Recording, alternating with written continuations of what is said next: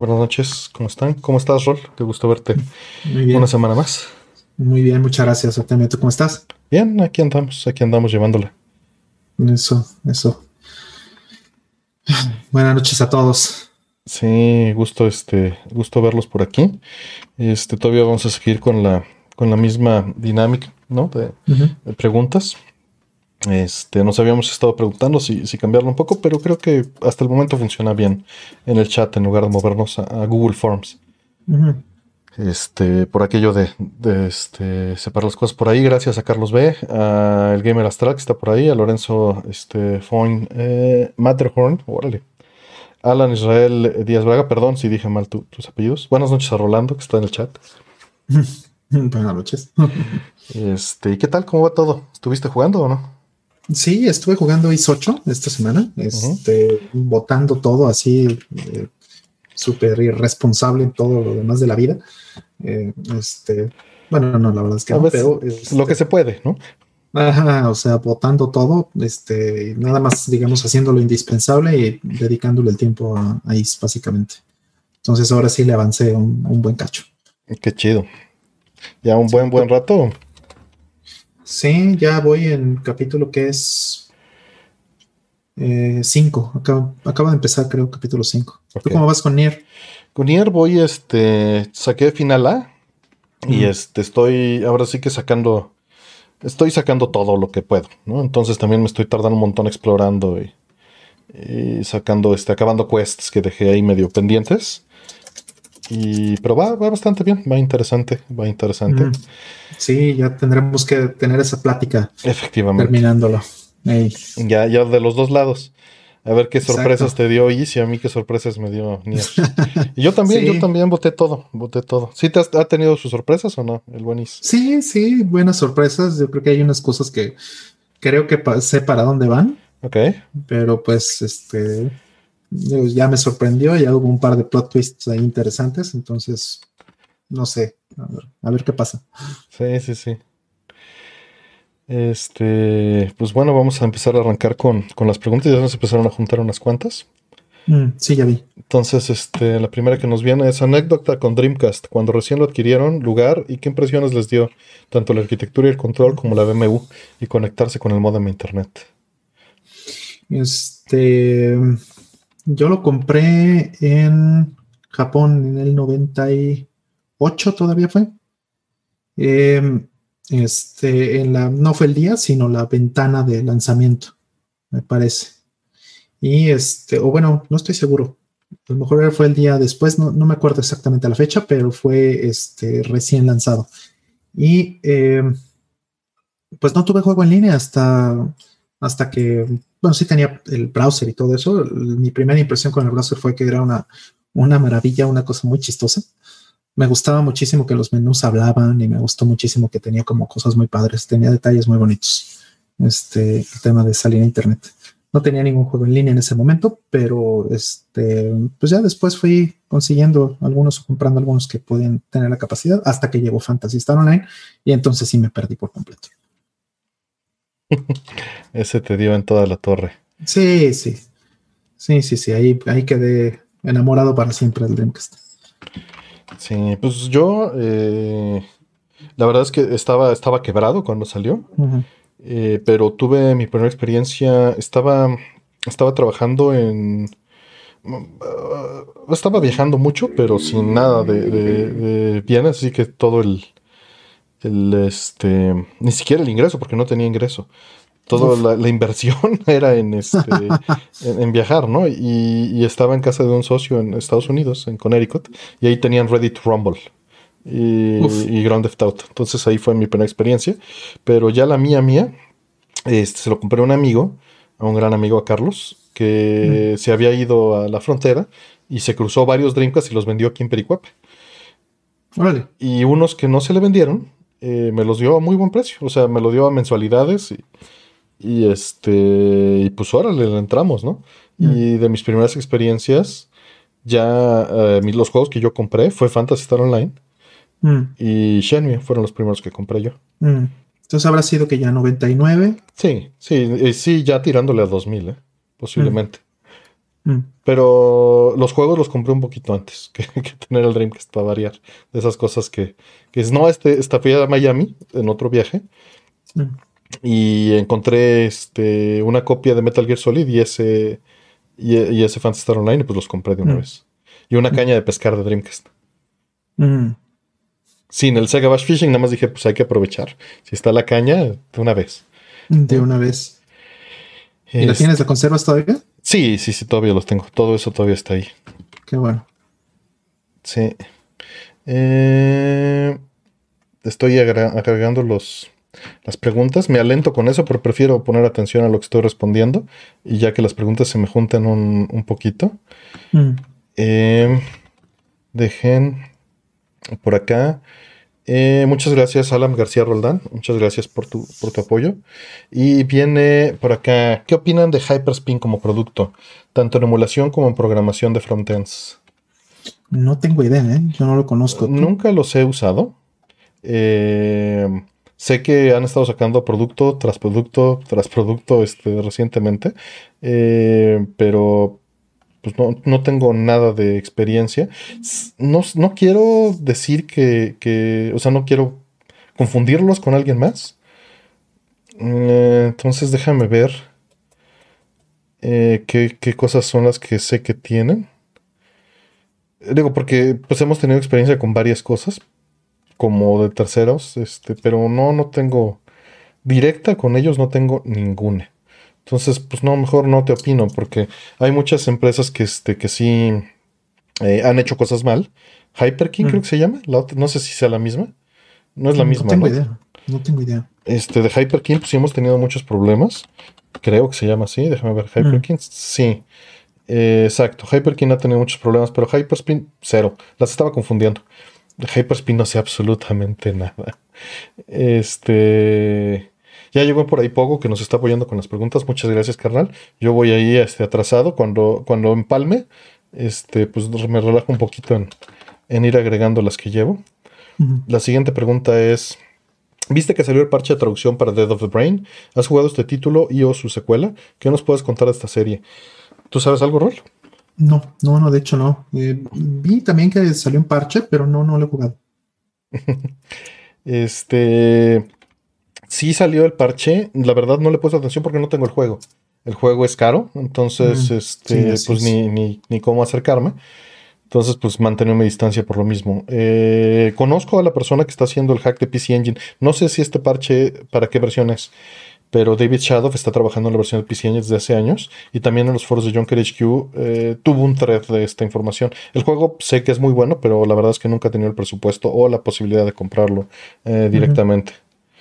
Este. Vamos por la siguiente. Es un action, este, un, un adventure game, no es un action game, en el cual este eh, es point and click y con gráficas pixel art. ¿no? Está, está muy bonito visualmente. Ok, siguiente pregunta. Dice, su experiencia jugando Silent Hill por primera vez, ¿cómo se enteraron Uf. del juego? ¿El acertijo del piano lo resolvieron sin guía? Sí, todo lo resolvimos sin guía. No sé si tú hayas usado guía en algún juego de esos. No, tampoco, pero bueno, pues empieza, si quieres empieza por, por la primera y Eh, luego ya, o bueno, las dos preguntas y ya nos sí, seguimos. sí. Bueno, este, primero, eh, la primera experiencia que tuve con Silent Hill, híjole, no me acuerdo bien, pero fue, este, fue gracias a un amigo. Fue en casa de un amigo que me enseñó el juego y me gustó muchísimo. Yo no lo conocía, bueno, había visto reseñas, había visto en las revistas, lo que sea, pero no lo tenía. Y este, lo vi, me gustó mucho. Y entonces, este, pues ya lo, estuvimos jugando un rato. No me acuerdo exactamente en qué época o en qué año más o menos fue, pero lo estuvimos jugando un rato y, me encantó y, pues fui corriendo a comprarlo. ¿no? Este, ahorré un dinerito y, y fui corriendo y, pues bueno, ya este, lo tuve. Eh, sí, sí me costó mucho trabajo, todos los acertijos están, están buenos, pero en ese entonces, eh, de hecho, o sea, ya había guías, pero pues era raro, ¿no? Este, usar guías para esas cosas. A la, a la, fecha todavía no, realmente no uso guías, pero a menos que ya. Ya estaba este, GameFAQs en ese momento. ¿no? O sea, si, si alguien quisiera, ¿no? En, en, el momento.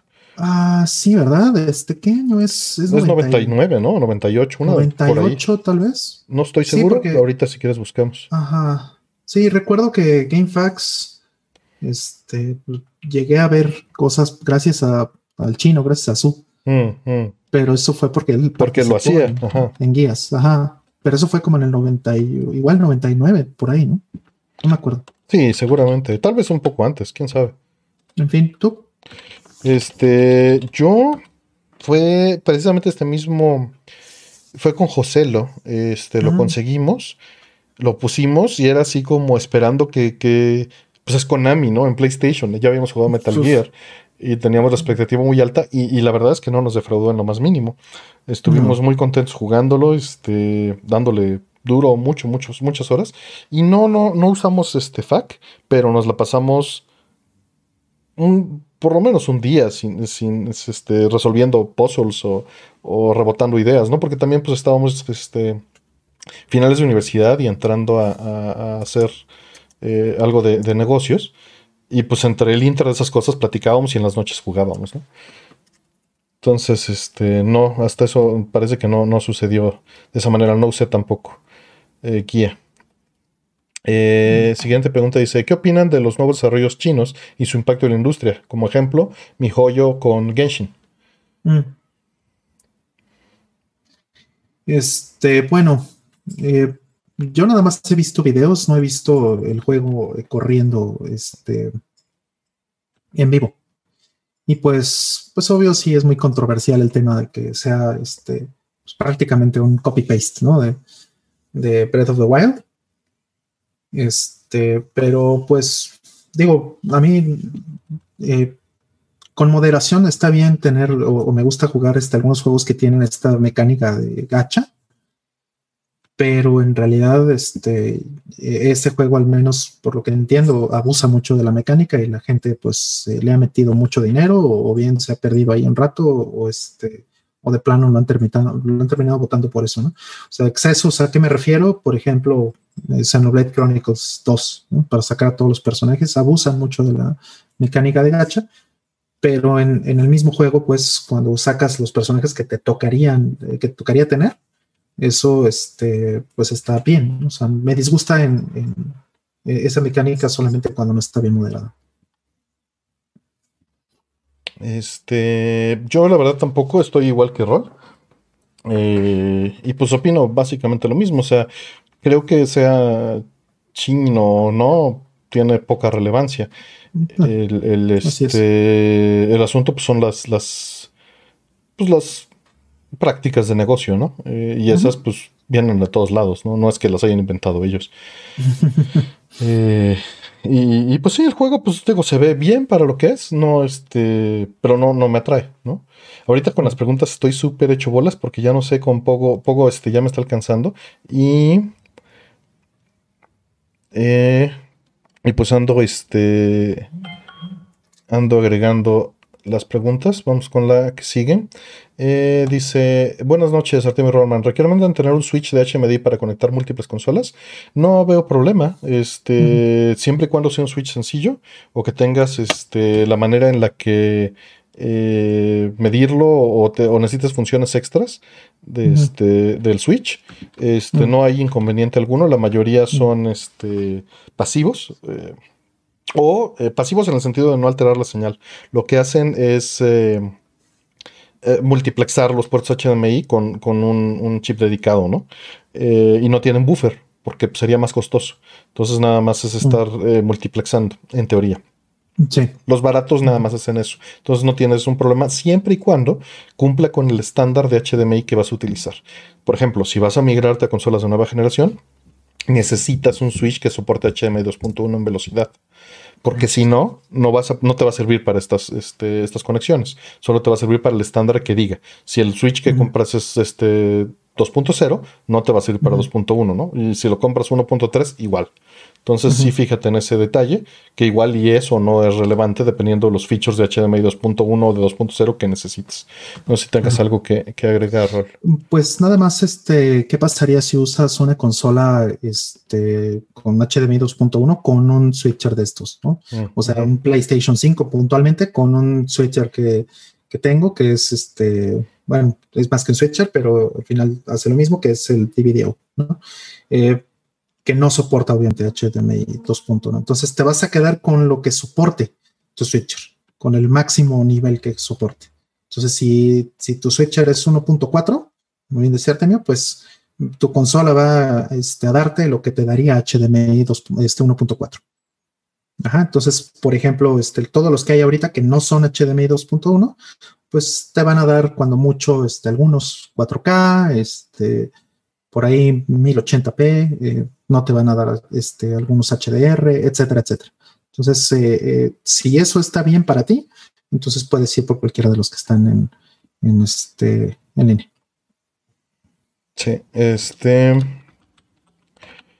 Vamos por la siguiente. Dice Javier Amador Fuentes, muchísimas gracias este, por, tu apoyo, por tu pregunta. Dice, ¿alguna forma de sacarle sonido 5.1 a Nintendo Switch si mi receptor de AV solo tiene entrada de SPDIF? Y mi TV no tiene óptico. Gracias por todo, carnales. Sí, sí hay formas. Sí, sí, sí. Este, ¿Tienes algo en la mano, Ron? Si no, descargo aquí. Este, sí lo tengo en la mano, me tendría que parar, pero... No, no, no este, te apures, yo tengo aquí. Si quieres, vale contestando y yo veo. Ok, este tengo un, extractor de audio. Este ya lo mostramos, de hecho, en algún programa. Lo pueden buscar. Eh, este hay de varios tipos. Este, este es fancy de hace como 10 años. Ahorita hay más nuevos que roles de los que les voy a platicar. Exacto. El que, el que tengo es un extractor que le pones HDMI. Este, el que tengo es aguanta, aguanta 2.0B. Y del otro lado te puedes sacar óptico o, este, o SPDIF en, coaxial. entonces, entonces la cosa es lo puedes, eh, puedes mezclar el audio. En el caso, por ejemplo, que tengas solamente este, una salida de, 2.0, o bien puedes extraerlo y este, recodificarlo en 5.1 para que lo pueda recibir tu, este, tu aparato en, óptico, por ejemplo, y entonces pues ya lo puedas poner en, este, en lo que necesitas. Ahora, eh, Digo, hay otras formas también, ¿no? Hay, hay este, convertidores que te toman eh, literalmente los seis RCAs, que te toman los cinco canales más el de subwoofer y te lo convierten en, este, en, óptico. No sé si los has visto esos sorteos. No, pero pues ahí tienes el detalle de, que de que pues estás confiando en el convertidor, ¿no? De analógico. Exactamente. Pero lo que más te recomiendo es lo que, lo que te mostró Rolo. O sea, pasa de HDMI a óptico y estás eh, es, normalmente es un splitter. Lo que necesitas es buscar un splitter que te separe la señal. Debe de haber varias en el mercado. Ahorita no tengo una en mente. Eh, si no hay una opción que te dé, eh, o sea, tú necesitas entrar por HDMI y que te saque óptico y que sigas en HDMI. Si no existe eso, lo puedes resolver con dos aparatos de 200 pesos más o menos. Uno que es un splitter de HDMI y ese splitter HMI le sacas un cable, trata de que buscar uno corto para no hacer tanto desmadre de cables, y se lo avientas al, convertidor a este audio analógico. Digo, audio este por óptico. Y este, y por el otro a salida del splitter te vas a la tele.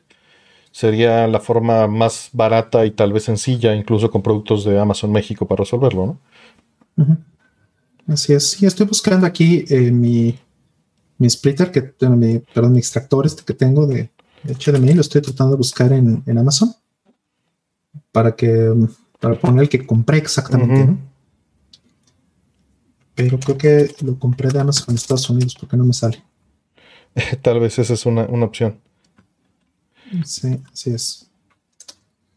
Este, ya gracias a Pogo, hoy voy actualizándome con las preguntas. Muchas gracias. Nada más ahorita no estoy poniendo atención al chat yo. Eh,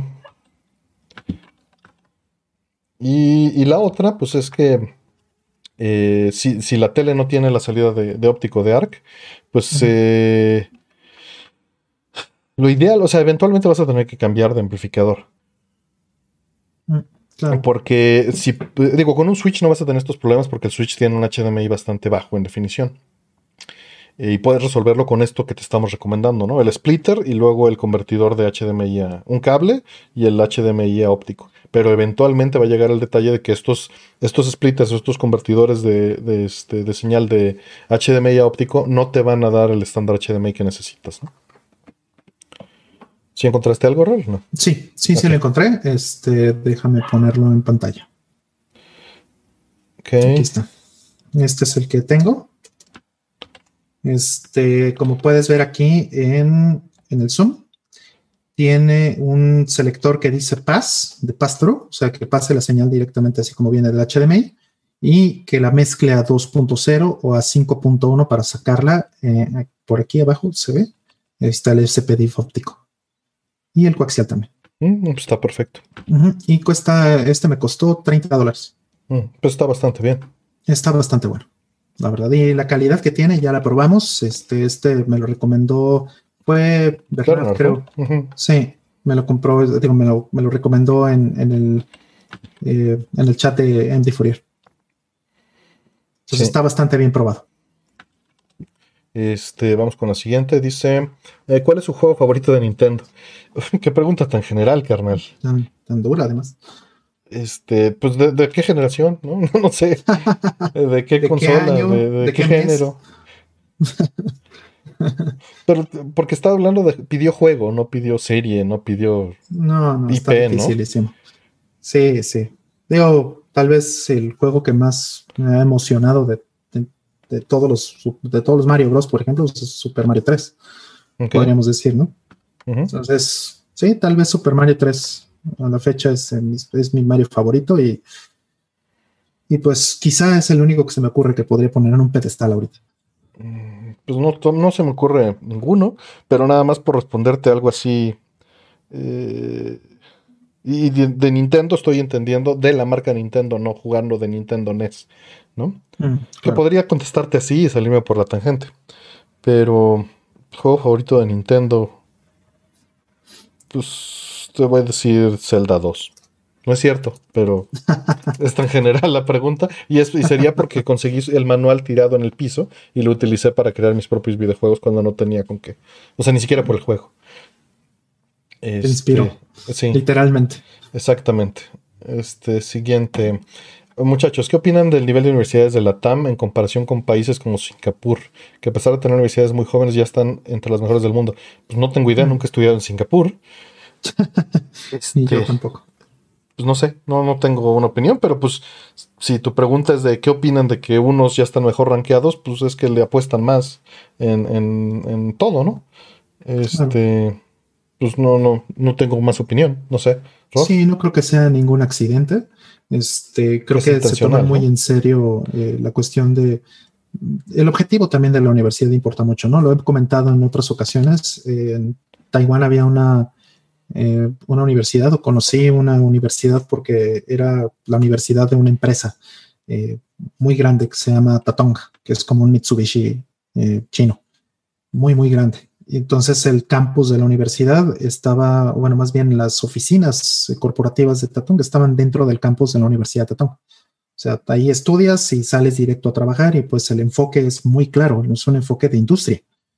Entonces, si lo que estás rankeando es el- la productividad o cómo sale la gente en, en este, en, los objetivos que, que, que necesita la industria, pues obviamente esa universidad está rankeada altísima. Entonces, aquí en México no tenemos ese, ese tipo de objetivos en, las universidades. Yo creo que este, no necesariamente para bien. Creo que es algo que, que podríamos implementar, pero tampoco es que estén mal las universidades en la TAM. O sea, la UNAM, este, el Poli, por ejemplo, ¿no? que son universidades públicas, son muy buenas y están muy bien rankeadas en América Latina.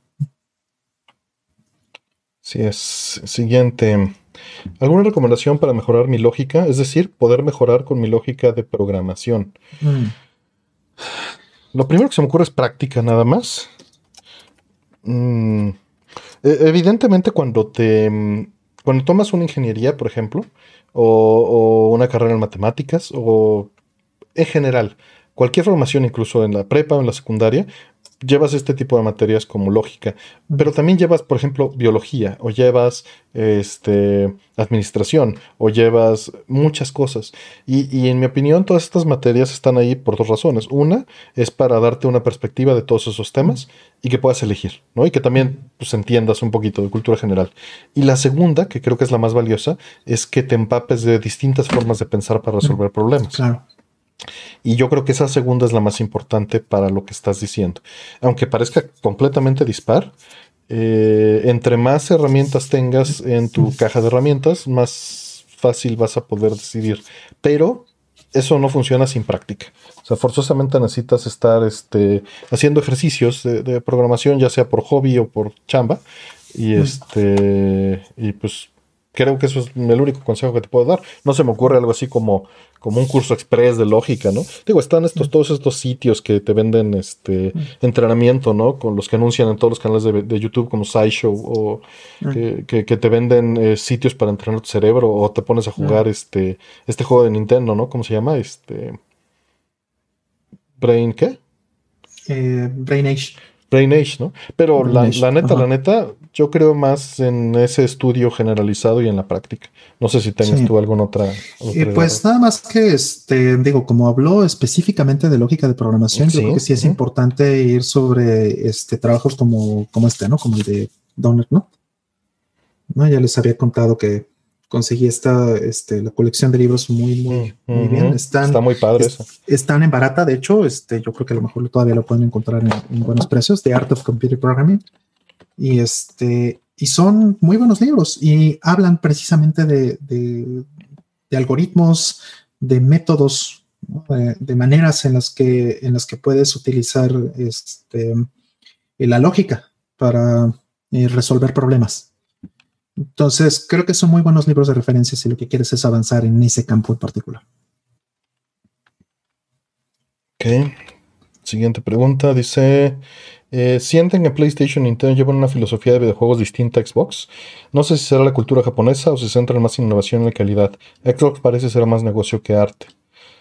Pues entrada de llamarle arte ya es un problema. Pero bueno, a ver, Rolf, ¿qué nos dices? Claro.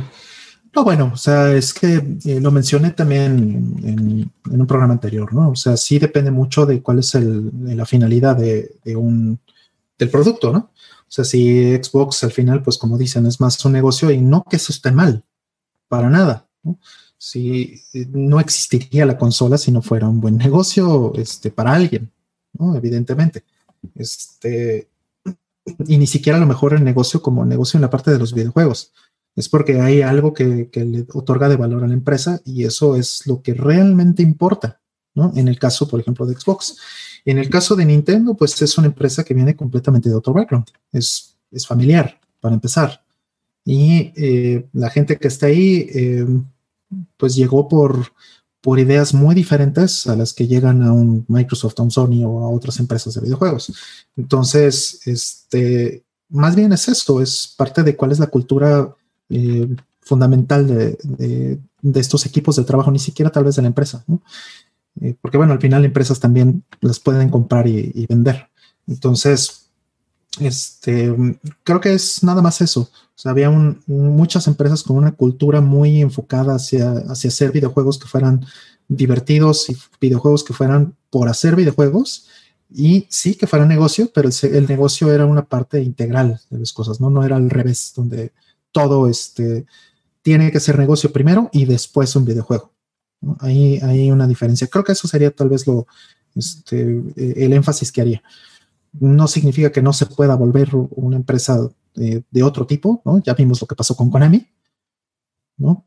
pero eso sí creo que al revés es muy, muy difícil, Que una empresa que está enfocada al negocio se convierta en una empresa que, este, que tenga este tipo de cultura.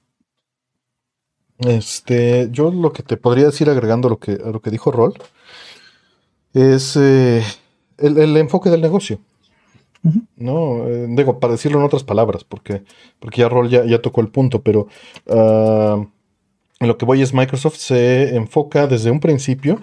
Eh, tenía un plan muy claro de invadir el, el, home theater para tener servicios eventualmente de streaming y de storage en tu sala, ¿no? Y ese es su enfoque de negocio. Sí, tener una presencia de marca, ¿no? Que, que Microsoft no sea una empresa Godines, ¿no? Ah, claro. Y ojo, esto no significa que a la gente que está en la división de juegos de Xbox no le interesen los juegos. Son cosas bien distintas. Lo que estoy diciendo es específicamente la línea desde arriba es esa. Ahora, que en cada sublínea, en cada rama, pueda haber especialización y, gente muy brillante o muy buena haciendo algo que les apasiona, es completamente distinto. Eh, y bueno, por la otra parte, pues te estás yendo ya a la diferencia entre, pues no sé cuáles son los juegos que hace Xbox, la neta. Eh, conozco muy pocas exclusivas. Eh, es falta de cultura. No, no estoy diciendo que no haya. Simplemente mm. no las conozco porque no me han atraído. Y mm. tal vez por ese lado vas, ¿no? No lo sé. Y eso pues es, es, una línea que ha cambiado tremendamente porque los juegos japoneses no son populares ya. Punto. Sí, en, volumen, pues, ¿no? Sí, y, pues ahí sí que Sony, muchos de sus juegos no son japoneses, son americanos, ¿no? Horizon, este, hay, mucho, ¿no? Death digo, Death Stranding, este, Last of Us, eh, todos estos juegos pues son americanos, God of War, ¿no? Eh, vamos con la siguiente. Dice, ¿han heredado alguna colección o algún objeto de gran valor sentimental de un ser querido? Sí, este, bueno, no sé si quieres este, tu primer tema. Pues yo eh, tenía un, gran amigo que, me impulsó mucho durante pues, muchos años. Lo conocí en, preprimaria. A mí me, movieron un, de, clase, me movieron del grupo de Kinder 2 eh, a preprimaria. La verdad no, no sé bien las razones creo que era por edad, más que nada, porque quedaba en medio de los, de los dos grupos de edad. O era el más este, chico, ¿no? O más grande, y no, no funcionaba bien eso. Y justo cuando me metieron al salón de clases, recuerdo claramente que, que pues dijeron, este es Artebio, ¿no? Bueno, las palabras que no recuerdo. Dice, ¿quién va a ser su amigo? Y todos levantaron la mano en el salón, menos uno, que estaba en, en su cuaderno borrando y yo me quedé pasmado, yo solo había usado crayolas. Eh, y pues ¿cómo, ¿cómo te está haciendo eso, no? Y pues bueno, ese fue eh, Carlos, un, gran amigo, que, este, desgraciadamente falleció por allá del 97. Y este, hace unos años, su hermana, ya en redes sociales, o sea, ya bastante reciente, eh, relativamente, hace como 12 años o 15, puso una foto de que se encontró unos juegos de su hermano. Este amigo fue por el que conocí los videojuegos. El que me contó lo de la lochera de, Pac-Man y los juegos que eran en una mesa y que se veían a través de la pantalla. Y, en su casa jugué Pac-Man, Spider-Man y Haunted, este, Haunted House de Atari 2600.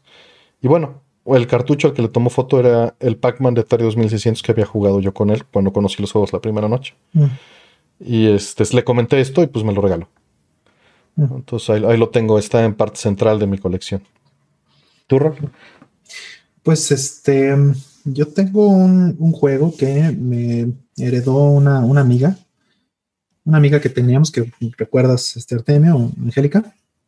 Y este, bueno, pues ella lamentablemente falleció también. Y em, pues fue un poco más eh, fortuito que nada, ¿no? Porque me lo heredó en vida, básicamente, y, me, me, dijo que me lo quería regalar y yo no sabía pues lo que iba a suceder, ni mucho menos, y, este, no, no tenía ni la menor idea que después, este, pues ella iba a fallecer o cualquier cosa, entonces, este, pues lo tomé como pues, un bonito regalo y ya, pero eh, ya después que pasó eso, pasó el tiempo, yo ni me acordaba, pues porque pasaron años, y eh, después revisando, este, pues ya vi que, que, o sea, me lo encontré y, y recordé que fue ella la que me lo regaló. Es eh, Baten Kaitos de GameCube. Qué padre. Nada más que gran estudio. Así es. Sí, porque sabía que me gustaban, sabía que no lo tenía, entonces me lo dio. Entonces, eso fue un gran detalle. Ok. Vamos al siguiente pregunta. Mm, Dice, ¿cuáles consideran que son los tres mejores shoot 'em ups eh, que hay disponibles para Play 4? Pues digo, de entrada están varios de Cave, este, gracias a, a, entonces pues ya con eso podríamos saturar rol. ¿Tienes algo que...? Como ya dijiste Cave, pues ya, este, más bien tratemos de los que no son Cave. Eh, Raiden, bueno, Raiden, Raiden este, 5 está en, en, Play 4, ¿verdad? Eh, Raiden 4 está ¿De qué, ¿De qué es? ¿De Xbox 360 o es de Play 3? ¿Cuál, perdón? Este, me quedé... Raiden 4. Raiden 4 sí hay de las dos, según yo. Hay, dos, hay de las dos, ¿verdad? Pero Raiden 5 nada más es PlayStation 4. Sí, entonces ese, ese está muy bueno.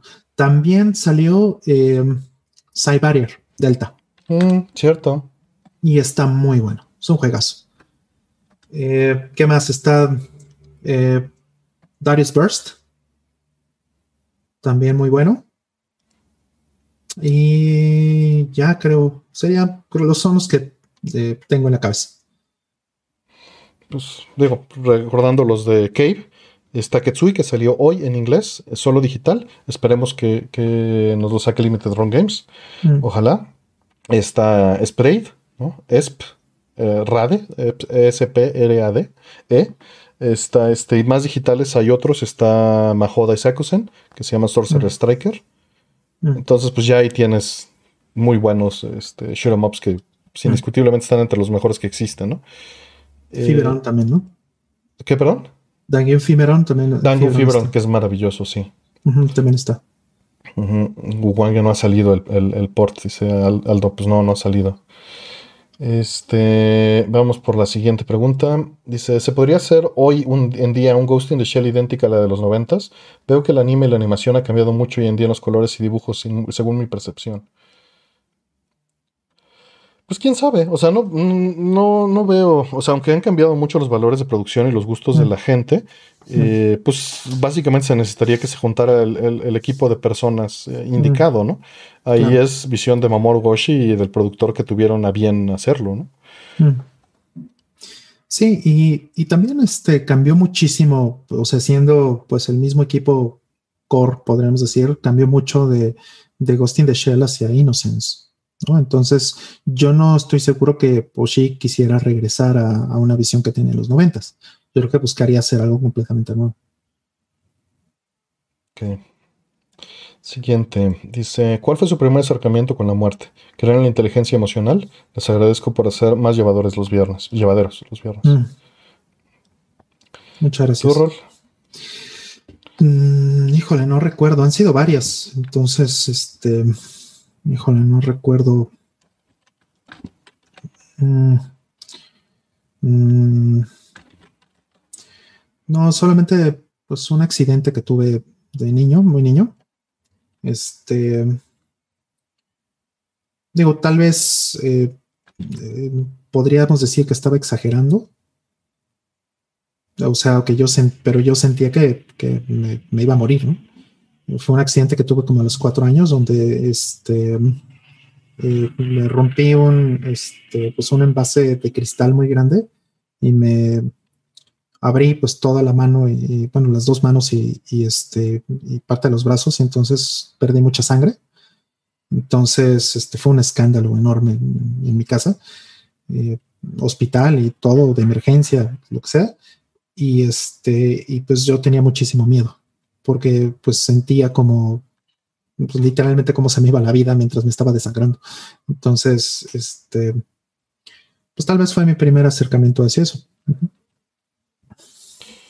Yo fue, este, recuerdo que estaba en la sala comedor del de, departamento en donde vivíamos, teléfono verde este, de, Telmex, que no era Telmex en aquel entonces, pero no me acuerdo cómo se llamaban.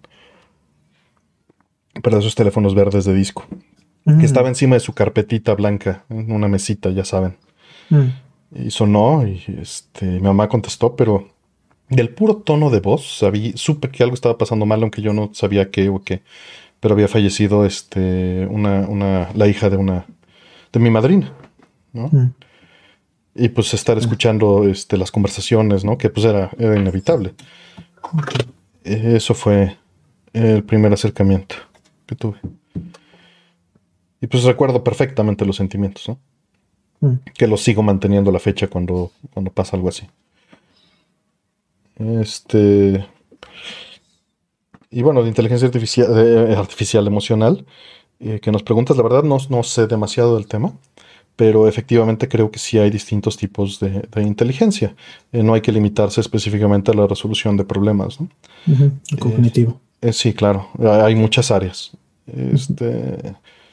Muchas, muchas áreas. Ahora, eh, todas ellas también tienen un, una raíz 100% animal, ¿no? O sea, todos los problemas también los resuelven los animales y también los animales, pues, evidentemente tienen sentimientos. Ya de ahí a que, tal vez no estoy usando vocabulario adecuado, pero de que hay una reacción eh, a nivel eh, cerebro con respecto a los eventos que suceden a su alrededor, que los hace tener una reacción biológica por, por un hecho, llamémosle social, pues no tengo duda alguna. Y, esto va por, por, aquello de que esas inteligencias pues vienen mucho más atrás de que seamos humanos, ¿no? No, no, no son específicas a nosotros, creo. Eh, ¿Algo más que quieras arreglar? ¿Agregar? No, no, no. Ok. Eh, siguiente pregunta. Ya, ya este, no sé ya cuántas preguntas tengo pendientes en la lista. Hay 85 ahorita y dejen eh, ver si no tengo este más eh, pendientes, bueno, sí tengo un montón pendientes. Con Pogo, yo creo que cerramos las preguntas momentáneamente. Y si eh, entran más cosas, pues ya las agregaré y si se pueden contestar. Mientras me voy a ir con estas que están, voy a agregar las que, las que tengo en la, cola y vamos a ir respondiendo estas. Si vemos que son muy pocas, pues volvemos a abrir, pero yo creo que ya le dimos a las 100 sin problemas. La 115. Entonces, voy con la siguiente. ¿Qué piensan de que el Game Boy Advance no tiene botones X y Y? para mí sí fue una queja en un principio. O sea, yo sí esperaba que fuera, pues, vamos, eh, siendo que prácticamente es un Super Nintendo. Y yo esperaría que, hubiera tenido, pues, los botones de un Super Nintendo.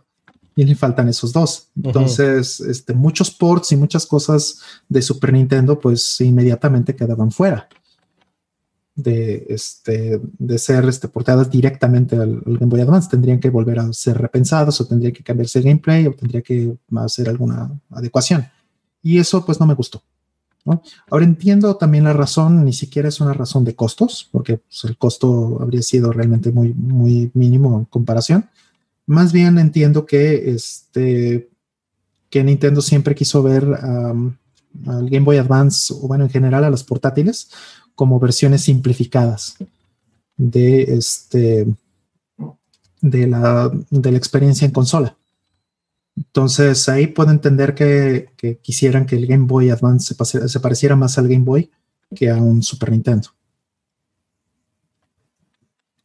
Ok, este, digo, a mí igual eh, me, causó algo de consternación, pero la verdad, la verdad, no me importó en su momento a la hora de consumir. Mm, claro. No, no fue, años antes, sin duda, me hubiera, este, me hubiera quejado como fanboy, pero e, a esas alturas del partido ya era, pues, hmm. ver los juegos, ¿no? Nada más, en ese sentido. Claro. Eh, vamos por la siguiente pregunta. Dice, ¿creen que a futuro sea buena idea crear un asilo de ancianos para gamers con todas las consolas y juegos que se puedan? Imaginen pasar sus últimos días jugando puro local multiplayer. Pues está hablando de un museo. O quieres combinar el museo con los viejitos, con el asilo. Porque pues local multiplayer no vas a tener con juegos este, actuales. Van a ser los únicos que le sepan dar mantenimiento, chavo. Claro, yo más bien este, pensaría en que sería un muy buen proyecto. Eh, regalarles misters a, los asilos y cosas así, ¿no? Pues digo, todavía no estamos en el momento en que eso les importe, pero sí. Eh, sí, sí, va a suceder. Pues digo, años, ¿te, acuerdas, ¿te acuerdas del, bastón, no? Sí, le mandé a Rol este, una imagen y me contestó. Y bueno, salió ahí a la, conversación un bastón de Messenger Z y los comerciales. Él, me contestó con unos comerciales de Messenger retirándose, lo cual ya te indica que, el público que ve Messenger, pues ya. Ya. Sí, digo, este, hay que ser también este, en nuestra defensa, a nosotros nos tocó Messenger ya bastante atrasado, bastante repetido, como por 15 años. Pero, pues, eh, efectivamente, eso es lo que eso es lo que está sucediendo. O sea, eh, no, no solamente era Messenger, también estaba GetterRob y también estaba eh, eh, Tetsujin 28. Entonces. Sí, este, esos eran los, los, modelos de bastón que había, ¿no? Exacto. Sí, así es. Entonces, pues, o sea, está muy claro que en 20 años sí vamos a ver bastones de Metal Gear o bastones de, este, de Mario Bros, ¿no? Sí. Sí, seguro, seguro. Ahí con la cabeza de Mario el bastón. Exacto, Sí, es- de hongo. and- eh, sí, fue lo primero que pensé. Eh, siguiente pregunta. Mm, bueno, contestando a- a- a- nada más rápidamente lo que dices, pues creo que sería el único lugar donde le puedan dar mantenimiento al hardware original, si eso es lo que estás hablando. O bien, Mister. Yo creo que sería lo más. Sí, más fácil. Pues ya, ya cascados, pues va a estar difícil. O va a estar de necio con tu PBM ahí, Rol. No, bueno, pues no tiene que, o sea, no es incompatible una cosa con la otra. ¿Quién lo va a cargar? No, pues no. Eso sí va a estar. Sí, Más que- con tu exoesqueleto. Exacto, ándale. Un exoesqueleto como tipo este Death Stranding. Ghost in the Shell también. A los viejitos, ¿no? Shell. ¿No te acuerdas? Claro. Siguiente. mm, su experiencia con Metal Gear Solid Portable Ops. ¿Les gustó la mecánica y su portabilidad? ¿Lo acabaron o lo dejaron sin terminar? Está bien. O sea, creo que está bien para, para una experiencia portátil, pero pues sí ya se estira mucho la liga. No, no es mi favorito, sin duda. De hecho, lo sacaron del canon, ¿no, Artemio? Este, pues nunca fue canon, que yo sepa, ¿no? Mm, ¿Seguro? La verdad no me acuerdo. No sé si lo retconearon a, la Mm, chingada. No, o- según yo, nunca fue. nunca fue, pero pues no, no tengo idea. Mm, sí, sí, en general la historia no es muy buena. De por sí. Es- Está Y, bonito. este, está bonito, sí. Pero es como casi, no sé, igual un experimento también como Metal Gear Acid, ¿no? Este, me, parece bien. No, perdón, tienes razón. Eh, sacaron unas cosas del canon y luego lo retconearon cabroncísimo. Pero, Mm. pero, pero es que lo, lo sustituyó el siguiente, ¿no? O sea, Sí, Peace Walker. efectivamente. Pero no, yo, yo no lo jugué. Tengo que hacer esa, esa confesión. Y no lo jugué porque estuve ayudando a, la- a una de las personas involucradas en la traducción. Mm, Y me retorcí tremendamente al leer las líneas de lo que estaba traduciendo. Y, y fue por la parte de español, ¿no? Él me, me consultó para, para ayudarlo con que el español que se estaba traduciendo fuera correcto. mm, Mm. Y, y el detalle que, que que pasa, o sea, hoy en día ya lo sé, cuando ves un juego de Kojima escrito en papel, es horrible. Mm. O sea, lo, lo ves y dices, esta, esta estupidez, ¿quién pudo haberla escrito? O sea, ¿Quién le dio dinero? Sí, sí, porque la verdad es que en papel suenan bastante mal. Es nada más la ejecución la que, la que lo vuelve lo que es, en Mm. mi opinión. Y, y, pues no sé si fue un error o no, pero pues cuando leí el final y cuando leí cuál era la canción original que se iba a utilizar y varias cosas, y dije, no, no voy a jugar esto. Punto. Cuando lo vi con los Doritos bailando, creo que fue ese juego, ¿no? Ese es Peace Walker. Ah, Fue Peace Walker, bueno, Sí, el, que dices de los Doritos es, y el cassette. ok. El cassette eso es Peace Walker. Eh, Portable Ops es este, mucho más sencillo que eso. Es co- con paramédica, acuérdate, este, Ya, pues sí. que te andas, andas cargando al- a los enemigos así como novias. Sí. Este, siguiente pregunta. Que sí, se juntaron. Voy en 114 y todavía no acabo de agregar las que estaban listas. Eh, dice su experiencia. Ah, caray, ¿por qué no, no la retomó? Igual y volvió a salir. Sí, volvió a salir. Qué extraño. Deja. Arreglo esto. Y vamos con la siguiente. Dice: ¿Qué desmodificador recomiendan y dónde comprarlo? Gracias. Mira, es muy difícil tu pregunta porque no sé qué hay en el mercado hoy en día. Eh, los que yo compré, no sé si todavía existan. Voy a meterme ahorita al sitio. No sé si tú tienes alguna, este, alguna recomendación. El que tengo es de. Los dos que tengo son de marca de Longi. Mm, no, yo de hecho este, había visto uno que estaba muy barato, eh, este, pero es muy chiquito. O sea, sirve para baño. Sí, esos chiquitos, pues no, no funcionan para esas, este, esas cosas. Para un Eh, cuarto grande no.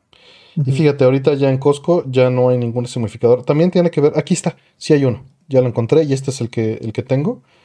eh, justamente. Entonces, pues no te puedo, este, eh, ¿cómo se llama? Eh, ¿Cómo se llama? Eh, hacer una mejor recomendación que lo que he usado por 5 o 7 años. ¿no? Me ha estado funcionando súper bien. Y este, ahí está. Eh, por ahí, Cristian este, Arzate nos manda 100 yens. Para una fichita, dice. Muchísimas gracias, carnal. Muy buen detalle. Para, la reta. para la reta. Perdón que no esté al tanto en el chat, pero sigo metiendo las, las preguntas. Ahorita que acabe de meter las preguntas, pues yo voy a estar un poquito más activo en el chat con ustedes. Disculpen. Este, siguiente pregunta dice, ¿qué opinan del Game Pass? ¿Realmente es un servicio rentable? ¿No afecta a los desarrolladores? ¿O cuál es su opinión al respecto? Mm. Pues yo creo que es muy difícil, este, o sea, para, para los developers, este, o sea, es, un, es el modelo que, va a dominar, sin duda, eso es lo que creo. pues tipo Netflix, tipo este, lo que, todo lo que estamos viendo ahora, Disney Plus y la tostada. Pero eh, el problema es que a los developers o a los publishers se les paga por el uso de estos juegos. O sea, la manera en la que eso funciona en todas esas plataformas es, a ver, ¿cuántas horas se consumió? Como YouTube. Eh, exactamente, como YouTube, eh, como Netflix, pues, ¿cuántas horas se consumió? Entonces, eh, vieron esta película o vieron o jugaron este juego y estas son las horas que jugaron el juego. Entonces, con respecto de ese tiempo, se le asigna pues un, este, pues un revenue, una ganancia a ese developer o ese publisher. Y, pues eso significa que los que van a ganar dinero pues son los más populares. O sea, eh, básicamente eh, este, pues los que le metan mucho más dinero al marketing. Es, un, es, es una plataforma que pues sí permite que mucha gente o muchas más empresas publiquen, pero al mismo tiempo pues los que sobresalen son los que eh, invierten más en, darse a conocer y en, este, y en estar pues en, la mente de, las personas. Entonces, eh, eso en la música, pues ya lo vimos en Spotify también, ya lo vimos en, otras plataformas, no necesariamente este, es bueno para, para los estudios medianos o chicos. Entonces, eso es lo que creo que va a pasar también, que va a, apretar más o va a aplastar un poco más a, los developers chiquitos. Este, también creo que va a ser el, negocio, es rentable o no. O sea, el servicio evidentemente es rentable para Xbox. Hay que separar eso, ¿no? Que tu pregunta dice, ¿creen que Game Pass es rentable? Para. Xbox, por supuesto que es rentable. Eh, ahora, ¿creen que afecta a los desarrolladores? No puedo saberlo. Eh, evidentemente em, no es, o sea, debe ser como Apple Arcade en muchos sentidos, que Microsoft les da una, una compensación, ¿no? una, este, además de lo que estén vendiendo, para hacerlo atractivo de entrada. Eventualmente, pues ya la cola de, cuando tú estás ya, y esto no, yo no soy developer ni tampoco uh, gente de marketing, que es lo que entiendo, cuando un juego pues ya no está vendiendo, cuando ya están las, las ventas cayendo, pues con que levante y te esté dando algo que no te hubiera dado de otra manera, es suficiente. Pero, pero no estamos hablando de juegos de recién salida. Mm, Entonces, por esto creo yo que se va a formar un, punto intermedio en el cual los juegos van a terminar siendo episódicos. No todos, pero muchos. Para que sigas pagando Game Pass y sigas regresando a pagar el siguiente mes y no, te, no lo contrates un mes, te atasques con todo lo que quieres y lo, lo dejes. Sino, pues lo quieres seguir jugando, pues ahí viene la segunda temporada, ahí viene la tercera temporada, como han estado haciendo con todos estos juegos este, en línea, ¿no? Pero lo mismo con una aventura single player. Creo que eso está en las cartas del futuro. No digo que vaya a ser el modelo este, dominante, pero sin duda va a estar ahí, o los comerciales, ¿no? Eh, los comerciales son un modelo viable en muchos sentidos para amortizar los, los gastos. Mm. ¿Algo más, Rolf? Mm, no, no. Siguiente. Dice sobre Last Play 2, que lo puse en el stream de, mm, de, este, no, de no Context Synth, por esto es la pregunta. Mm. Me gusta el 2, pero en soundtrack me gusta más el primero. ¿Cuál soundtrack les gusta más? Mm, a mí me gusta más el 2. De hecho, por eso puse el 2. Entonces, la pregunta para mí pues ya venía presesgada. Pero, y, y, me gusta más el 2 porque tiene esos tracks ambientales que puse. ¿No? Eh, siguiente. Digo, no sé si tengas algo más que agregar de Las Play 2, que es un juego maravilloso. Sí, es bellísimo. creo que es, el soundtrack. Este, sí, hay discos que está sacando SNK en Japón que llevan como 20. Em, este, que tienen soundtrack pues de una colección enorme de todos sus juegos. Entonces, este, chequenlos porque este, pues ahí vienen, ahí viene la música de, muy buenos juegos, como los que puso Artemio, ¿no? No tienen que tener el, juego necesariamente en cartucho o algo así, y con eso, este, pues pueden tener la música. Sí. Este, hace rato, muchas gracias, Aldo Martínez. Nos puso ahí dos dólares para el bastón. pero este, pero pues no, nos va a alcanzar, carnal. Este, costaba, costaba más, ¿eh? Pero, pero muchas gracias. Ahí se lo vamos juntando a, Rol para, para, el bastón. Él, él, va a llegar tres meses antes que yo. Y ya de los tres meses me dan mi bastón a mí. Exacto. O dos meses, creo que son. No, un mes. Es un mes y cachito. Es un mes de diferencia, entonces ya después ahí juntamos para el mío. Exacto. Sí. Este. Por acá tenemos otra pregunta. Ah, aquí hay unas repetidas, perdón. Dejen de doy mate a lo que está ahí repetido. Y. Listo. La, organización de estas a veces es, es difícil. Eh, muchas gracias a Alberto Vargas, eh, que nos pregunta: Ayer vi Blade Runner por primera vez. Estoy fascinado. ¿Alguna recomendación, libros o algo así? ¿Cuál es su opinión, la opinión de lo que pasó en el Blackout? Pues mira, de entrada te recomiendo Ghost in the Shell. Este, empiézale, que por ahí va a haber otra pregunta, entonces no voy a entrar en mucho detalle, pero empiézale ya sea por el manga o por Standalone Complex. No es por la parte visual, sino por la parte temática, que entiendo que es lo que te interesó, por lo poco que alcanzo a ver de tu pregunta. Mm. Este, obviamente ve la 2049. Mm. Este, Rol, ¿algo más? Digo, hay muchas cosas que recomendar, pero. Sí, este, yo sí recomendaría que, este, que lea el libro, eh, The Android Stream of Electric Sheep. Es, otra cosa. Es completamente otra cosa. Sí, son los mismos personajes, es en su mayoría el mismo setting. o sea, sí es la obra de donde salió Blade Runner, pero no es Blade Runner. Y es un un enfoque muy diferente. Pasan muchas de las cosas similares y todo, sí, pero eh, muchos de los conceptos pues son idénticos, se retienen eh, bien en la película, pero eh, pues es muy bueno verla porque, sobre todo después de haber visto la película, porque este, pues te da otra, otra visión de, de, hacia dónde iba el autor con eso. Sobre todo también que es mucho más viejo el, el, libro. El libro creo que es del 68, si no me equivoco y la película es del 82. Entonces, eh, de ver algo que estaba muy en sus inicios a lo que es ya, pues, como tal, un concepto más eh, cyberpunk, como lo conocemos. Sería, para mí, es un, este, un, viaje interesante ese libro. Este, sí, sin duda. Y también te puedes agarrar casi, casi muchas cosas de las que se llaman cyberpunk. Tiene sus raíces en, evidentemente, las obras literarias este, anteriores, como Necromancer pero, eh, Neuromancer, perdón. Mm. Ya se me cruzó ahí con, con, Dungeons and Dragons. Pero eh, tienes también eh, un montón de material que evidentemente fue referenciado por, por Blade Runner. Bueno, o sea, que, Blade Runner manajea o que toma partes prestadas o fue inspirado, ¿no? Incluyendo Snatcher, que no, no te lo recomiendo necesariamente por Blade Runner, pero es interesante. Mm. ¿No? Este. Pero pues empieza por esas, que yo creo que ya son más que, más que suficientes este, para, que, para que le des. Eh, siguiente pregunta. Dice: eh, Saludos, Artemio Roll. ¿Ya apartaron Cotton Reboot eh, de la DX 68000 Edition? Nos dice Omar. Muchas gracias por tu apoyo. Este. sí, yo aparté la japonesa. Fíjate que me gustó mucho la caja de la europea, pero, pero mi problema es, uno, el costo y dos, eh, el envío de Europa. No tengo experiencia con esa compañía y la verdad tengo, no mala experiencia con el envío de Europa en general, pero siempre es lento y sin tracking y siempre me estresa eso demasiado. Entonces me quedo con la japonesa de momento igual y es un error, pero pues esa también ya está pagada y la, otra tendría que pagarla, ¿no?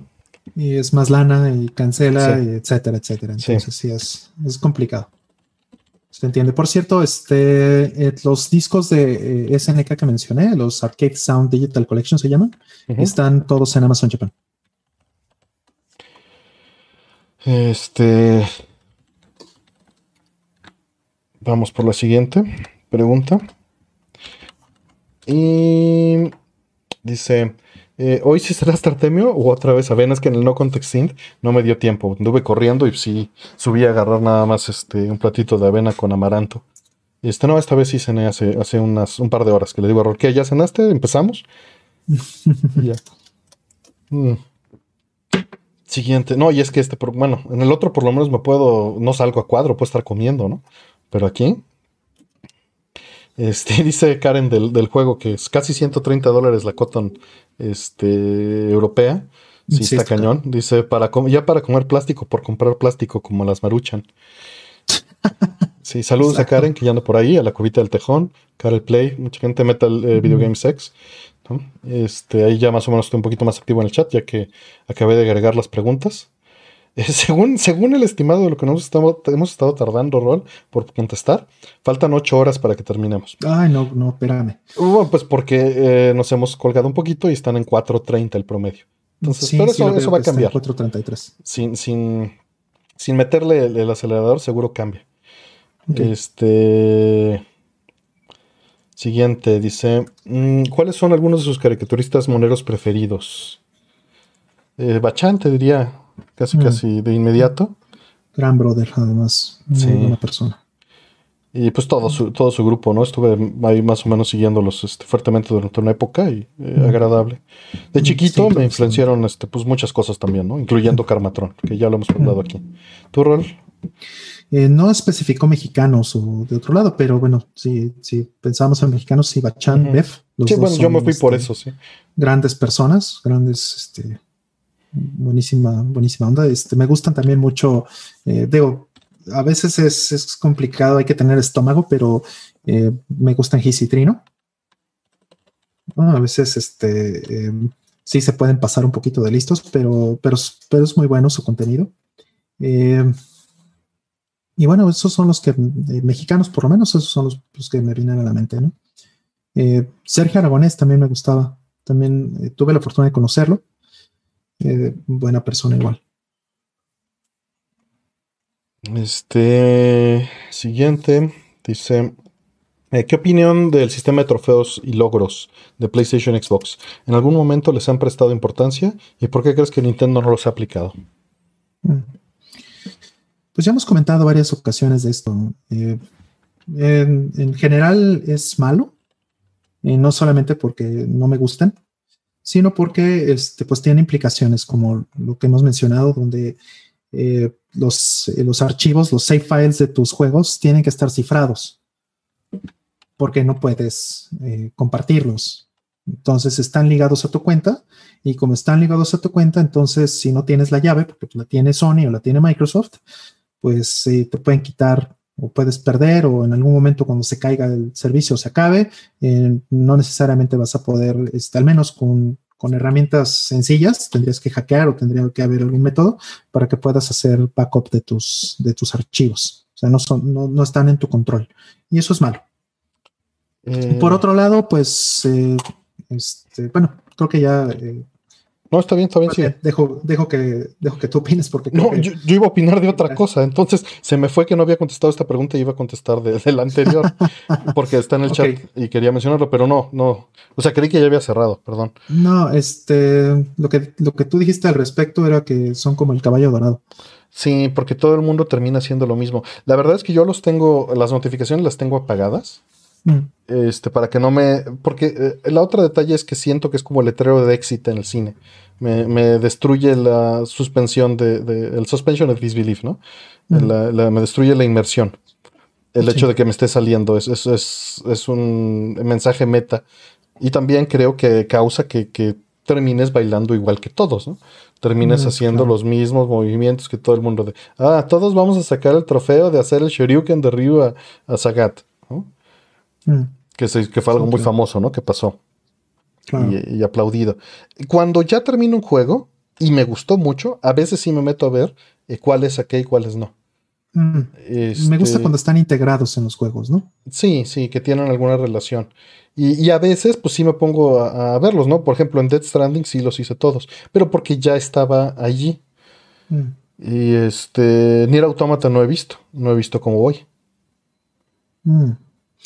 No, hay uno muy popular y muy famoso que fue muy, muy bueno. Controversial un poquito, pero muy bien, muy, muy bueno. Ya, ya platicaremos de eso. Ok, este, de la otra pregunta, Ángel Suárez nos decía, ¿cómo va a ser rentable Game Pass? ¿no? Que bueno, es complementando la pregunta anterior. Eh, si equivale como a 1.700 pesos al año, lo que costaría casi un solo juego. ¿Has pensado en el negocio de los gimnasios? Exactamente por eso. Porque mucha gente los paga y no los usa. Mm. Ese es el funcionamiento. Y es el mismo, sí, Netflix. Y es el mismo modelo de negocios de los seguros, intencionalmente hablando.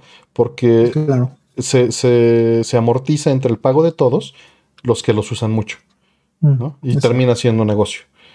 Eh, y esa es la apuesta, a final de cuentas. Digo, negocio para la plataforma para el que los distribuye, o sea, negocio para Netflix, obviamente sí, negocio para Microsoft, obviamente sí, negocio para, para Sony, etcétera, claro que sí. Eh, al developer, al publisher, le dan una porción, le dan un, porcentaje de, dependiendo de las horas. Es lo mismo que YouTube en ese sentido. ¿Cuántas horas te vieron? ¿O cuántos views? ¿O cuántos, este, cuánto tiempo? Tal, tal. Hay métricas específicas.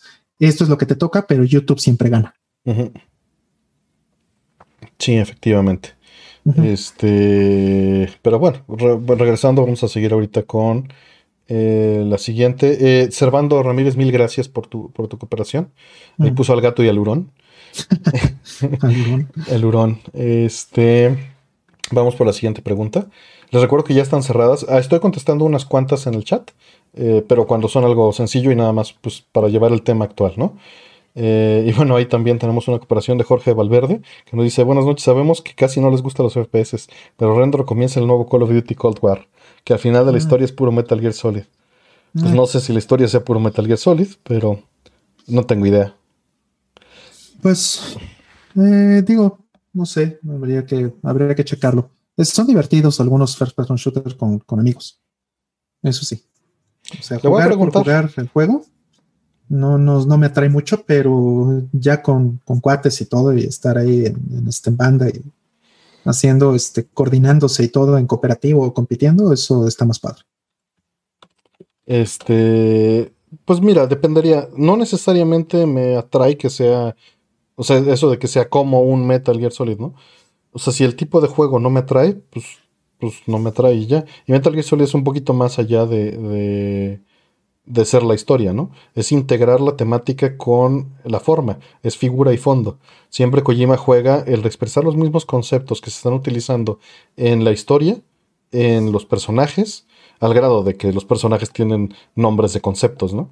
Eh, y con el gameplay, ¿no? Trata de integrar las mecánicas y las dinámicas con el tema del juego. Entonces, eso es lo que me parece interesante, no los temas que toca necesariamente, ¿no? Entonces, pues no, no por ese lado me va, me va a interesar. Eh, que invitemos a Renzo a hablar de eso, pues cuando quiera, ya sabe que aquí tiene las puertas abiertas, ya vino, ya vino alguna vez, este, ya en, Time Pilots que hablaron de eso, dice.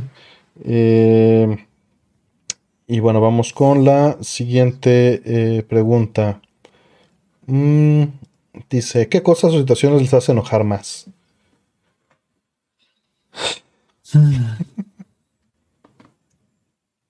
Híjole, no sé, que la gente se quiera quedar en, la, en la ignorancia por alguna razón, ¿no? O sea, que te quieran meter sus ideas, este, por ejemplo, supersticiosas sobre cosas que, palpablemente no, son así y que pretendan que sigas decisiones o que tomes decisiones que, que, son similares a las que ellos toman por razones que que claramente sabes que no, no funciona.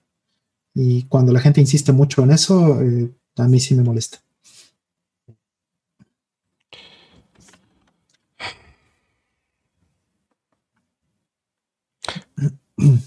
no sé. Que, no les interesa informarse. Mm. Que, desgraciadamente entiendo, y es, algo generacional en muchos sentidos, pero, mm. pero no se excluye solo a, eh, digo, tomo un respiro y, busco, ¿no? Eh, cómo, cómo, darle la vuelta y, ayudar en esa situación. Pero el, hecho de que tengamos la información en la punta de las manos y no la busquemos, pero eso creo, y, y, creo que está directamente relacionado con que no tenemos la formación o educación para saber buscar. Y mucha gente no sabe, no sabe eso, aunque en teoría parte del currículum que llevamos en la secundaria, prepa y universidad es ese filtrado de información, ¿no? Por eso nos mandan a hacer investigaciones. nunca lo orientan así, nada más te ponen a hacer las investigaciones. ¿no? Pero este, creo que ese es uno de los, de los factores y esa es una parte que, me molesta que teniéndolo en la mano no se valore. Porque, porque lo valoro mucho, pero sé que es, algo personal. No debería de, enojarme eso, ¿no? Pero me enoja porque pues toman decisiones como, como por ejemplo, ¿no? Hacen posadas o hacen este las reuniones y es de ¿qué no estás viendo? ¿No? Y, pero es que nada más nos vamos a ver nosotros, poquitos. Y, todos nos estamos cuidando. Tantos se están cuidando que se van a ver. ¿Y cuánta de esa gente puedes garantizar que está haciendo lo mismo en otros círculos? Correcto. Y eso destruye todo. O sea, ¿qué garantía tienes? Si, si, ya si no se están cuidando al momento de hacer esa reunión, están completamente destruyendo la confianza en decir que se están cuidando. Mm. Ah, pero en fin, Sí, me gusta mucho un, anuncio que había en los, en los 90, creo era. Era un, era un anuncio, este, una campaña que había, me parece que de gobierno, eh, contra el, el, SIDA, donde este, ponían enchufes. No sé si la recuerdas, no la habrás visto alguna vez. Este, era, este, hazte cuenta que ponían eh, puros enchufes con multicontactos. Entonces era así, este, ponían un enchufe conectado a la pared y decía, hola, yo soy Juana y este, me, acosté con Pedro. Y luego salió otro enchufe y se conectaba y decía, hola, yo soy Pedro y yo me acosté con eh, Efectivamente, Mariana. Eh, y, salía un, este, un multicontacto como con tres o cuatro y yo me acosté con Pedro, con José y con Juan y así, ¿no? Entonces ya se llenaba así de puros contactos y de pronto uno se conectaba y decía, yo tengo SIDA. y pues hacía un enorme cortocircuito. Entonces eh, es más o menos lo mismo. Que tenemos lag, una disculpa. Aquí me parece que el stream está perfecto en salud de los dos lados, de YouTube y de y de este y de cómo se llama y del lado de, de este de OBS, pero pues si lo tienen disculpas, no, no puedo hacer nada. Este ya está así. Em, siguiente pregunta viene de el buen José Luis Padilla Luna. Muchas gracias. Em, pregunta que. Eh, ay, perdón. Se cruzó otra pregunta aquí, por tonto. Pero. Eh, la pregunta que se cruzó, que ahorita respondemos la siguiente para que no se haga, no se haga un relajo de preguntas. Dice, ¿Han jugado League of Legends? Mm, no. nada más lo he visto este, en persona con otra persona jugando. Mm. Yo nunca lo he jugado en persona. Tampoco, tampoco lo he jugado. Eh, siguiente pregunta, que es la que te decía, de José Luis Padilla Luna, gracias. ¿Qué me recomiendan? ¿Una tele OLED 1080p de gama muy alta o una 4K de gama media para estrenar mi Play 5? de entrada hay que separar a qué te refieres con la gama, ¿no? Este, igual y te refieres al input lag, igual y te refieres a que tenga Netflix, igual y te refieres a que tenga diamantes incrustados. Eh, ah, hay que separar eso, ¿no? Porque ¿qué cosa te ofrecería que no te ofrece la 4K? Y no te estoy diciendo que prefiera 4K. Pero sí, sí te conviene quitar esos conceptos, que siempre esos conceptos que lo discutíamos con Laura el otro día, sirven para hacer una discusión cuando se tiene bien entendido qué significan. Pero cuando no, solo ofuscan lo que estás buscando. Entonces, te diría, ¿qué significa esa gama alta y gama media y qué te están ofreciendo? Y ponlos en una lista. Si es significativo el, valor que te están agregando, pues, y precio, ¿no? Mételo. Evalúa todo eso si te importa. Si no te importa el precio, pues no lo metas. Pero nuevamente esto es personal. Eh, encontraría difícil que hubiera eh, no estoy metido en el mercado, apenas vi un, par de teles para un amigo el otro día. Y es una decisión difícil porque muchas de las teles 4K de gama baja, porque tú estás poniendo gama media, entonces no creo que te aplique. Pero las de, las de gama baja, las, las Entry Level Consumer, pues solo son a 60 cuadros, no te permiten ni siquiera ver a 24, pero ya te dan 4K. Entonces dependería mucho de lo que estás buscando. ¿no? Claro. Eh, por eso te digo que, lo enlistes. Tu rol, tú tal vez puedes dar una, perspectiva distinta de esto. Pues mira, yo tengo una, eh, una tele 1080p. Que no voy a cambiar hasta que no salga una 4K que tenga por lo menos lo mismo que tiene la que, la que tengo en 1080p. O sea, yo preferiría, así como mencionar yo le pondría este valor numérico a cada uno de los features o de las cosas que me interesan de una tele. Y el lag para mí sería, eh, o, la, o el lag bajo sería para mí uno de los puntos más altos. Entonces, mil veces preferiría una tele de 1080p con poquito lag que una de 4K con mucho lag.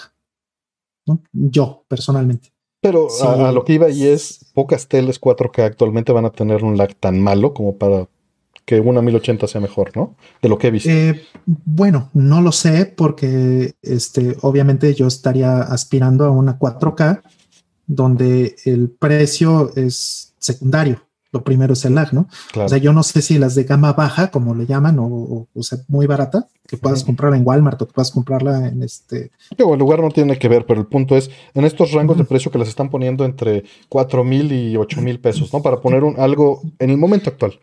No, bueno, o sea, yo decía Walmart porque he visto en Walmart este teles 4K desde hace como un año, las llegué a ver en, en 2.500 pesos. O sea, entonces, o sea, vamos, y, 1080p llegué a ver eh, teles en 950 pesos, ¿no? El año pasado. Entonces, o sea, sí estamos hablando de, que los precios pueden ser una cosa súper baja. Y yo no le confiaría, evidentemente, a una, a una tele 4K de, de 1500, 2000 pesos, no le, no le confiaría que, tenga un lag eh, aceptable, ¿no? Habría que revisar y todo eso, pero dudo mucho que, tuvieran una tele de gama baja, como dicen, o un precio muy, muy bajo, tuviera todo lo que yo realmente necesito. Entonces, preferiría yo personalmente en este momento, sin duda, una 1080p que tenga todo versus una 4K, que es lo único que, estoy este, teniendo extra es la resolución cuando estoy sacrificando otras cosas que también me importan. Sí, tienes Eso es que, lo que habría que ver. Tienes que enlistarlo, ¿no? Ahí, ahí nos está diciendo en el chat que la OLED ya 1080 ya la tiene, pero dejó de funcionar. Entonces su problema es mm. arreglarla y sacarle un tiempo más o comprar ya una 4K. Mm. Depende de tus costos. Depende de los costos, claro. Sí, volvemos a lo mismo. Si vas a comprar una 4K de, de mil pesos porque te cuesta 1500 arreglar la, la 1080p, pues yo personalmente iría por la de 1080p todavía. Sí, tienes que definir, y también está el otro detalle, si repararla te va a tomar un mes y no vas a poder jugar en vacaciones, Exactamente. Puede valerlo, ¿no? No lo sé. Exactamente. O sea, eso sí lo tienes que nuevamente evaluar tú, este, personalmente, ¿no? Sí, totalmente. Pero si haces, eh, eh, define qué significa eso de gama alta, gama baja y qué, cosas te da objetivamente el aparato, ¿no? Incluyendo el, pues lo que te importe a final de cuentas, ¿no?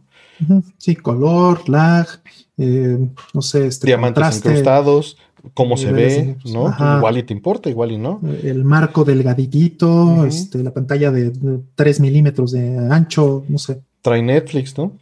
Son detalles. Trae Netflix adentro. Tiene este botón de Netflix en el control remoto. Exacto, responde comandos de voz. Eh, pues es lo que, lo que tú quieres realmente. Sí, sí tienes que, detenerte y evaluar. Eh, por ahí decían que cuánto lag es relacionado a esto, cuánto es poquito lag. Poquito lag es el mínimo que puede haber, que es, un cuadro, que son 16 milisegundos. Alrededor de, ¿no? Pues si, está entre los 16 eh, y 20, creo que es súper aceptable. Ah, y nada más una aclaración ahí. Antes solían medirlo como el cuadro completo, pero ya no. El estándar ahorita que lo miden es, este, como lo miden es usando los puntos al, principio del, este, de la pantalla o sea, antes de que empiece toda la resterización. Entonces, lo que van a ver es que eh, las pantallas que tienen bajo lag están por los 8 milisegundos. O sea, eso no quiere decir exactamente medio cuadro, pero porque bueno, tiene que pintar el cuadro completo, ¿no? Entonces, este. Puede ser eh, engañoso, pues. Exacto. Entonces, equivaldría tal vez eh, si lo ponen en el average, si lo ponen en en 9 milisegundos estaríamos pensando en que eso te da 16 o 18. ¿no? Nada más para aclarar que de repente se podrían encontrar teles que digan que, tienen menos de 10 o menos de, 9.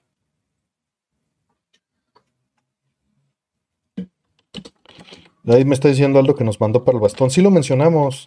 Sí, sí. Ya no nos puso atención. No, no nos pelaste tú a nosotros. Te pusiste ahí este, a ver Disney Plus, Aldo. Y este. Y ya no, no nos escuchaste. Se puso Te fuiste a otro Fortnite. stream, te fuiste a ver este, monas chinas.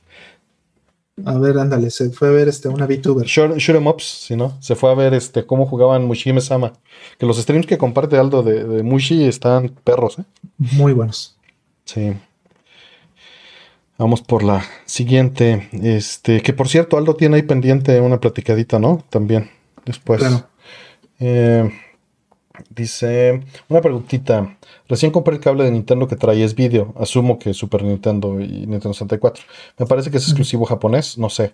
No estoy seguro. ¿Funcionará igual en consolas americanas? Sí. Los que no Sí. funcionan igual son los RGB de los europeos. ¿no? Pero ya están arreglados para que sí. Es un desmadre, pero no, que no te importe, ya está arreglado. Este, que estaba viendo a Pablo, dice este Karen. Aldo. Saludos a Pablo. Saludos a Pablo. Em, siguiente pregunta dice, ¿en alguna ocasión los ha perjudicado su nivel de inteligencia? ¿Han habido momentos en los que hayan deseado no ser tan listos? Yo creí que ibas a decir por tontos, este, porque pues hablaba de, de nivel de inteligencia. Eh, pues digo, sí, siempre tienes un desbalance en muchas áreas. Eh, y ahora no ser tan listos, pues no me considero listo, honestamente. Me considero promedio. Pero sí también llega a pasar, al menos en la, en la primaria, este, eh, llegué a tener, eh, pues lo que llaman arrogancia, eh, de- o bueno, eh, sí, arrogancia asociada a la inteligencia, ¿no? Mm, y que y eso pues tiene mucho que ver con, con, este, con la generación incluso, ¿no? Es un tema generacional donde eh, pues digamos a, a la generación como la de Artemio y la mía eh, nos, nos estuvieron reforzando muchas veces la idea de que pues habíamos eh, salido muy inteligentes, ¿no? Muy inteligentes comparados con qué, ¿no?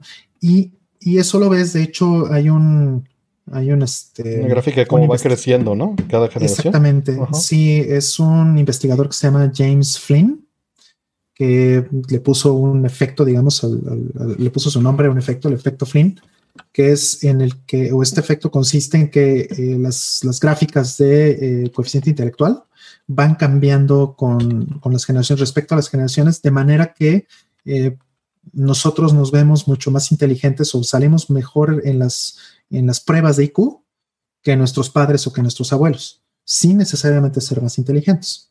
¿No? Simplemente es porque nuestro entorno eh, se mide distinto o, se- o- o los procesos cognitivos con los que crecemos son diferentes a los que crecían o los que tenían cuando crecían ellos. ¿no? Y los estímulos, ¿no? También. Efectivamente, las herramientas, los estímulos, todo eso tiene que ver. Entonces, eh, este, pues bueno, a mí me hicieron ver mi suerte muchas veces por, por creerme listito. Entonces me di cuenta que efectivamente no había tal cosa. Claro, es, es mucho el, el valor que ves proyectado a los demás, ¿no? Lo que, con lo que contribuyes a la sociedad. Aunque me decían lo mismo, porque a todos los niños les dicen lo mismo, Exactamente. evidentemente, este, mi valor yo lo veía en otros lugares, ¿no? Socialmente en ese momento, como les había contado, en traer herramientas en la bolsa, ¿no? Era, era el valor que, que podrías decir, es lo mismo que terminaste haciendo con la suite 240p, si lo quisieras extrapolar de una manera simplista.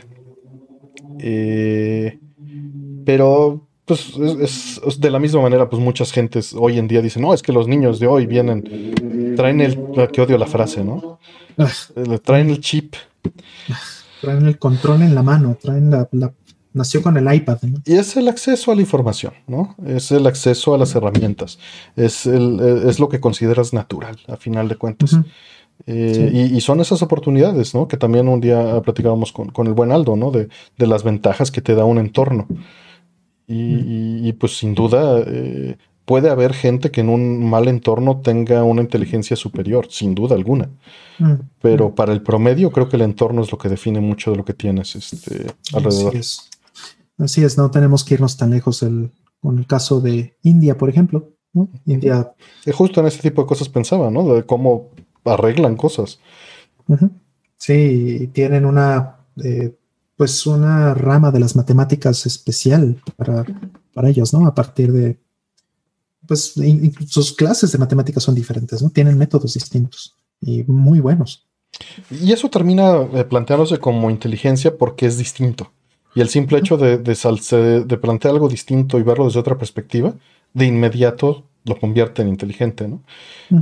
Eh, y también pudo ser ese, ese contacto con, con, computadoras de pequeña edad, ¿no? Que nos se lo vendieron a la generación de nuestros papás en Estados Unidos y lo poco que se pudo permear hacia acá, ¿no? Así es. Sí, sí, sí. Y, y claro, o sea, sí, evidentemente tuve mejores herramientas que mis papás y, y todo esto, pero o sea, eso no quiere decir que yo haya sido más inteligente que ellos. Claro. Simplemente tuvimos herramientas diferentes, crecimos diferentes y eh, tenemos métodos de resolución de problemas diferentes. ¿no? Por supuesto. Y, por el otro lado también está, creo yo que sí es el empuje. Eh, o sea, en el momento que te están o le están repitiendo eso a un niño eh, y ves su valor en ello, así como a una niña que le dicen solo eres bonita, ¿no? Va a, a enfatizar su valor social en esa característica, aunque sea muy inteligente. Eh, y, y lo mismo al revés, si, si el niño, aunque sea promedio, y le están diciendo que, que- o sea, yo sí creo que la inteligencia es una habilidad, a final de cuentas.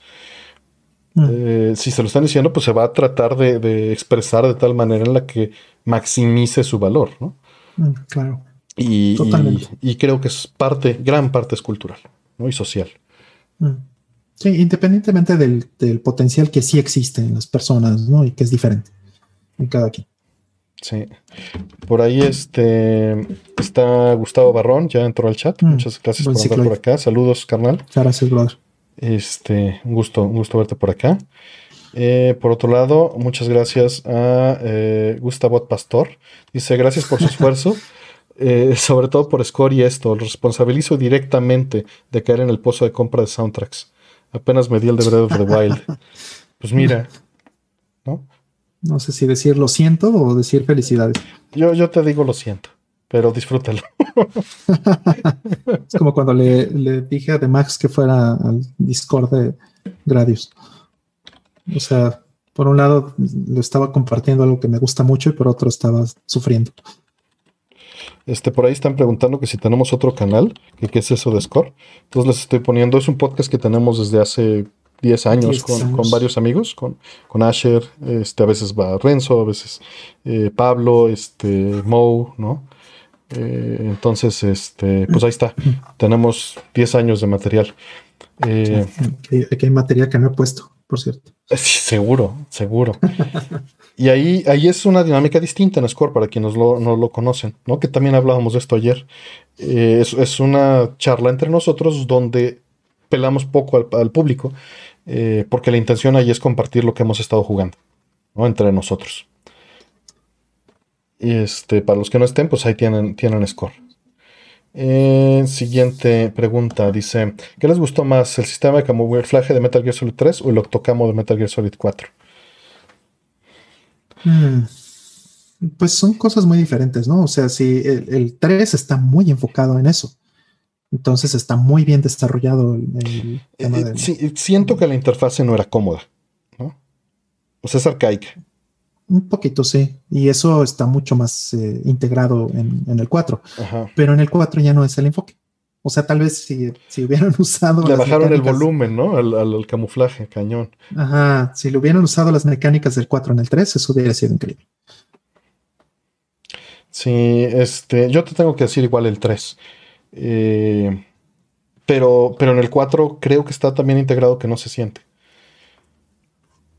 Me gustó mucho. Digo, el primer nivel de- del, del Metal Gear Solid 4 y el demo y todo lo que, lo que jugamos me pareció increíble.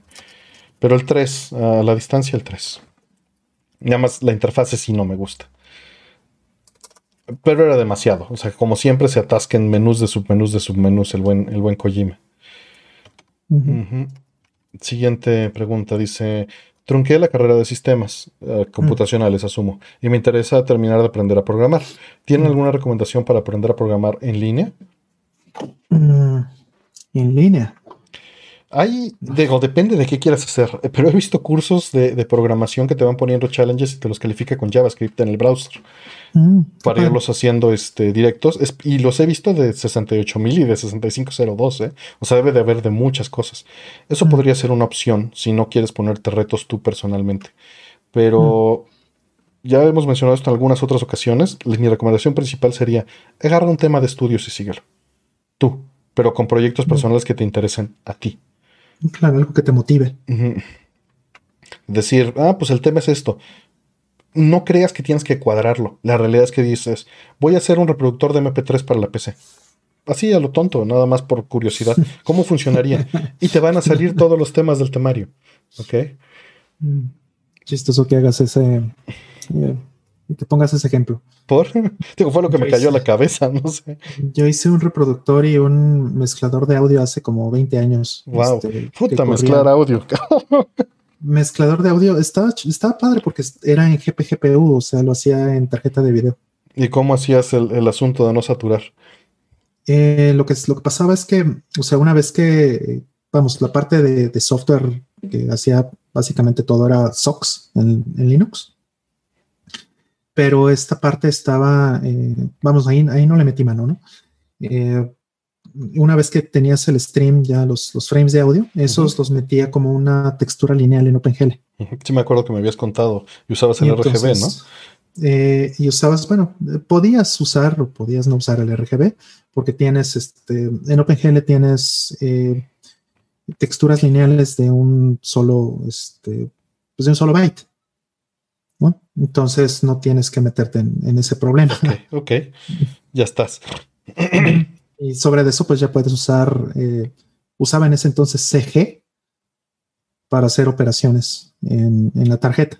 Entonces ah, metías eh, lo que fuera en una textura, lo subías a memoria de video, usabas CG para hacer las operaciones dentro de la tarjeta y te lo regresabas a memoria de sistema y entonces se lo regresabas a SOX para que ya Sox sacara el PCM o este mezclado. Ok, ok. Ah, pero Sox era el que te hacía esas mezclas entonces. Eh, no, no, no. Las mezclas se hacían en la tarjeta porque hacías interpolaciones. O sea, básicamente se lo mandabas directo, nada más, ya al stream. Exactamente, mm. exactamente.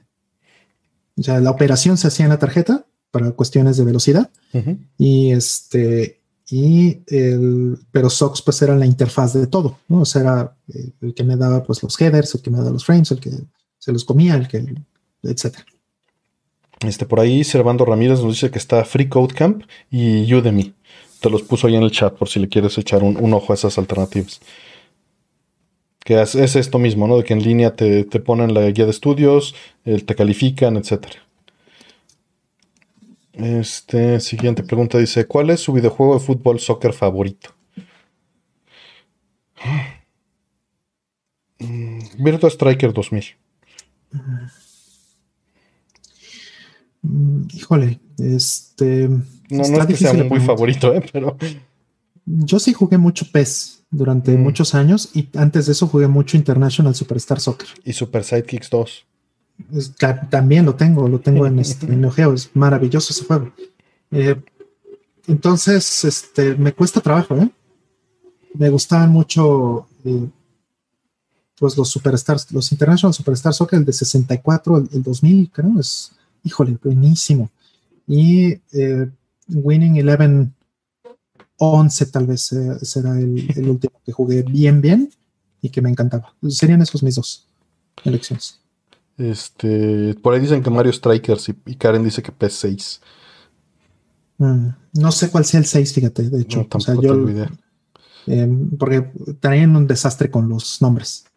O sea, primero eran, o sea, PS era en Europa, en, Japón eran Winning Eleven y ya después unificaron, y, pero les, les quitaron el número y les pusieron el año.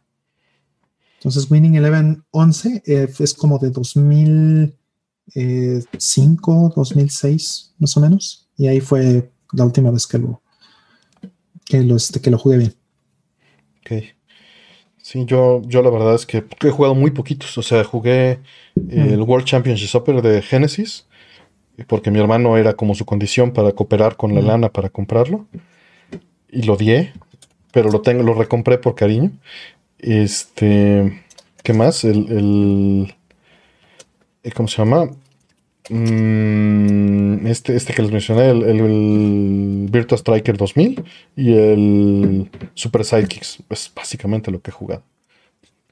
Eh, por ahí Juan Sánchez dice que Muchas gracias, Juan. Dice que sigue esperando la línea geriátrica de Nintendo. Que le pongan un sello especial, ¿no? Va a llegar, va a llegar. Lo vas a ver. Eh, ya tiene, ¿cuántos? ¿65 años se tiene? ¿O 67 años ya tiene este Miyamoto? No sé. Acaba de cumplir años apenas. Entonces, sí, ya, ya va para los 70. Ya veremos qué sucede. Ahí. La Mega Man Soccer, dicen por ahí. Mega Man Soccer, claro. Muy bonito juego, ¿eh? Digo, no es mi favorito en soccer definitivamente, pero es, es, muy, es muy divertido. Ok, siguiente pregunta. Dice, ¿eh, ¿le darían otra vuelta a Dead Stranding? Ahorita no, ahorita no, joven. Ahorita no, pero en un par de años yo creo que sí. Pero, pero sí, sí me causa pesadez la idea de hacerlo. Eh, sin embargo, sí he tenido el sentimiento de regresar a caminar. Me ha dado flojera por, por, hacerlo, ¿no? Pero, pero sí he tenido las ganas. Eh, he tenido las ganas igual de regresar a Metal Gear Solid 5 a nada más correr. Pero sé que no lo voy a saber jugar eh, cuando lo tome, ¿no? Y, del nivel de habilidad que recuerdo que tenía en el juego, me voy a sentir un completo pelmazo con lo que pueda ejecutar. Claro, mejor borrar el. Sería mejor volver a empezar, exactamente. Siguiente. Tú, no, tu rol. Bueno, nada más dijiste que. De hecho, puse este. La, en, apenas hace unos días, en Play 5 puse eh, Phantom Pain. Ajá. Eh, lo puse porque este, no arrancaba y es por un tema ahí, yo creo que un bug de, este, del firmware. Y tuve que borrar el parche y volverlo a bajar. Y entonces ya que ah, se actualizó todo y todo este, ya funcionó. Entonces, este, me salió ese evento que, que, dicen que, pasa, ¿no? Este evento que, este, famoso. Bueno, no, no quiero dar spoilers, pero es ese evento que se supone que nada más sale en ciertos en ciertas condiciones en, en, el juego en línea y con el hecho de actualizarlo me salió en, en este Metal Gear Solid 5. Entonces lo jugué como tres minutos, el primer stage, otra vez. Y efectivamente no, no tuve este, para nada la, este, la habilidad que tenía antes. Entonces yo creo que lo, lo voy a tener que volver a jugar desde, desde, cero. Primero Metal Gear Solid 5 y después Death Stranding. Death Stranding sí me dejó bastante cansado. Creo que ya lo jugarías distinto, ¿no? Claro, muy distinto. Para empezar, no lo jugaré en hard.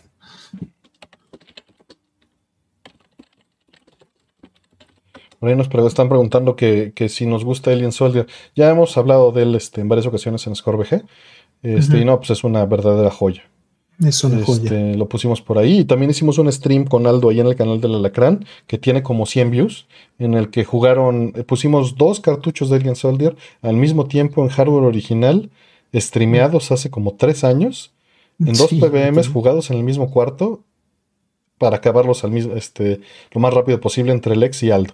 Entonces, bueno, por ahí está ese stream si quieren buscarlo. Y tiene como 100 views. este. No me acuerdo si hablamos o no, creo que sí. Siguiente este, pregunta. Dice, ¿tuvieron alguna interacción con el Nintendo 64? De ser así, ¿cuál título consideran como favorito o memorable? El Nintendo 64 híjole, este, los Zeldas obviamente son, son importantísimos, eh, tanto Karina of Time como eh, Majora, es decir, Majora. Este, eh, pero pues hay muchos juegos que son importantes, o sea, está Super Mario 64 ahí, está Star Fox 64, que también me fascina. Este, no sé, hay, hay muy buenos juegos, está el Rogue Squadron, también me encanta, es muy, muy buen juego. Eh, pero no sé, eh, no, no se me ocurren muchos ahorita, no tengo la, mente fresca con el Nintendo 74. Sin and Punishment también es un juego increíble. Claro, eh, y hay, hay, varias cosas interesantes en Nintendo 64 que eventualmente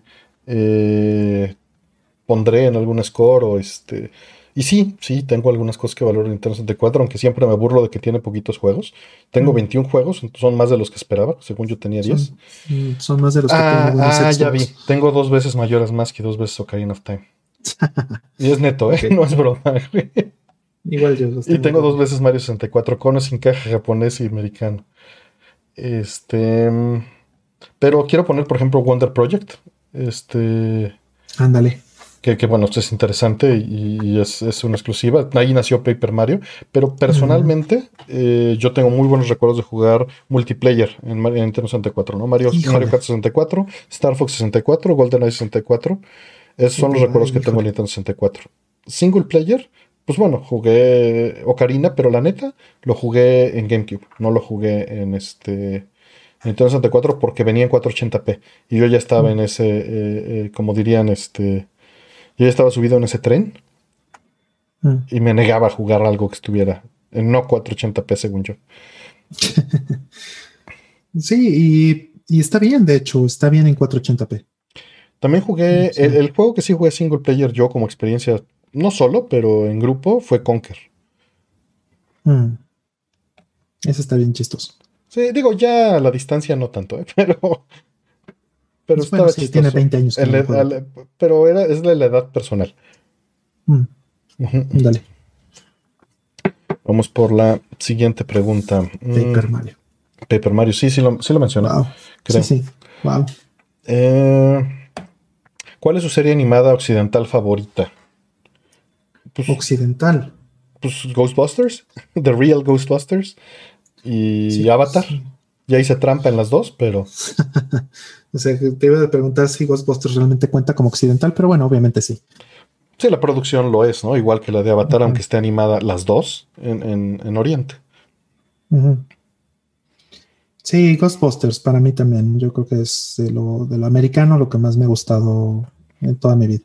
La disfruto mucho a la fecha. Sí, es a la fecha sí. Que, que sobreviva una caricatura de esa época para que la veas a esta edad y, no, te, no te retuerzas. Digo, porque regresé a ver He-Man y híjole, no. No, no, bueno, no te hagas Los Transformers, ¿no? No, no manches. Incluso los Thundercats, ¿no? Este, sí, no, muy tampoco, padres que estaban. Tampoco. De plano, híjole. Está muy soso, ¿no? Sí, Digo, está bonito y lo que quieras, pero sí está bien sosa la trama, así como, oh Dios mío. Sí, y el, y el intro sigue siendo maravilloso, eso sí, ¿eh? La animación del intro me sigue pareciendo como eh, superior a casi todo lo que hay ahorita todavía. También intenté, intenté alguna vez los cazafantasmas de, de, de Funimation, ¿se llama? Híjole, qué mala es, Dios mío, qué mala. Ah, o sea, es He-Man retrasada. Sí, Funimation, es He-Man retrasada. Está cañón. En fin. Es horripilante. De esa de Filmation estaba eh, Flash Gordon. Sí, y esa, esa me gustaba, pero quién sabe cómo la vería hoy en día. Exacto. Fíjate, está Batman Animated Series, claro. Este, claro, claro, claro que es, es, muy buena. Digo, aquí seguro nos van a recordar, recordar muchísimas este, más cosas, ¿no? Hay alguien que está en PS ahorita, perdón, el lag está duro en el stream. Este. Sí, Batman Animated Series. Y alguien está ahí diciendo, ah, Sin pues Punishment. Ya nos hicimos bien bolas con el, con el, con el chat por el lag que tenemos hoy. Por el lag. los pitufos no, los pitufos no. Lo veía cañón de niño, pero, pero no. No, gracias. Spider-Man de los noventas, donde salía Estrella de Fuego y, Bobby. Ah. Me acuerdo de los albures que le metían aquí, hijos. Como siempre, como siempre. Sí, sí, claro. Hay una parte cuando conoce este. Cuando se conocen ellos, ¿no? Ajá, cuando conoce a Peter Parker a la chica, le dice, oye, ¿no te llamas Merezco? Imagínate cómo sería recibido eso, ¿eh? Uf. No, bueno. Pero sí, se pasaban de lanza, ¿no? Como con Pátula. Sí, se pasaba. También, claro. Pátula siempre ahí de que soy poeta y en el aire las compongo. ¿Qué? y bueno, obviamente las tortugas ninja con, este se pasaban durísimo de lanza. Los motorratones también ahí dicen. También se pasaban. Yo no, no le entré a los motorratones. Yo le entré por el juego de, de Super Nintendo. es lo que más conocí de eso. Este. Vamos a la siguiente pregunta, porque estamos bien atrasados en las preguntas y estamos muy a gusto. Este, se nos va el tiempo. Eh, siguiente pregunta dice: ¿Han visto el proyecto independiente de Sonic llamado Utopia? Y si es así, ¿qué les parece? No, no lo he visto, pero hay una comunidad enorme de hackers de Sonic que se organizan muy bien y documentan todo muy bien. Muy bien, sí. Correcto pero no, no conozco. ¿Tú no lo conoces tampoco, no? No, tampoco, fíjate, no he tenido oportunidad. Y bueno, de caricaturas también me gusta mucho Looney Tunes y, y Animaniacs. Mm. Silverhawks sí los consumí, pero no sé qué tal hoy en día. Le entraba ah. pero no, no. Los Samurai Pizza Cats son japoneses, chavos. Sí, así es. Son eh, de Kiatoninden. Siguiente pregunta. Dice Artemio, además de todo lo que haces, ¿igual manejas las cuentas de Twitter, redes sociales de John Create You, la Suite 240p y ScoreBG? No, tengo becarios, este, y les pago una, pues obvio, lo manejo yo. Este, sí, pues lo manejo yo. Ahí como puedo. Hoy en día ya es más fácil que antes. Em, siguiente pregunta. Mm, ¿Saben qué tecnología en pantalla sigue después de OLED? He visto que hay muchas alternativas actuales. Estoy esperando ver en el CES qué cosas son realmente viables a mediano plazo, pero como no veo cercano el momento de hacer upgrade, no estoy muy metido. Normalmente, si estoy metido es porque ya tengo intenciones. Eh, no, no, no soy así como que estoy al día de toda la tecnología que me rodea. La verdad es que no. Eh, sí lo hacía, pero hoy en día eh, solo de las cosas que van saliendo. Mm. Dice, dice Karen que, Servicio Social administrando John Q. Ahí les firmo sus horas. No, es mala idea.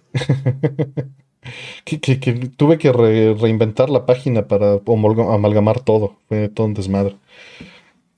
Em, ¿Tú sabes algo de la tecnología que siga de OLED?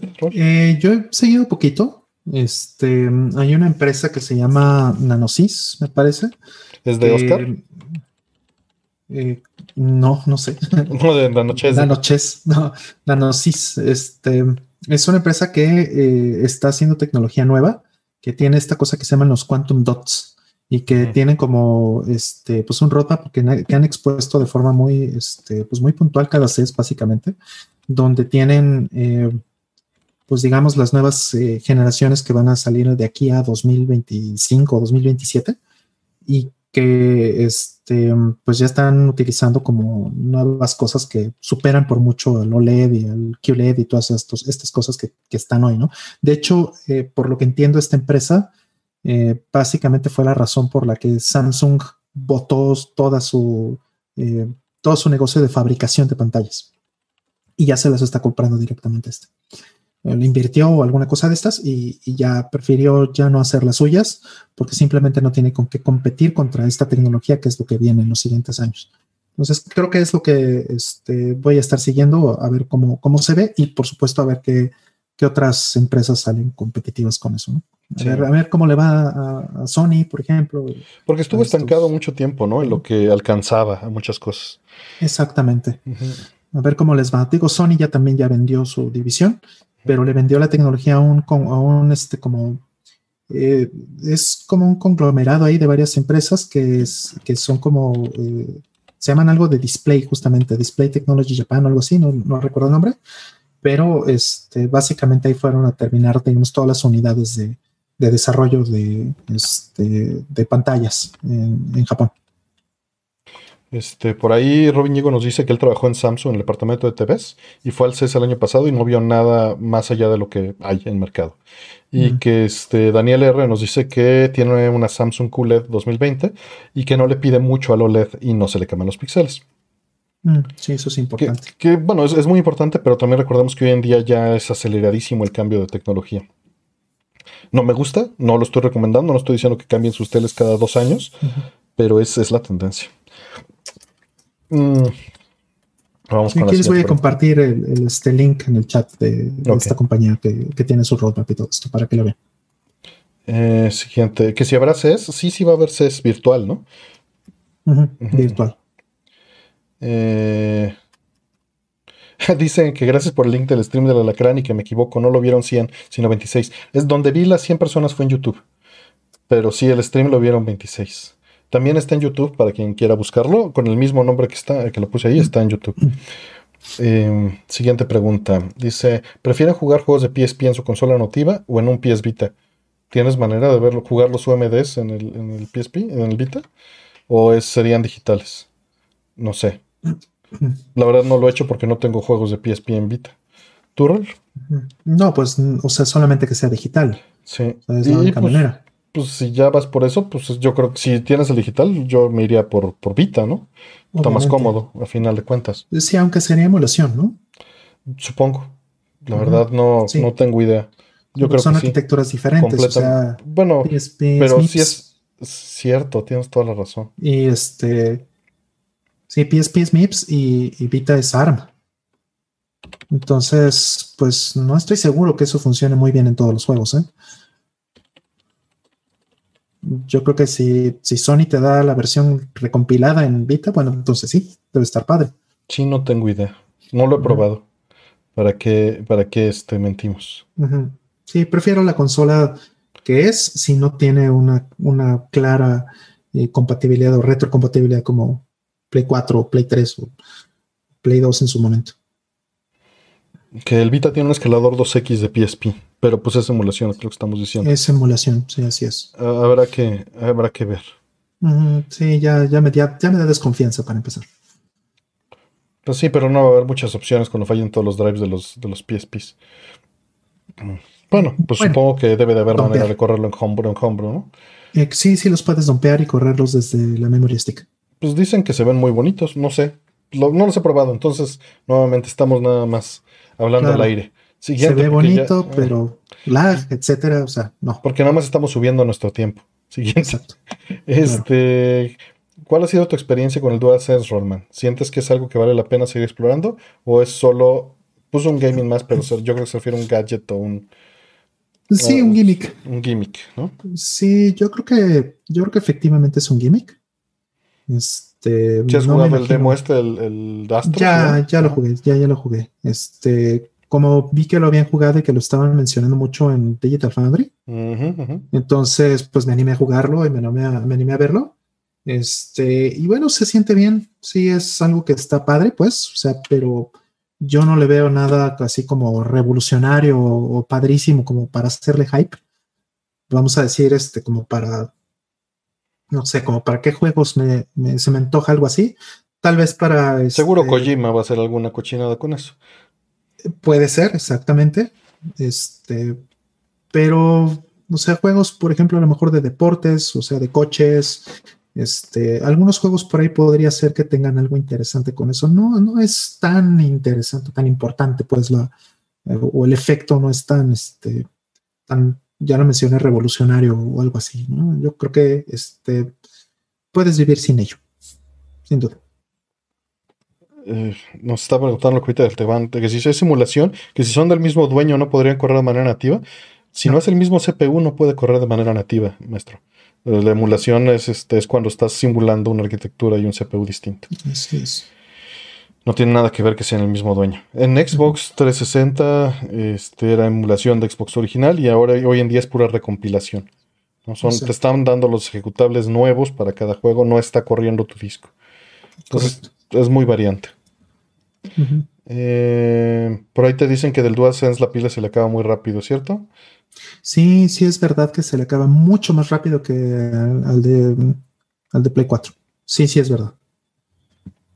Ok. Pues mejor cableado. siempre prefiero los controles cableados. Yo también lo tengo pegado ahí con un cable, no, no me importa. Y de hecho, este, creo que esa interfaz está mucho más padre o mucho más fácil. ¿Para hacer eso? Este, en, ajá, en Play 5, porque puedes activar que el control sea solamente. Este, Le puedes apagar el, el Wi-Fi, pues bueno, el, Bluetooth. Así es. Qué bueno, qué bueno. Siguiente, dice, ¿tienes alguna recomendación para aprender a programar en línea? Pues es muy la relativa a la que ya pues, nos pusieron. Nosotros no tenemos, pero puedes buscar la otra pregunta que está aquí mismo, en este mismo stream. Este, recomendaron Udemy y Free Code algo, ¿no? No, mm. me acuerdo. Este, este, por ahí, eh, Gustavo Pastor, muchas gracias por, la suscripción. Eh, siguiente dice: Realmente descubrí, descubrí que no puedo jugar crossplay con un amigo. perdón, tonto, ya, leí mal.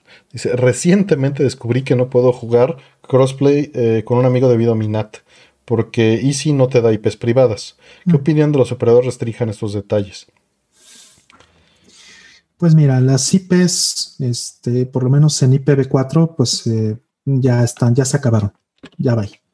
Ya hay un mercado negro, de hecho, entonces eh, son caras y los ISPs pues eh, tienen opciones muy limitadas para darte realmente este, IPs públicas. Ahora, eso es hoy. Hoy día muchos de los proveedores ya están empezando a darte IPv6. Entonces, eh, al darte IPv6, pues eso ya se elimina, ese problema deja de ser este, eh, deja de ser un obstáculo para consolas nuevas, obviamente, para equipos nuevos, y posiblemente vaya a haber alguna forma en la que tú puedas este, natear eh, o hacer esta conversión para que puedas tener consolas este, viejas que solamente soportan IPv4 sobre un túnel de IPv6. Entonces, yo no descartaría que eso este, vaya, a, vaya a poderse este, hacer en, algún momento determinado. Pero, este, pues sí, los, los ISPs, pues pobrecitos, o sea, las IPs cuestan dinero, no les puedes exigir que, tengan IPs dinámicas en IPv4. Sorry. no. y, no hay manera también. cuestan mucha lana. Sí, sí, no, no, no saldría. Sí, Sí, o sea, hay poquitos. Eh. No sé, y también depende de la zona, ¿eh? O sea, a veces Total Play te da, a veces este, o te las vende, ¿no? En la parte empresarial. Eh, Telmex, por ejemplo. O sea, puedes hablar para solicitarlo si es que tienes ya contratado, entonces. Para decirle que, pues igual y le conviene hacer eso, ¿no? Intentarlo. En un, en un tier, por ejemplo, este, no sé si, pero por lo menos Total Play dice que si te las vende este, las IPs públicas. Eh, Telmex ya te da las dos cosas, te da IP pública en IPv4 y te da también IPv6. Entonces, eh, pues está mejorando la situación. Este dice que Total Play tiene IPv6 y por chat me le dijeron que hicieron un DMZ. Mm, eso está muy bien. Ok. Este, por ahí, Anakin, mil gracias por, tu suscripción, en verdad. Mm. Este, por ahí te hacen una pregunta en el chat de Gradius para que le contestes. Y que dice Karen que con Internet empresarial te dan por default el IPv6 fijo. Mm, sí. Ok. Saludos, aquí Gracias. Sí, yo tengo IPv6 con 300 pesos. Entonces, pues me pues hace increíble. está poca Sí, pues sí. Así es. Eh, siguiente pregunta. Dice, Rollman, ¿por qué elegiste Play 5 en lugar de Xbox Series? Signo de interrogación. Eh, porque en Xbox a mí no me, bueno, no me interesa ninguna de las cosas que, pusieron. Yo no veo ningún juego exclusivo que, realmente me, atraiga, en lo más mínimo. Digo, en Play 5 tampoco hay muchos, pues. Compré Demon Souls, pero pues es muy buen Play 4. Entonces, eh, los juegos que son exclusivos de Play 4 funcionan excelentemente en Play 5. Este, y está el otro detalle de la retrocompatibilidad, ¿no? El performance que te da de tu Play 4 a Play 5. Eh, ¿Detalles de retrocompatibilidad? ¿Qué te refieres? ¿Al tema de performance? Eh, sí, sí, que ganas performance y tienes una amplia biblioteca de Play 4. O sea, eso creo que también es un factor, ¿no? Y, exclusivas, o sea, volvemos al mismo punto. O sea, a mí de nada me sirve tener un Xbox este, Series X para juegos de Xbox One que tampoco me interesan, para juegos de Xbox 360, que tampoco me interesan, para juegos de Xbox original, que tampoco me interesan, ¿no? Que, digo, estaba repasando el otro día y tengo muy pocas exclusivas de Play 5, ¿eh? Es más que nada preferencia. Play 4, dices. Digo, de Play 4, sí. Eh, sí, o sea, sí, sí, este, habrá juegos buenos, exclusivos realmente en 20 años, muy poquitos que, que, me, que me interesen en, en, el campo de Xbox. Entonces, no sé, a lo mejor en algún futuro sí si veo una buena barata, este, para jugar Panzer Dragon Horta o para jugar. por exclusivas, ¿no? Ajá, volvemos al mismo punto, exclusivas, ¿no? No hay otra forma, ¿no? Yo, a mí no me interesa Gears Software, a mí no me interesa Halo, a mí no me interesan esos juegos, ¿no? Entonces, pues no, no me interesa Xbox. Están pidiendo el JPG del, del, este, del Hurón. Claro, nada más no por aquí, porque por aquí no se los puedo pasar. Ah, pregúntame en Twitter, ¿no? Y les paso ahí el, que rescaté de hace años. Lo escalé con Waifu 2X, ¿no? Porque la verdad es que es de muy baja resolución. Waifu 2X. Eh, siguiente pregunta. Dice: Estoy indeciso de comprar Astral Chain para Switch. ¿Es tan bueno como Bayonetta o como Nier Automata? Si ya lo jugaron, ¿lo recomiendan? Yo, yo todavía no, lo tengo pendiente, perdón, Jeff John, pero por andar de hocicón aquí en el stream diciendo que íbamos a jugar eh, Rollis y yo Nier, pues lo, lo moví de lugar. Roll, ¿qué opinas? ¿De qué? De... Comparando Astral Chain con Bayonetta y Automata. No, sí son mucho, muy diferentes. Astral Chain está bastante más enfocado a la, acción que, este, que Nier Automata, pero pues tampoco es Bayonetta. O sea, eh, pondría yo en, esa escala, ¿no? Este, más acción, bayoneta, este, después seguiría Astral Chain y al, último Nier Automata.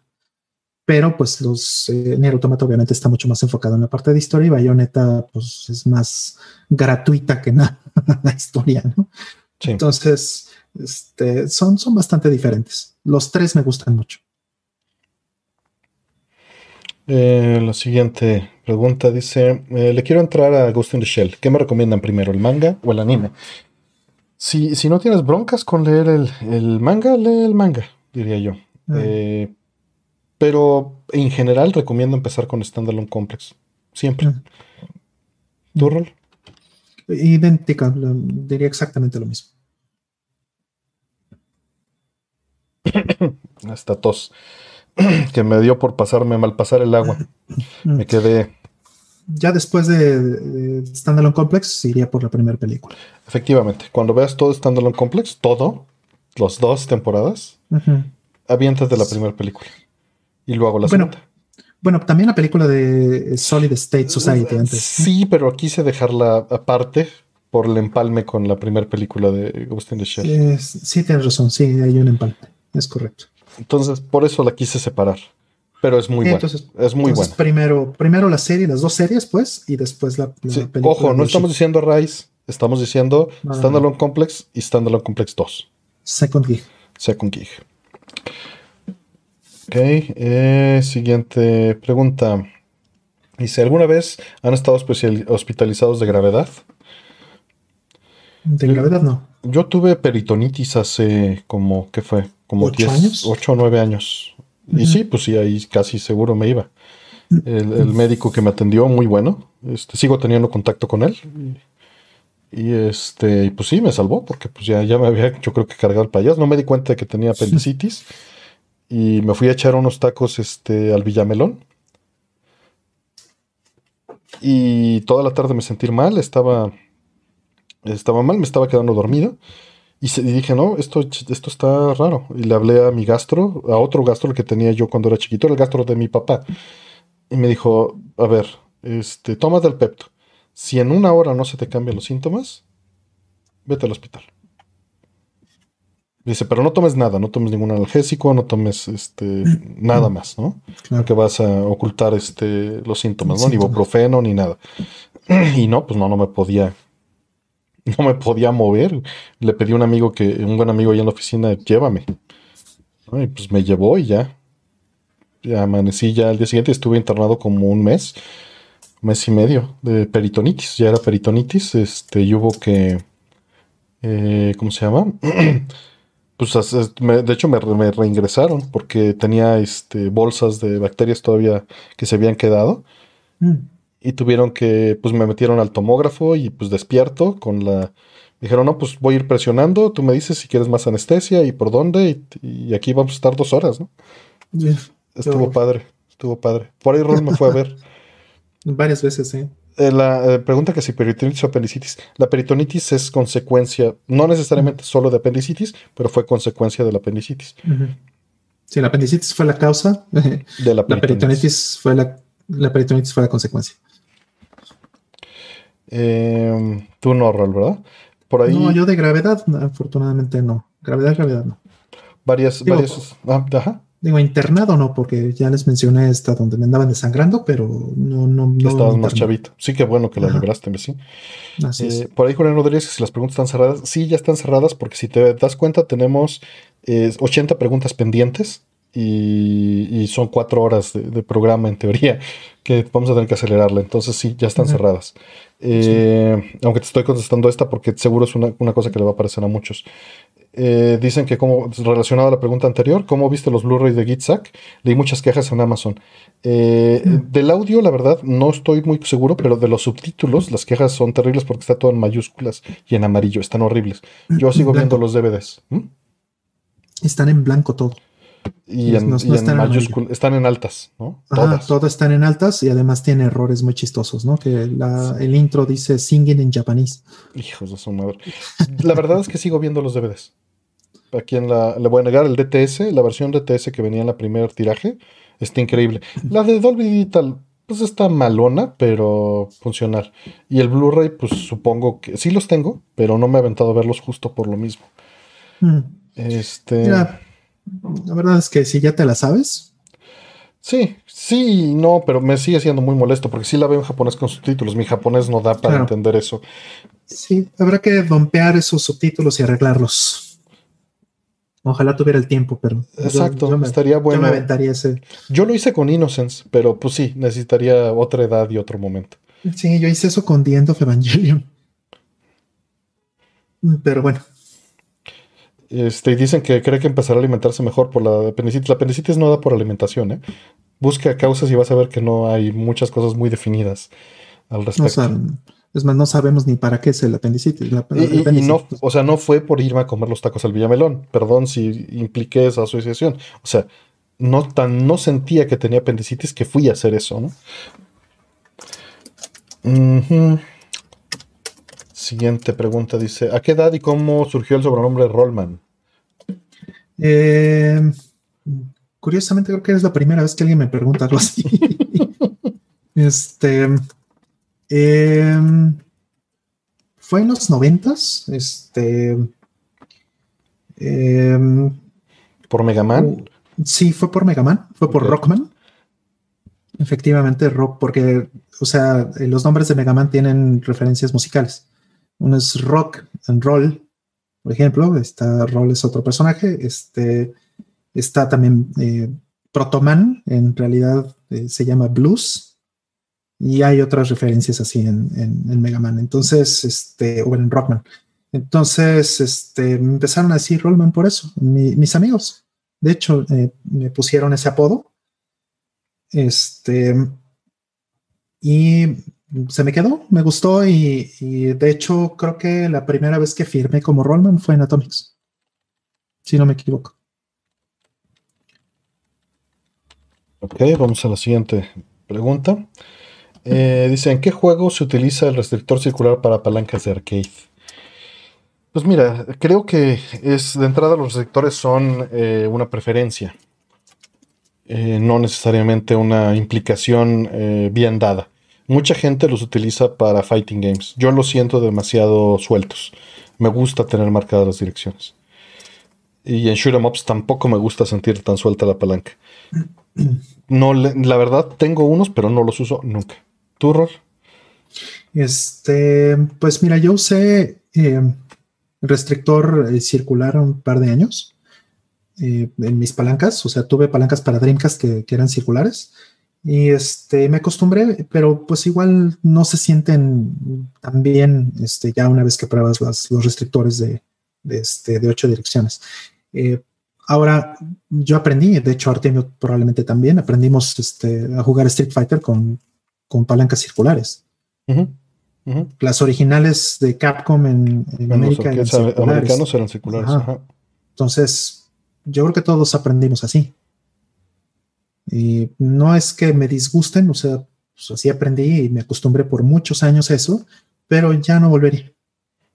Me gusta mucho más que estén bien marcados. Por ahí está José Cruz, dice que él usa restrictor cuadrado. Ujú. ¿Está bien? Cuadrado, Sí, es. sí, eso es. Que justamente era el default en las máquinas japonesas. Así es, así es. Y lo sigue siendo todavía y este... Y de hecho, yo ya siento el octagonal muy suelto también. ¿no? Precisamente por eso. El, o sea, el, oct- Sí. el octagonal es el equivalente del circular americano. En japonés. Bueno, eh, las Hay, palancas hay uno arriba, ¿no? Sí. Las Ajá, o sea, si hay circular en Japón. Las palancas de Dreamcast que, que te comento eran, eran japonesas. Este, y los ópticos suelen ser circulares. Y son esos, había muchos americanos, ¿no? De HAP, los ópticos. Siempre quise uno, pero qué bueno que no lo compré. Estas son de ASCII, las palancas que te digo de, de Dreamcast eh, son de ASCII y son circulares. Siguiente pregunta. ópticas. Dice. mm, Artemio, como fan de los libros de Elige tu propia aventura y las compus viejas retro, ¿no te llama la atención experimentar el episodio Bandersnatch de Black Mirror aunque esté en Netflix? Sí lo experimenté porque me estuvieron insistiendo y la verdad me decepcionó en, en narrativa. Eh, a nivel tecnología, pues está bien, está bonito, qué bueno que existe. Mm. Pero la narrativa me pareció como la rosa de Guadalupe con tecnología. Eso es buena descripción de Black Mirror. Entonces, pues no, la- o sea, y es el único episodio de Black Mirror que he visto y me decepcionó mucho en eso. Sí, Pero bueno, Sí, tecnología muy diluida, ¿no? No me gusta. pues, pues también como satanizada, ¿no? Y, y no entendida, nada más así como espantada para el, el Boogeyman, ¿no? Ajá, es este, es dimensión desconocida, pero con Pero sí. celulares, ¿no? Pero, pero Dimensión Desconocida tenía temática Claro, pero más, sí, o sea, más pero, pensada, ¿no? no sé. Claro, bueno, pero que llevada- Bandersnatch. No puedo juzgarlo de más de Black Mirror. Yo he visto bien par de episodios y sí, no, no me gustó. Es la Rosa de Guadalupe con celulares.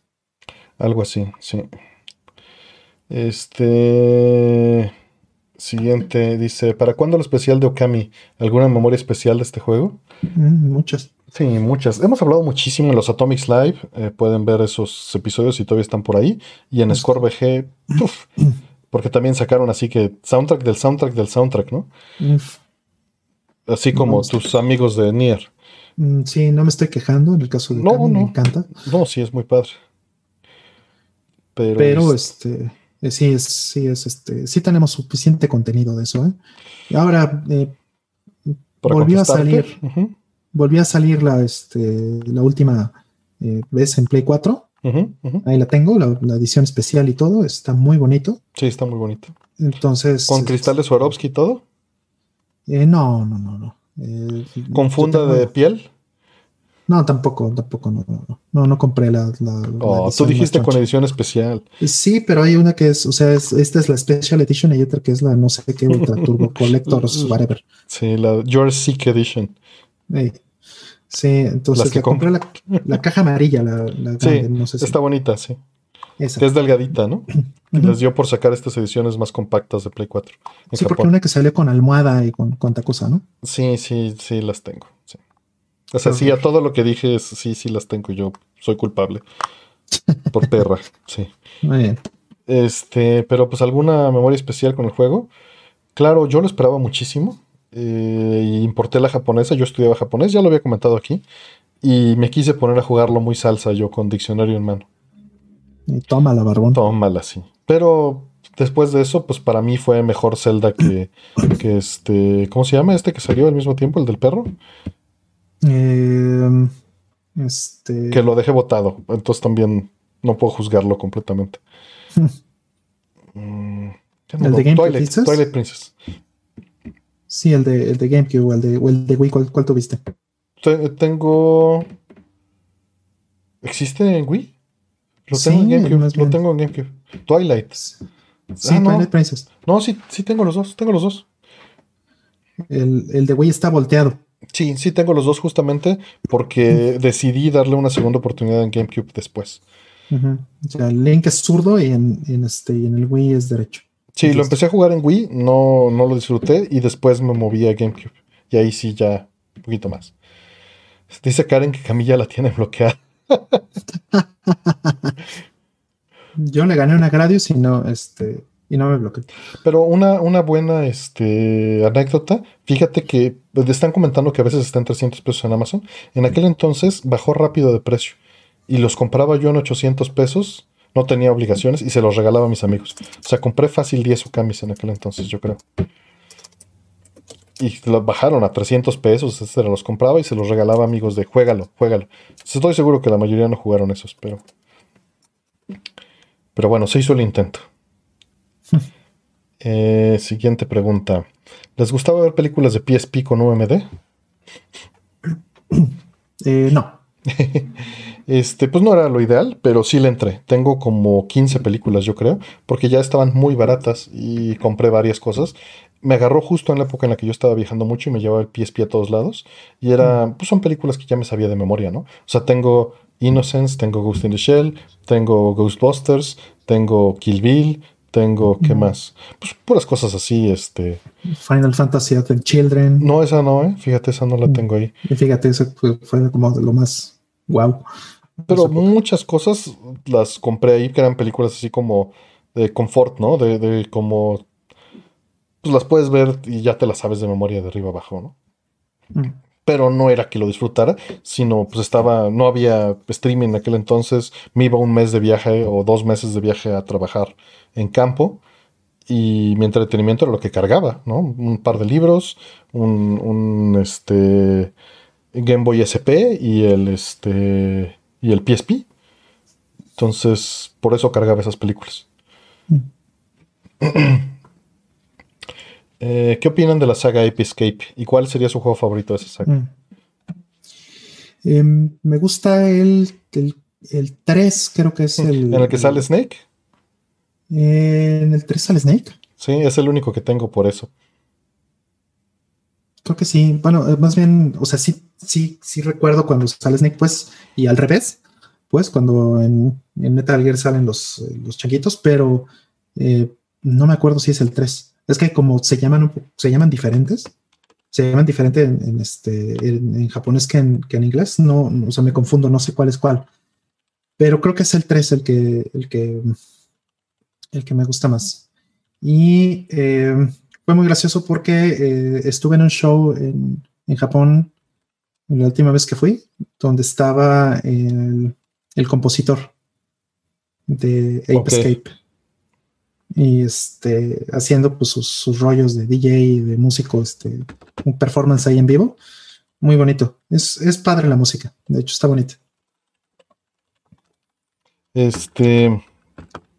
Por ahí dice Karen que los, audífonos, la película, la consola y memoria de 128 en tu kit de PSP. Yo usaba el, el, el hard shell, este, el, duro, el case duro de, Logitech de viaje. De hecho, Roll estaba ahí cuando me compraron mi PSP mm. en un E3. no, no fue un E3, fue en un Anime Expo, ¿no? Eh. que estabas con Paco Puente. Sí, eso debe haber sido en un Anime Expo y este y me compraron ese PSP y yo lo, cargaba con las bocinas, con las bocinitas estas de Luigi que se plegaban. este, las tienes? Sí, y las usábamos en Score, era justo lo que iba a comentar. Eran las que usábamos en Score para monitorear el audio y escuchar la música entre todos.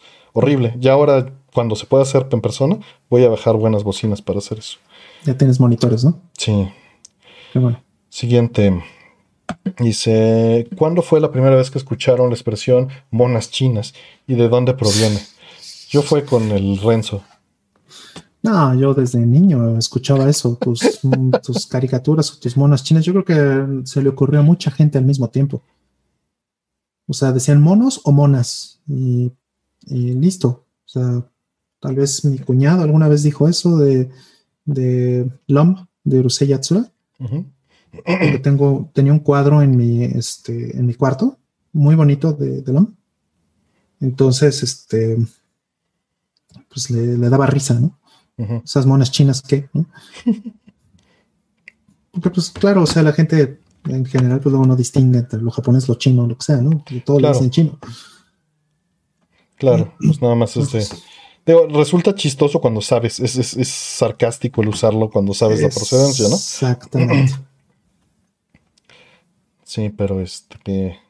Pero pues bueno, pues bueno, yo fui hasta con Renzo. E, era mi fuente de, de, ese tipo de conocimiento. Todo lo nacos lo vamos a. No, lo no, pues me hacía reír, siempre, siempre buscaba la manera de hacer reír.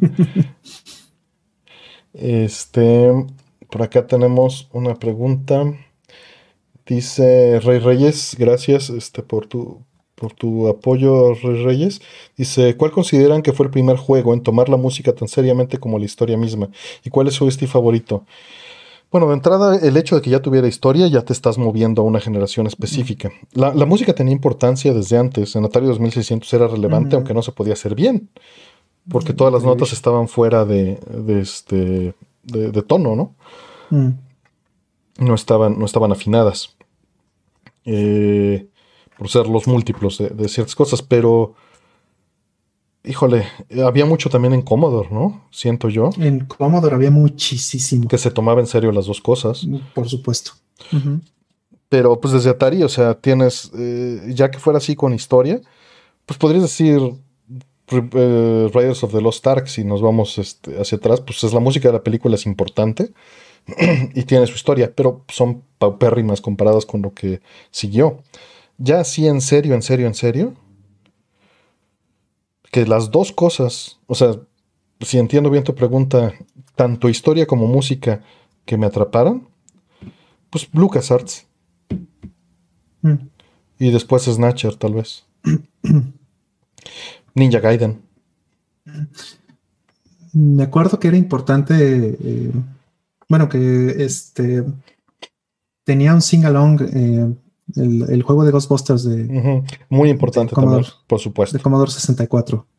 Y muy, muy sí, creo que, creo que en, esa plataforma hubo muchísimo. O sea, la fecha sigue siendo, la gente sigue siendo mofa.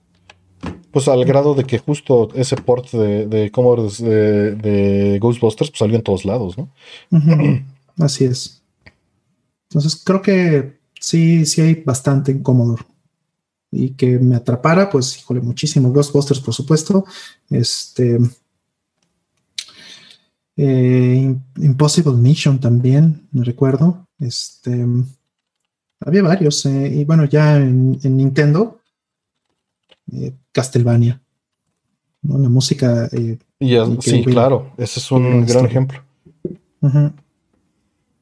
Castlevania es un gran, gran ejemplo. Este, por ahí, gracias, Sega Abigail. Eh, el otro día salimos ahí también en una, en una entrevista con, con, ella y con sus compañeros. Entonces, denle una checada. Está en el canal, en, el, en la playlist de entrevistas. Ahí las pueden ver. Mm. Está ligada directamente.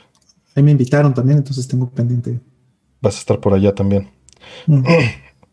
Pues bueno, ahí, ahí pueden irlos a ver. Eh, siguiente pregunta dice, acabo de comprarme una tornamesa y tiene el, preamplificador integrado, pero me mm. gustaría comprar un externo en algún momento. ¿Alguno que mm. recomienden? Mira, es un mundo de dolor en muchos sentidos. De entrada, el, el, pre de una tornamesa tiene que ir em, en tándem, o sea, sincronizado, eh, eh, pareado, ¿no? Con eh, el cartucho. Tienes que ver qué tipo de cartucho utilizas. Hay, hay preamplificadores que tienen opción para cambiar entre los dos, porque la ganancia es distinta entre mm. Magnetic, este, Magnetic y Moving Coil. ¿no? Moving Magnet mm. y Moving Coil. Son creo que las mm. dos opciones si mi memoria no me falla, porque tiene muchos años que, que no estoy tan metido en esto. Entonces tienes que ver eso. Yo te recomendaría un NAD ya viejito no te compres uno de los nuevos porque te va a salir muy caro, pero uno viejito usado en eBay te va a salir baratísimo. Y son maravillosos. Y que tenga esas características. De ahí en fuera, el trabajo de un amplificador en una tornamesa es eh, tener la ganancia necesaria con el cartucho, por un lado, y la segunda es de modular la señal de cómo viene modulada en un vinil, porque en el vinil viene comprimida literalmente en rango dinámico, si lo quisieras ver de alguna manera, pero relacionado a la frecuencia. Es ecualizado para ser más. Efectivamente. Este, viene, viene, ecualizado. La modulación consiste en una ecualización específica que se tiene que aplicar para reconstruir la música en su señal original, porque mm. la, el aguja brincaría mucho con los graves y los agudos no tendrían la, amplitud necesaria. Entonces eh, se hizo una curva que ajustara y mm. que ganara la mayor cantidad de espacio en el vinil en, el acetato para este. Perdón por usar el término vinil suelto, los discos de vinil. y este, y bueno, pues eso sería mi recomendación. ¿Algo más, No, no, este, muy importante también considerar no usar software. Mm, eh, para esa, esa modulación. Sí, o sea, este, porque venden por ahí o, este, puedes bajar software que te dicen, sí, conecta directo tu, este, tu tornamesa a la tarjeta de sonido. Y pues no, eso no necesariamente es óptimo. O sea, realmente tendrías que saber lo que estás haciendo. Claro, o tener todo muy, muy bien estudiado, ¿no? Sí, porque como bien dice Artemio, no se trata nada más de preamplificar. De amplificar no es toda la historia. Si fuera toda la historia, pues simplemente sería amplificar el, este, el audio que viene de la, del nivel de la, este, del fono, pues, y ya pero no, no, no. Sí está la parte de la ecualización y eso no lo logras simplemente amplificando y, muchas veces eh, eh, no lo haces o no lo hace el software. Entonces no, no vayas por esa opción. Sí. Eh, por ahí Hola Planeta te recomienda unos de Mayflower, Electronics. No los conozco, pero bueno, pues échales un ojo. Ahí te lo está recomendando. ¿Y qué marca recomendé? Recomendé NAD. NAD. NAD. Son, es una marca cara, pero insisto, si buscan un pre eh, solito, ¿no? Eh, de hace 10, 20 años, les va a salir bien barata. Sí, y muchos muchos este, eh, receivers, muchos amplificadores que, venden de home theater y cosas así, este, tienen eh, su preamplificador este, para, para este, acetato o vinil y, y, funcionan bien, o sea, no, no desmerecen, ya viene incluido, ¿no? Entonces, este, es solamente que quisieras algo eh, especializado y que... O, le cambias el cartucho, ¿no? A la tornamesa. También eso es posible, le cambias el cartucho a la tornamesa, así es. Y entonces, pues sí vas a tener que ver otro, otro pre, ¿no? Porque pon tú que te quieras mover a uno más fino y tal vez no coincide con el tipo de, aguja que utilizas. Totalmente. porque hay distintos grados, ¿no? O sea, las tornamesas que te venden eh, aquí en México en, centros comerciales, pues tienen una aguja de, plástico, ¿no? Y que tienes que estar cambie, cambie, cambie. Mm. Y las agujas, este, pues más finas, pues te van a costar una la nota. Pero yo te recomiendo una Denon 103 que es mm. este, legendaria y de muchos años, simple, la más barata, mm. nada fancy, pero aún así es una lana. Mm. Y un limpiador para aguja de tornamesa, ¿no? Que normalmente es como una... Es, un pedazo como de silicón eh, húmedo en el que metes la aguja y se le queda toda la porquería ahí. De acuerdo. Ah, no ese mundo. Y tu aspiradora de viniles. No, no, no, no. Y, quitarles el, la electricidad estática. Pura diversión. No, no, no. La neta, la neta, los viniles úsenlos para, para decoración y para obtenerlos bonitos.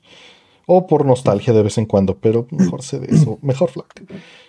Sí, los ponen una vez y los super digitalizan a muy buena resolución. Y, la verdad, es, o sea, lo, que veo muy bien del vinil es que te obliga a escuchar el disco. Tú mm. lo puedes hacer por fuera, ¿no? Pero es un buen hack para que de entrada le pongas atención. sí, es verdad. El, ritual te ayuda. Exactamente, el ritual te ayuda. Ahí buenas noches a los que, a los que este, ya se van a dormir. Eh, por ahí está Olaf. Karen dice que ya se anda cayendo, pero sigue con energías. Ya vete a dormir, Karen. Muchas gracias, pero voy a dormir. Nosotros se está aquí dice. Sí, no, no inventes. Julián Rodríguez, buenas noches. Este, digo, para quien lo está viendo después, es la 1.20, apenas, iba a decir, pero no, no es apenas. Y vamos a seguir entonces. Eh, Siguiente dice, pregunta para Rollman. ¿Por qué si al principio junto con Artem comentaste que no le ibas a entrar a la nueva generación aún, terminaste comprando un Play 5? ¿Traidor? Eso lo agregué. eso lo agregué. no, no, no. Es que más bien el punto es que como, como consola realmente, o sea, como juegos de Play 5 exclusivos de Play 5, no, realmente no tiene nada atractivo. Sí compré Demon Souls, pero no es lo que estoy jugando ahorita. O sea, si por mí la pude haber comprado el año que viene realmente. Pero este, lo que sí está muy bien es que es un muy buen Play 4. Y yo no tuve un Play 4 Pro. Entonces, eh, yo tengo juegos de Play 4 que, se, ya les, les cuesta, le cuesta a la consola original, al Play 4 que no. No, pues Nier sí le pesa. O sea, ahorita que lo estoy jugando, le pesa. Y sí me da envidia decir, no, pues me gustaría jugar un mejor hardware para que no note yo estos cambios, caídas de frame rate, que bueno, antes no tenías opción, ¿no? Pero ahorita puedes hacer algo. Exactamente. Y mm, vamos, este, al Play 4 no le podías hacer gran cosa, aunque le, pudiera, aunque le pusieras un solid state, no cargaba más rápido. Y entonces, uno de los juegos que más me ha dolido jugar en Play 4 eh, recientemente es eh, Final Fantasy VII Remake porque se cuelga mucho en el loading, porque este, tiene problemas con las texturas, que tiene mucho que ver con, este, con el tiempo del, del, bus y todo eso. O sea, sí es un juego que le pesa, definitivamente. Entonces lo puse, de, lo puse todavía en disco duro, ¿eh? ni siquiera estamos hablando de solid state, en un Play 5 y se fue al triple la velocidad, nada más por el, cambio de bus. Entonces, eh, y el frame rate ya es constante en, todos los juegos que he jugado de Play 4, el frame rate está cerrado a 60 o a 30, ¿no? Dependiendo del juego, ¿no? Si el juego está eh, este, eh, fijo a 30. Pero bueno, esa es la parte más interesante. Es un gran Play 4. Yo todavía no juego o no tengo una experiencia de nueva generación, si lo quieres ver así. Nada más he jugado una hora. Este, Demon Souls, y eso es todo lo que he jugado de, de última generación. Ni siquiera tengo tele 4K. Entonces, para mí es un Play 4 con esteroides. Ok, siguiente pregunta. Dice, ¿cuál es el personaje de los Muppets que les cae mejor? ¿Y de Plaza Sésamo? este, pues tiene que ser Statler y Waldorf, ¿no? Exactamente, nosotros somos Statler y Waldorf, entonces. No sé quién es quién, pero, pero yo sería el chaparrito, supongo. Ándale. este, y de los Muppets, híjole, no sé. El, el, conde que cuenta, ese es de ahí. Y el Digo, conde de- y, de, y de Plaza Sésamo. Ese es de Plaza Sésamo, sí. Sí, sí porque Este- mencionaron los dos. Sí, ándale. Este, híjole, no sé, de- hay muchos personajes muy buenos. Me gusta, obviamente, la, la rana René, pues, ¿no? O sea, Kermit está increíble. Es, es uno de mis personajes favoritos de Ever, de lo mejor que hay en la vida. Pero eh, este, también hay muchos otros muy buenos. Me gusta el, el, este, el cocinero, el chef. Mm, No, bueno, ese cocinero me, me- me mata de la risa. Eh, de pronto Piggy me cae bien. Gonzo de pronto me cae bien. Animal es fabuloso. Me encanta. eh, pues vamos a, con, la, con la siguiente. ¿Que ¿Cuánto mides en lo que contesto la siguiente? Por lo que 1.90. dije de la altura. Eh, siguiente pregunta. Dice, a nivel personal y científico, ¿qué opinión tienen sobre el veganismo y cualquier línea de pensamiento en pro de los animales? Que creo que son cosas distintas, pero... Cosas muy diferentes, así es. El veganismo no es más que un choro, este, y eso es algo que, que de hecho es malo, es malo en, en general, ¿no? Este, mal practicado, mal, mal informado, puede ser muy dañino para la salud. O sea, pregúntenle a un doctor, pregúntenle a un cirujano, sobre todo, cómo le va con, con gente que es vegana y que no tiene la proteína correcta para tener este bien eh, el tejido. Eh, y esto lo he escuchado de múltiples doctores, ¿no? O sea, que, que sí es como de, oigan, pues no recomienden esas cosas, no hagan eso, etcétera. Y pues hay mucho depredador también allá afuera, mucha gente que, que lo trata como un rollo esotérico y que pues es estúpido. Entonces, este, sí entiendo el ángulo de- del, del tema de los animales, eso lo entiendo perfectamente, pero también eso ya se va a acabar.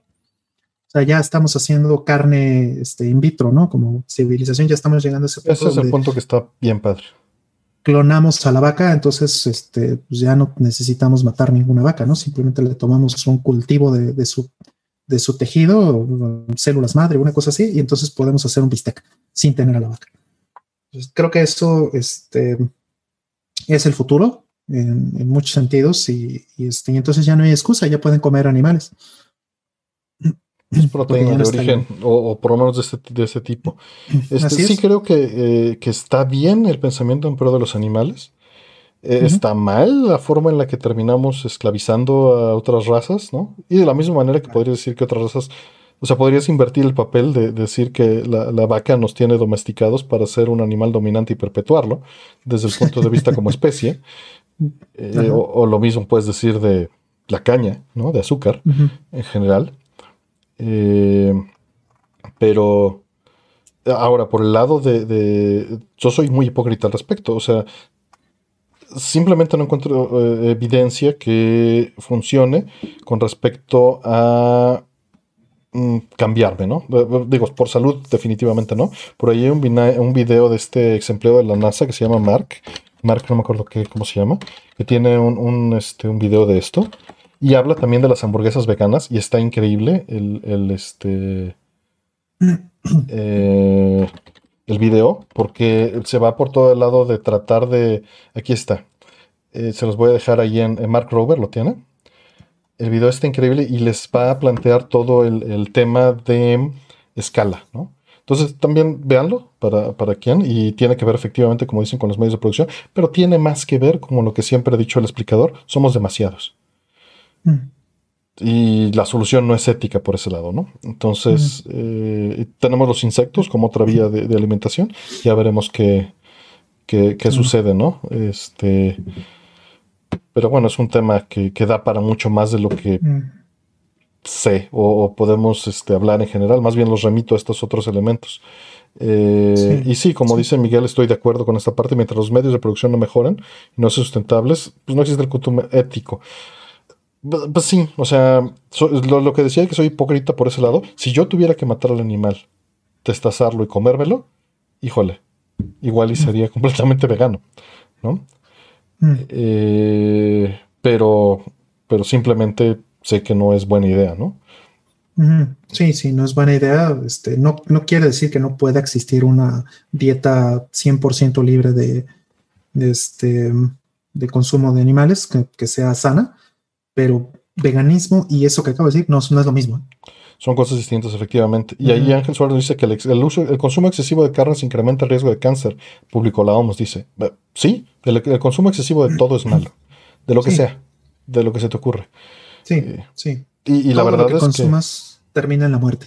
eso de comer carne una vez a la semana, pues también es mala idea. O sea, y les voy a ser bien honestos, yo prefiero mil veces, así, mil veces, unas, este, y esto no es vegano, pero, eh, pues hay, hay muchos, unos chayotes rellenos, puta, me Uf. encantan, o sea, o, o- y, y- y si me vas a escoger, voy a escoger muchas de las opciones veganas, bueno, no veganas, porque son ovo, ovo-lacto vegetarianas, sobre la carne. La carne a mí no me gusta, me gusta la carne mm, mal, o sea, me gusta los tacos de bistec, ¿no?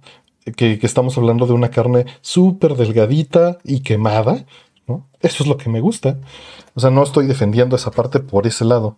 Simplemente por nutrición necesitamos. Esa es la fuente de proteína y de grasa. La- tanto proteína como grasa la necesitan para su cerebro y para todo su cuerpo. Así es. De lo, de lo que sé. No soy ningún experto, nuevamente.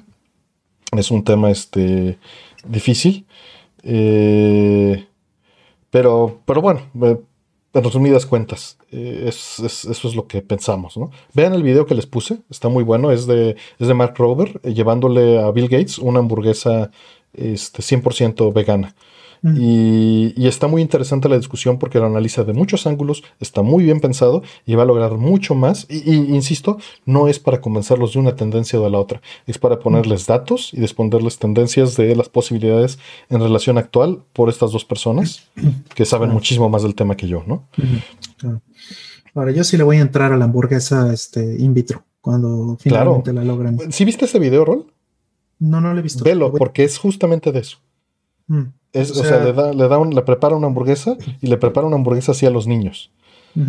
Sí, por lo que entiendo, eso ya está en, en las decenas de dólares por, por un por carne, por, por, digamos, por una hamburguesa, en lugar de los miles de dólares que estaba hace unos cinco años. Y, y no solo eso, el, hamburguesa, en estos videos, en el video que les puse ahí, de Mark Rober, se están preocupando por hacer que huela igual al cocinarla, por hacer que la grasa y el- los sonidos sean los mismos. ¿no? O sea, están tratando de replicar, y es una hamburguesa completamente vegana, que es una alternativa distinta a la de in vitro, ¿no? Que también analizan en el video, también hacen esa prueba. Pero está muy interesante todos esos caminos.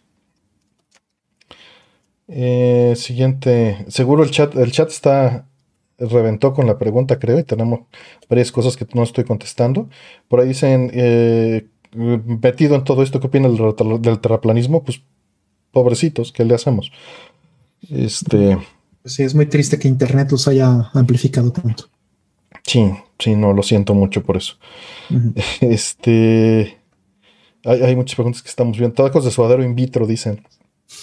Sí, esta cosa Estaría unos, unos de pastor in vitro. Pues yo no tengo problema, estaría increíble. Por mí, Sí, sí, eh, me llamaron este, hace unos meses porque compré alguna vez pedí tacos del califa y me llamaron para decirme que ya había app y que si quería tal, tal, tal y cuántas cosas, o sea, como de promoción y me dijeron que ya tenían lo que llaman el pastor irreal, que es un pastor vegano, pues, ¿no? Este. Una imitación de pastor.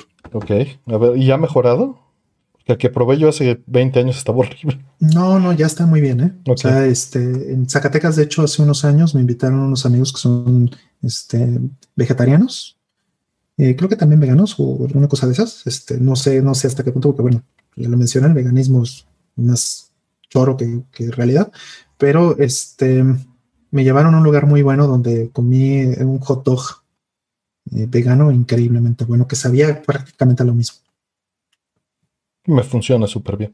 Digo, Carnitas. siempre y cuando nutricionalmente te cubre, Totalmente de acuerdo. estamos bien. Y, y la verdad es que yo evito la carne en general. O sea, no, no, no me gusta, salvo, como dije, unos tacos. Pollo no tengo problema, pero.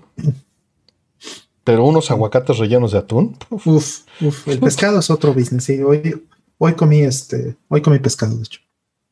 mm. Es rico el pescado. Digo, hay distintas maneras, hay, hay, distintas cosas, pero hasta salivo con eso. O sea, sí me gustan mm. mucho. Podría. Sí, sí, también el problema es ese. Me pones ensalada enfrente y me lo complementas con cremas y quesos. Uf. Me vuelvo loco. Mm, igual yo. O sea, te cambio todo por eso, sin problemas. Mm. Bueno, este, por ahí está Gabriela Márquez, saludos. Que, ya anda por ahí. Este, ya, ya entró también desde hace rato. Eh, el pescado súper rico. Sí, sabes que tengo una memorias de, en Veracruz de chiquito, después de estar en el mar horas, salir y comerte una mojarra. Uf. Con limoncito así y sal. Híjole. Ah, qué rico. y unas picaditas, ¿no? En Oaxaca. Uf. Ah, eh, no, no, no, en Rosarito, una langostita con mantequilla y frijoles. Ándale. En, ah. Ensenada, unos taquitos de marlin. Uf. Sí. Bueno, vámonos. Este. Siguiente. Eh, ¿Qué prefieren? ¿Comida mexicana o japonesa? Mexicana. Mexicana, sí, sí, claro. No quiere decir que no me encante la comida japonesa, pero, sí, sí creo que es superior a la mexicana. Eh, siguiente pregunta. Dice, eh, ¿en algún momento de sus carreras se han sentido estancados? Eh, el gusto por la programación y qué han hecho para recuperar el amor por la misma. Todos los días me siento estancado en esta industria. pues sí, está hecha para eso, ¿no? Sí, exactamente. Todo cambia. Este, mis, conocimientos de hace cinco años ya no aplican. Entonces sí, sí es, eh, se siente feo. Pero bueno, es cuando te gusta realmente y, que encuentras algo que, que, te apasiona, encuentras algo que está bien hecho y que tiene este sobre todo por eso me gusta mucho el open source o el software libre, porque te da la oportunidad de convivir con, gente que, piensa y que tiene este, ideas muy interesantes y las lleva a la práctica y, te, puedes incluir. Para mí eso es un, motivador muy grande.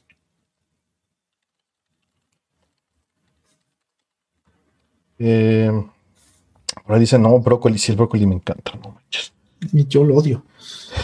Eh, la comida china también, fíjate, perdón, ahorita que me regresé a dos preguntas atrás, pero la comida china mexicana cantonesa que te venden aquí en México, me encanta que es pura verdura, está increíble. Digo, sí, tiene tantito pollito, tantito pescado, pero, pero te estás comiendo 90% de verduras con una salsa ahí, con... me encanta. Sí le echan mucho aceite, muchas veces, ¿no? Sí, y azúcar también. Ajá. Pero me fascina. pero es verdurita rica. Sí, me encanta, ¿no? Eso, es, eso que hacen de, en salsa de ostión, el brócoli rallado, que lo, que lo hacen en, rodajas largas, ¿no? Y también me fascina eso. Eh, la siguiente dice, ¿cómo enfrentan sus momentos de ansiedad?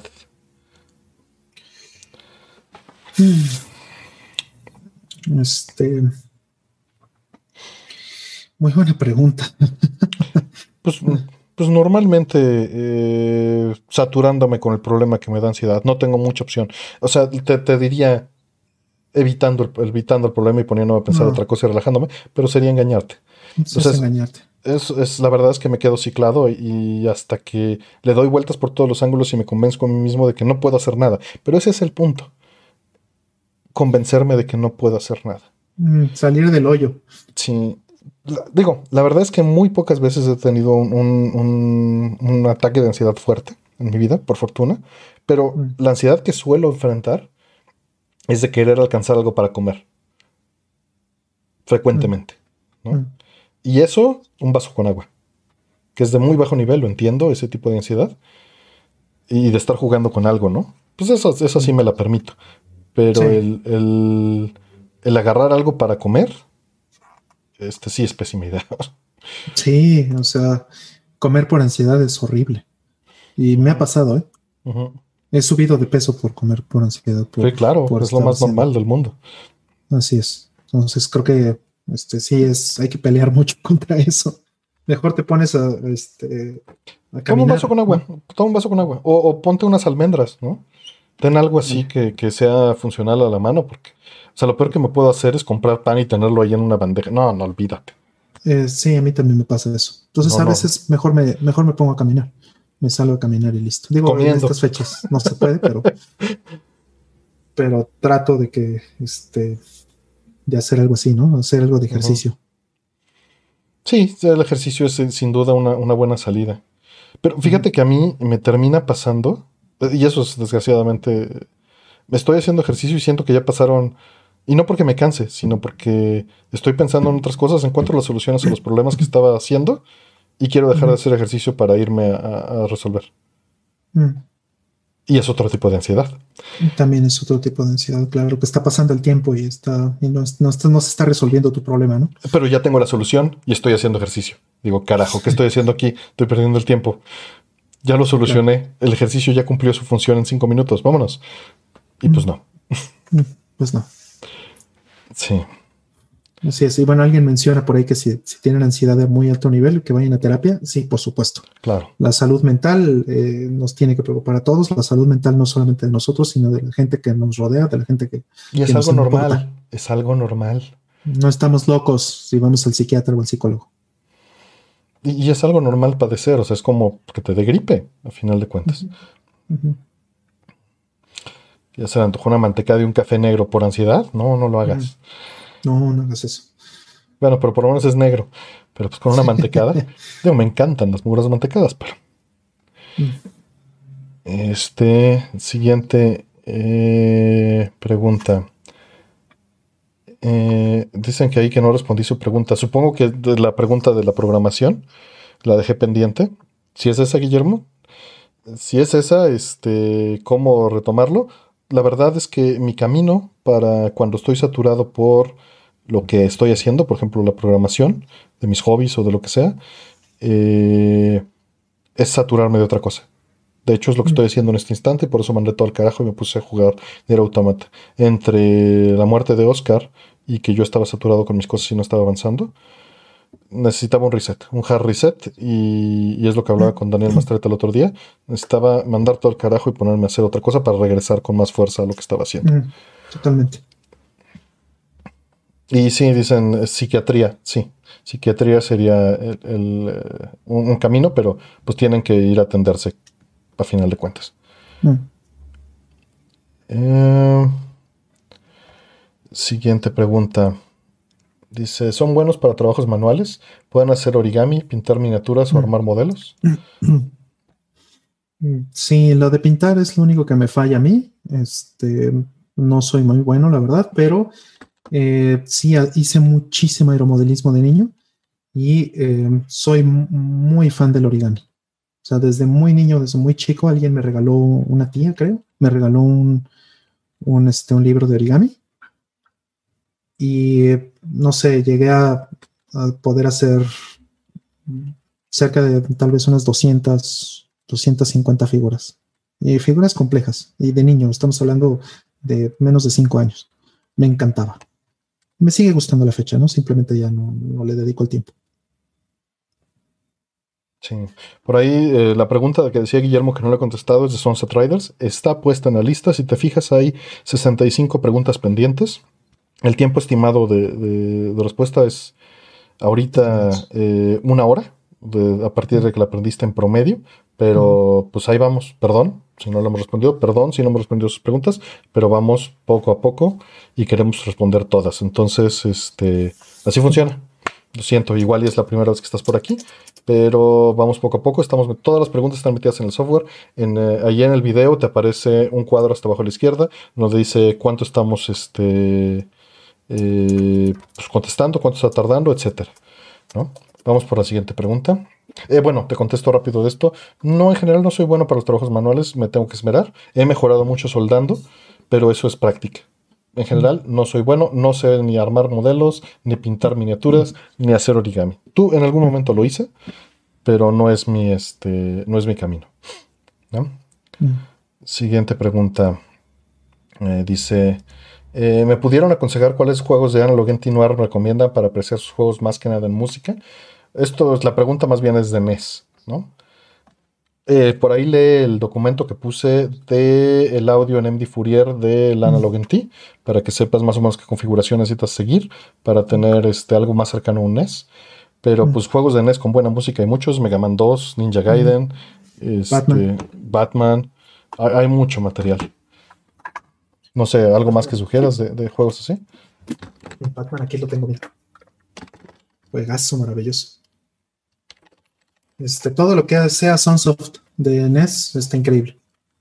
Hasta Gremlins está muy bueno.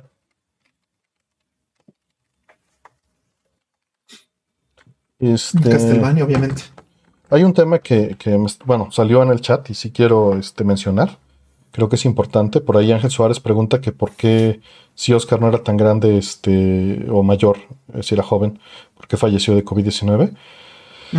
Y bueno, yo no soy ningún experto ni sé las causas de las complicaciones este, específicas de, Oscar, de, mi amigo, mm. pero mm. sí te puedo decir con completa certeza que hay muchos más factores que los factores de riesgo. O sea, sí, están los agravantes que puedan causar que tu inflamación sea superior.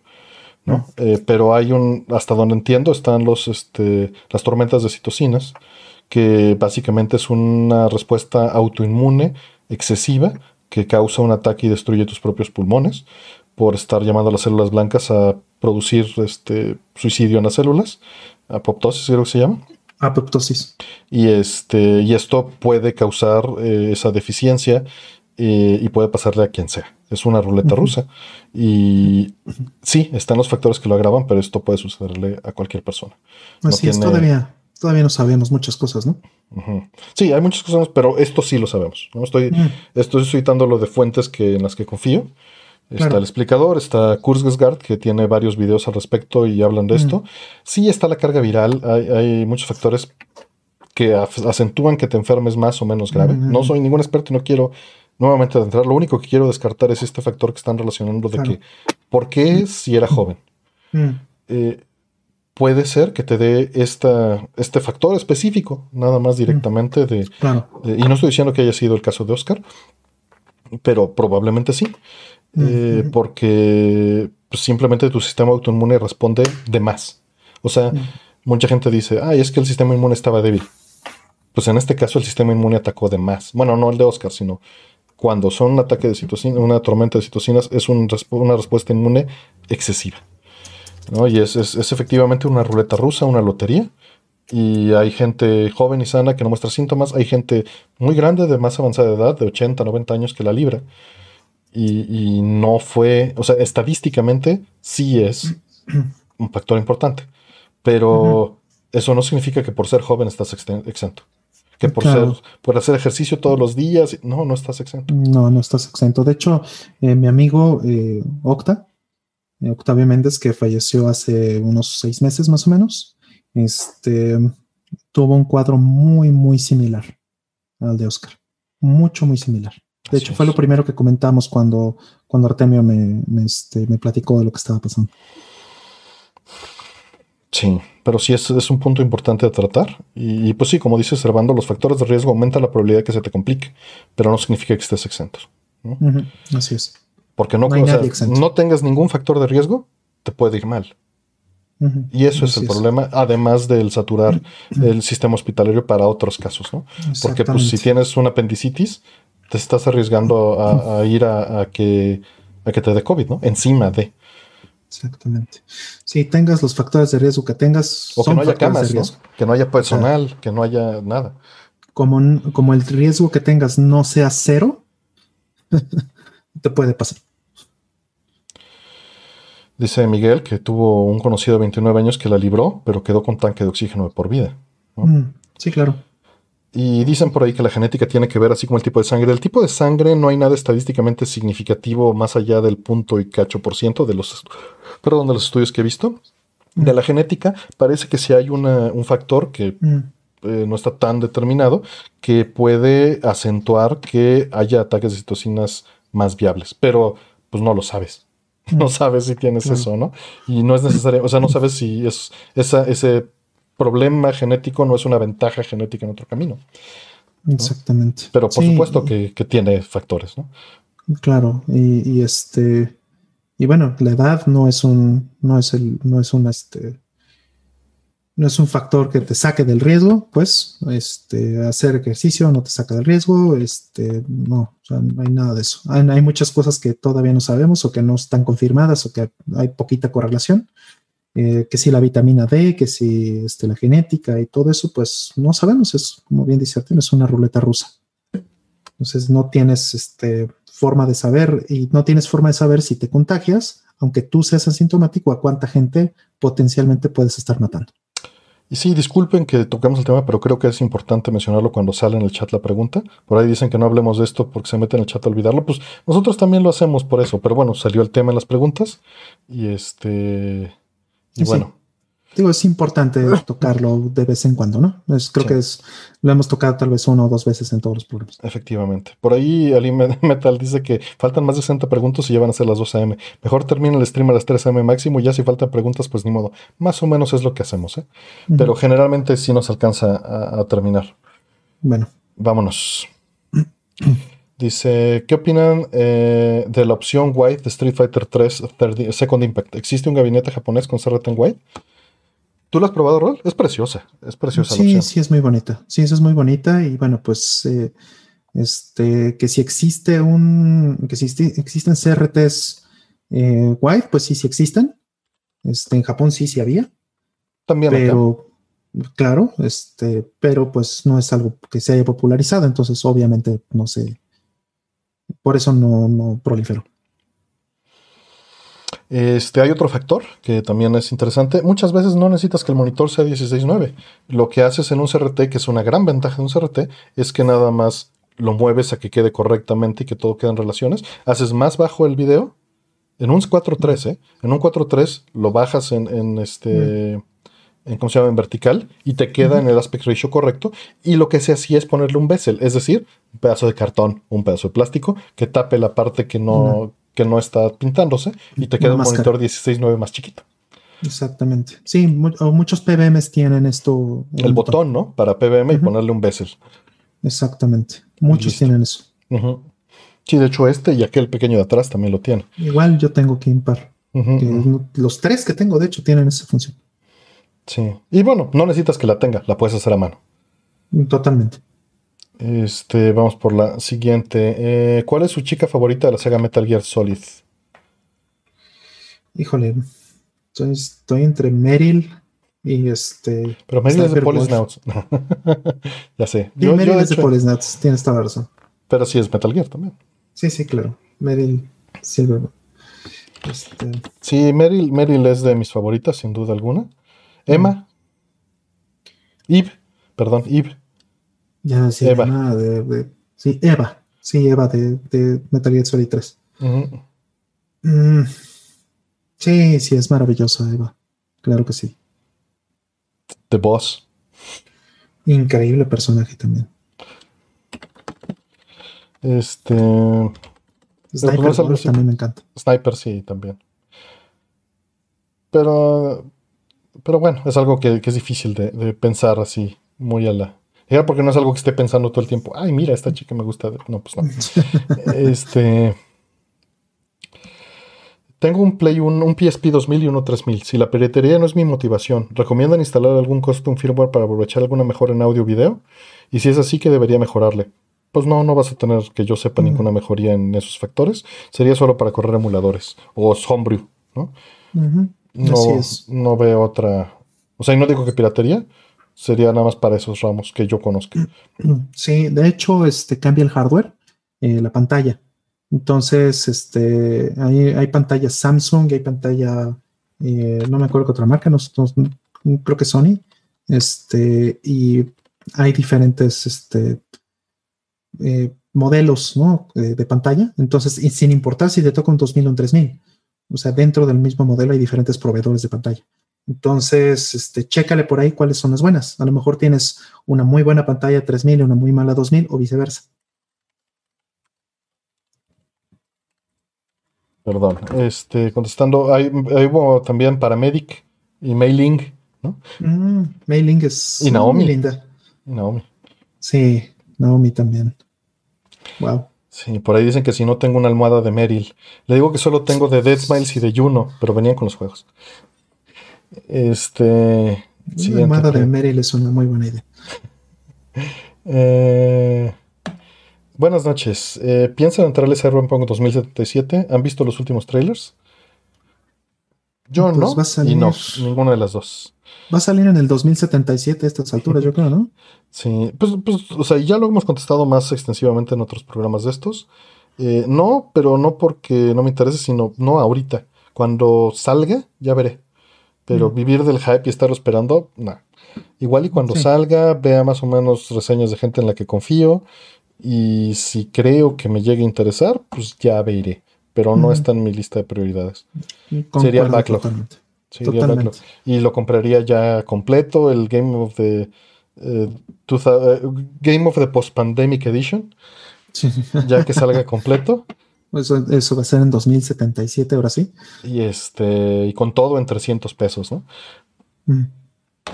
Vamos por la. ¿Tú sí has visto trailers? Sol? No, no me ha interesado en absoluto. Yo solamente vi cuando este gag que traían con Keanu Reeves Mm, en, en eso E3. está chido, ajá.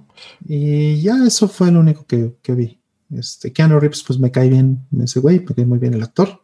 Entonces está, está padre que esté ahí, pero pues hasta que salga, o sea, la verdad no tengo expectativas de que vaya a ser un buen juego, honestamente.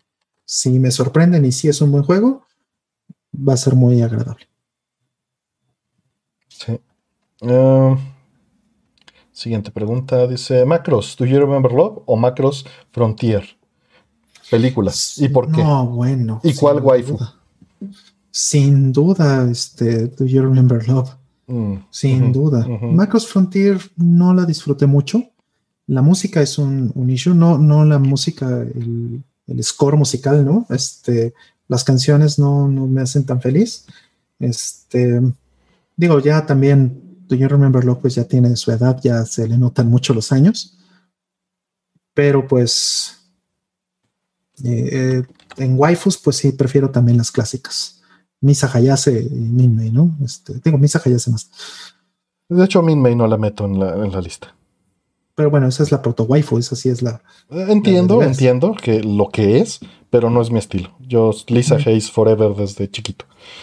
Mm, sí. Lisa es Misa, ¿eh? Nada más quise usar Lisa. el otro nombre porque Rol usó el nombre japonés. Para quien no sepa, es Lisa. Hayes Misa Hayase. Misa Hayase, así es. No. Siguiente, hay buenas noches, Eduardo Castel, que ya se va. Eh, siguiente pregunta. Dice: ¿Han jugado o visto Outer Wilds? Salió el año pasado y lo acabo de conocer por un video hace una semana. La temática me parece increíble. Creo que les podría gustar. Creo que nos lo han recomendado varias veces y no, no lo he visto. No, yo tampoco, y, y sí he escuchado ya, ya, ya mucho. Entonces, bueno, a lo mejor, a lo mejor la doy una revisada.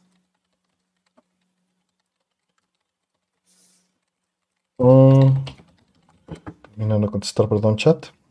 Dice: ¿De casualidad ustedes sabían quién era el hardcore gamer? No tengo idea. No, no sé, no, no, no tengo idea. Eso, ¿a quién se lo tendrían que preguntar, de hecho? Pues yo creo que al Kiwi, Mm, Alguno de esos, ¿verdad? Sí. yo creo. O tal vez Karki debería saber, no sé. No sé, a lo mejor Karki sabe, sí. Sí, no, ni, idea. De las personas que estaban metidas en ese momento. Sí, Es, es muy posible que también Kama Ramsa de, de allá de Nercor sepa. Sí, o puede ser que ni siquiera haya sido una sola persona, ¿no? Ándale, O que se lo rolaran. Exacto. Pero yo creo que era el Lota, ¿eh? No, no sé. No tengo. Estoy inventando, no tengo idea. Este, siguiente pregunta. ¿Los headsets para gaming que dicen traer sonido 7.1 virtual, ¿realmente tienen un mejor sonido? No. No, olvídalo. O sea, tal vez que unos muy malos audífonos, pero la realidad es que tienes dos orejas. Y si has escuchado, te les voy a dejar ahí un, este, un, un video con la tecnología que en teoría se promete eh, eh, con Play 5 y Xbox para manejar audífonos, que no sé si pase eventualmente, pero este video les va a demostrar lo que pueden hacer un par de audífonos estéreo. No funciona con bocinas, funciona con audífonos estéreo y puede ubicarte perfectamente en cualquier posición porque pues, tienes dos orejas. Entonces con dos fuentes puedes generar el surround perfecto. Ahora, en equipos de sonido, por ejemplo, de audio con bocina 5.1 o 7.1, es muchísimo más fácil acondicionar un cuarto, tener un sonido envolvente, cuando eh, tienes más bocinas porque difícilmente se acondiciona el cuarto para hacer una cámara necoica y, lograr hacer esa ubicación de sonido este, perfecta. Perfecta. Entonces, el truco es usar cinco bocinas para lograrlo de manera sencilla sin tener que acondicionar también el cuarto. No significa que no debas de acondicionar el, cuarto con un audio 5.1, hay que hacerlo, pero es menos trabajo que, acondicionar solo estéreo perfecto. Así es. Y, estos audífonos, en mi opinión, son solo eh, patrañas. Así es. Sí, patrañas. Porque pues le estás metiendo siete amplificadores o un amplificador para siete bocinas ahí adentro. No, no, no. Mejor vean la tecnología que está empezando a salir con DSPs, que como ya hemos platicado el programa pasado, pues tratan de, simular ese audio surround con solo estéreo. Y este ya se está dedicando hardware a esto en las consolas nuevas y tal vez vaya a tener un boom. ¿No? Y, pero para eso se necesita un modelado de tu oreja ¿no? y de tu oído. Mm, de ser posible. Este. Vámonos a la, a la que sigue. Nada más quieres agregar algo a eso, Rol. No, no, no, para nada. Ok. Eh, ¿Qué tan difícil es armar un sistema de juego en el MVC desde cero? ¿Y qué modelo de MVC me debería buscar de ser sencillo? Pues, pues mira, de entrada, no sé a qué te refieres, necesitas, o sea, el sistema de juego MVS tiene es, una placa llama o MBS, dependiendo del modelo que consigas. Y necesitas una fuente de poder, necesitas conectarle controles y necesitas conectarle video y audio. El audio eh, te lo hacen más fácil ciertos modelos de Neo porque algunos tienen salida de audífonos que tienes que hacerle un ligero adaptador. Lo puedes ver en el No Context esta semana, un modelo que tiene esos puertos y tiene también puertos de controles. O puedes usar una Supergon ya sea comprarla o armarla. Busca Supergon aquí en el canal y en los foros de Arcades MX y vas a encontrar un buen de veces en las que respondimos todo esto. Mm. Eh, vas a necesitar un upscaler y vas a necesitar bajar los niveles de video a niveles de SCART o video casero RGB. O sea, sí, sí es un desmadre, pero en los foros de Arcades MX está toda la información de cómo hacer esto. No sé si quieres agregar algo, Ron, en lo que le copio el link. Eh, pues mira, nada más, este, yo tengo varios modelos, tengo tres modelos diferentes, un 1B, 1C y un 1FZ. Eh, a mí me gusta mucho eh, utilizar el 1B, que es el, es el más chiquito. Sí, entiendo. Porque este, pues es muy cómodo. Pero el grande, que es el 1FZ, es el que tiene los, este, la salida de audífonos. Eh, bueno, de los que tengo, ¿no? No sé, no sé qué otro modelo también tenga, pero el 1FZ es, es, un, es, una placa bastante más grande, es más estorbosa, pero pues es la que tiene mayor este, conveniencia en ese sentido. Entonces, esa es la que yo recomendaría si lo que quieres es un buen audio. Este. Efectivamente, porque las otras opciones que también me gustan más son solo mono. Y también hay otro detalle, son SMD y es más difícil reparar y darles mantenimiento que las viejas. Eh, que podría ser un factor, ¿no? Pero son más grandes, son más estorbosas, tienes más capacitores que darles mantenimiento, pero tienen las salidas de los audífonos, tienen eh, la salida de audio estéreo, eh, de, este tipo y también por la placa algunas tienen un switch, entonces fíjate bien en dónde lo pones. Y este, y bueno, tienen los controles de, de, de Neo Geo normal, ¿no? De hecho, ahí atrás tengo una, los puedo traer ahorita para mostrárselas rápidamente. Sí, el UNFZ es, este, digo, para la Supergon, por ejemplo, yo siempre uso. Este es un FS. Y el 1FZ eh, es, el que, es el que uso para el gabinete. Es un 1FS. Es ¿FS o FZ? FS. Mm, el FZ es el doble de tamaño casi. Es más largo hacia acá.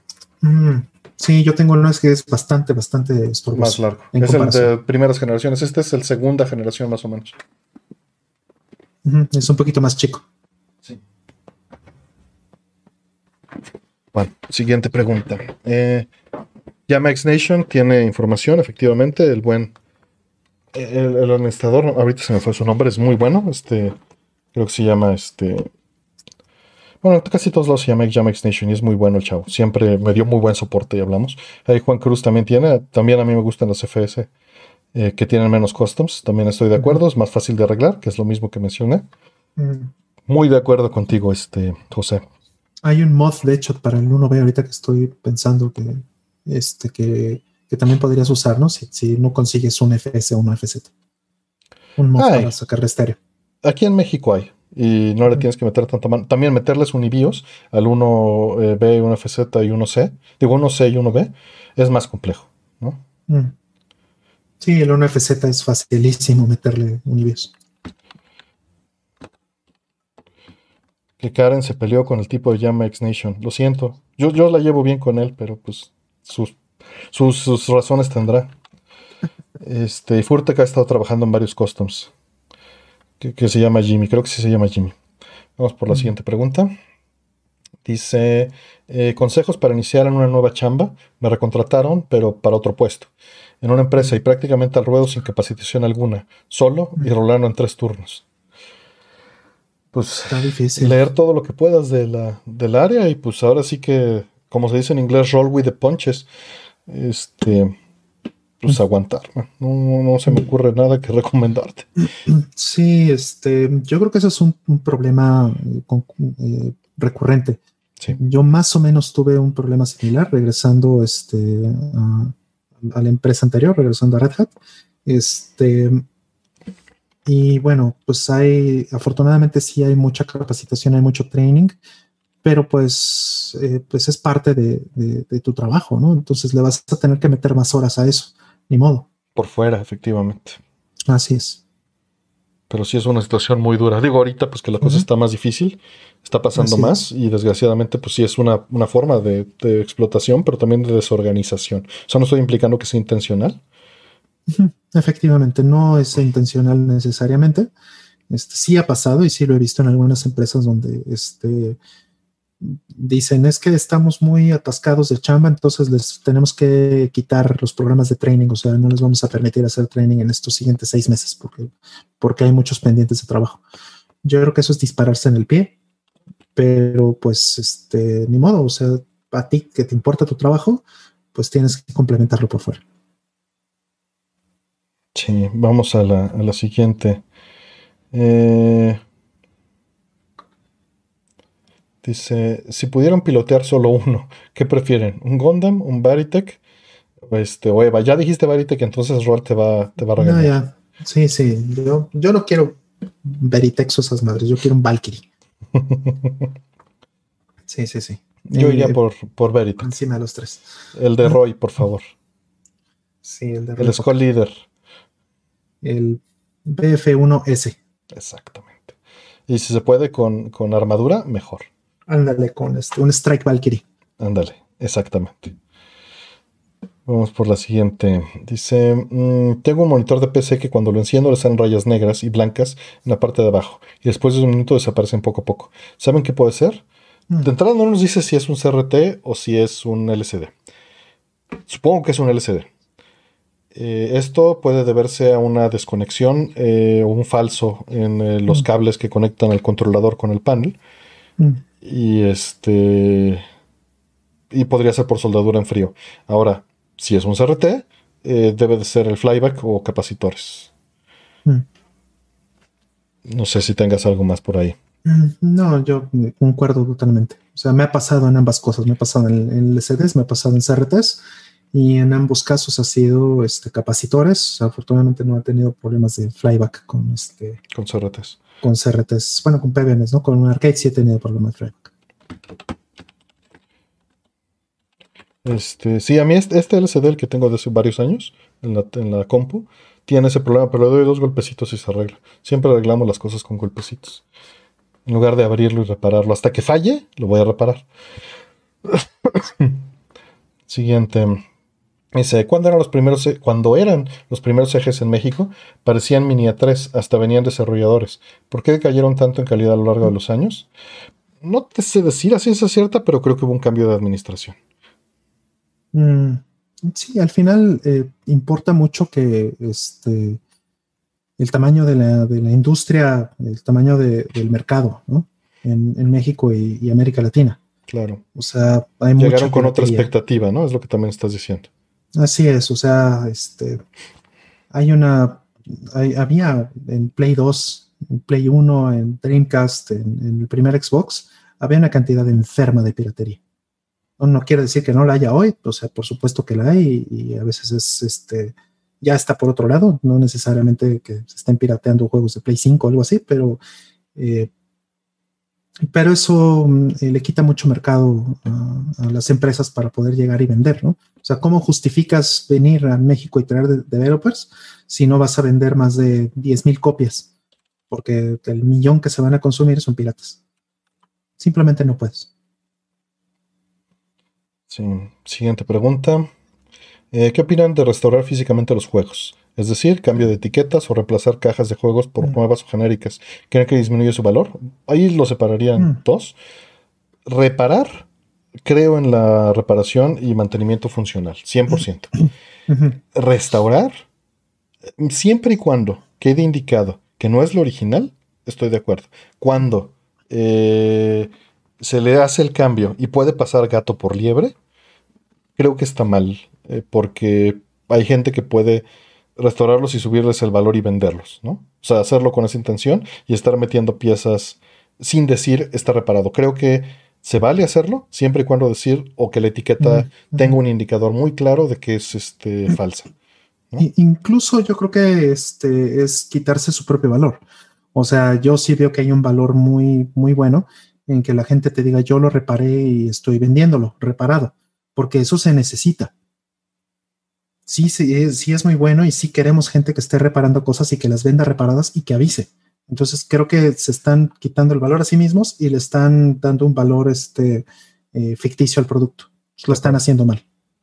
Si no lo dicen, ¿no? Este, siguiente pregunta dice, ¿supieron cómo matar a todos los colosos de Shadow de Colosos o tuvieron que usar guía con alguno? Mm, cero guías. No, no uso guías, sí.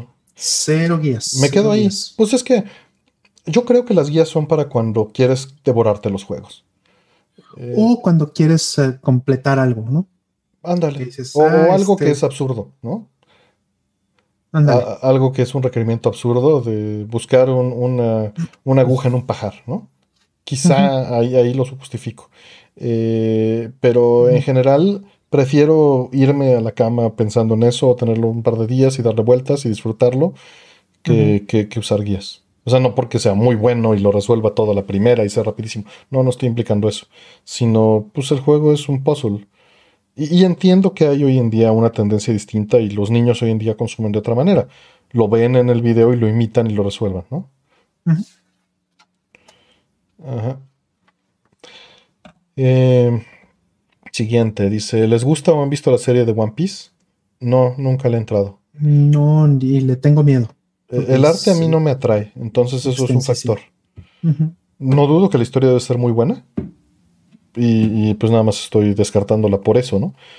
Pero pues tiempo. Está cañón, ¿no? Es eterna hasta donde entiendo. Y creo que no acaba ni va a acabar en mucho tiempo. Vamos por la siguiente. Eh, ¿Siempre han sido personas nocturnas? Sí, yo sí. Pues creo, creo que sí. Cuando, pero digo, siempre tiene su costo, ¿no? Mm, y, no es bueno. O sea, la verdad es que mm, personalmente me puedo dar el lujo de hacer esto con, ustedes y con Rol porque no siempre, pero a veces puedo dormir seis o siete horas después de hacerlo. A veces no. Mm. Pero este sí es algo importante que, respeten siempre. claro duerman lo más posible, por lo menos unas seis horas, siete horas si pueden, mínimo. Eh, siguiente pregunta dice, ¿qué opinan sobre el asunto sobre el right to repair de USA, de ah. Estados Unidos, el cual choca mucho con Apple y otras compañías, pero incluso no es la única. Hasta doctores John Deere le ponen candados para reparar. En, la entrevista que, me hizo ahí Sega, este, hablé, hablamos mucho de eso con ella y con sus compañeros. Eh, pero pues Rol, lánzate, que yo ya he hablado de esto en otro programa, en otro lugar, pero pues trataré de complementarte. No, sí estoy, este, por supuesto, muy en contra de que este, las empresas hagan eso, ¿no? O sea, para mí es una justificación para dejar de comprar todo lo que sea Apple. Por ejemplo, ahí sí vale la pena pagar, eh, bueno, votar con la cartera. Al final, de hecho, todos tenemos ese, ese poder. Eso es lo que tenemos que este, considerar, ¿no? Este, me parece muy buena, muy bueno el sitio de iFixit, se llama. Este, sí, sí, es iFixit, ¿verdad? Eh, donde este, hacen videos de, de teardown y hacen este, y venden las herramientas y ponen así como fotos muy buenas y los procedimientos para desensamblar y para reparar cosas. Me parece que eso es maravilloso. Eh, Luis Rosman también es un canal que, el canal de Luis Rosman me, encanta, es, es, muy bueno porque siempre se aprende mucho con alguien que, que está este, eh, dispuesto a compartir el conocimiento profundo. Eso es muy, muy padre y creo que es muy dañino para la industria misma. O sea, sí entiendo eh, este, por qué lo hacen. los celulares, por ejemplo, Em, son productos que eh, pueden saturar más del 100% del mercado. Eso es algo que suena extraño, suena raro, ¿no? Pero sí, sí es posible saturar más del 100% del mercado. ¿Y cómo se hace? Pues haciendo que la gente te compre dos o tres veces, que te compre un iPhone cada año o cada dos años. Que una sola persona tenga múltiples veces el mismo producto.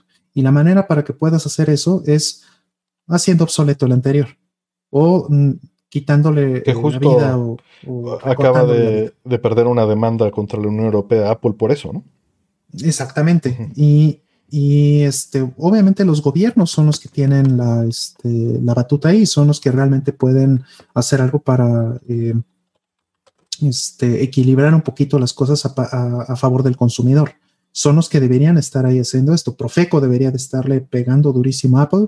Eh, en Estados Unidos eh, el gobierno debería de estarle pegando durísimo a Apple. Europa, qué bueno que, lo hagan, porque bueno, ahí por lo visto sí hay mucha más conciencia hacia el consumidor.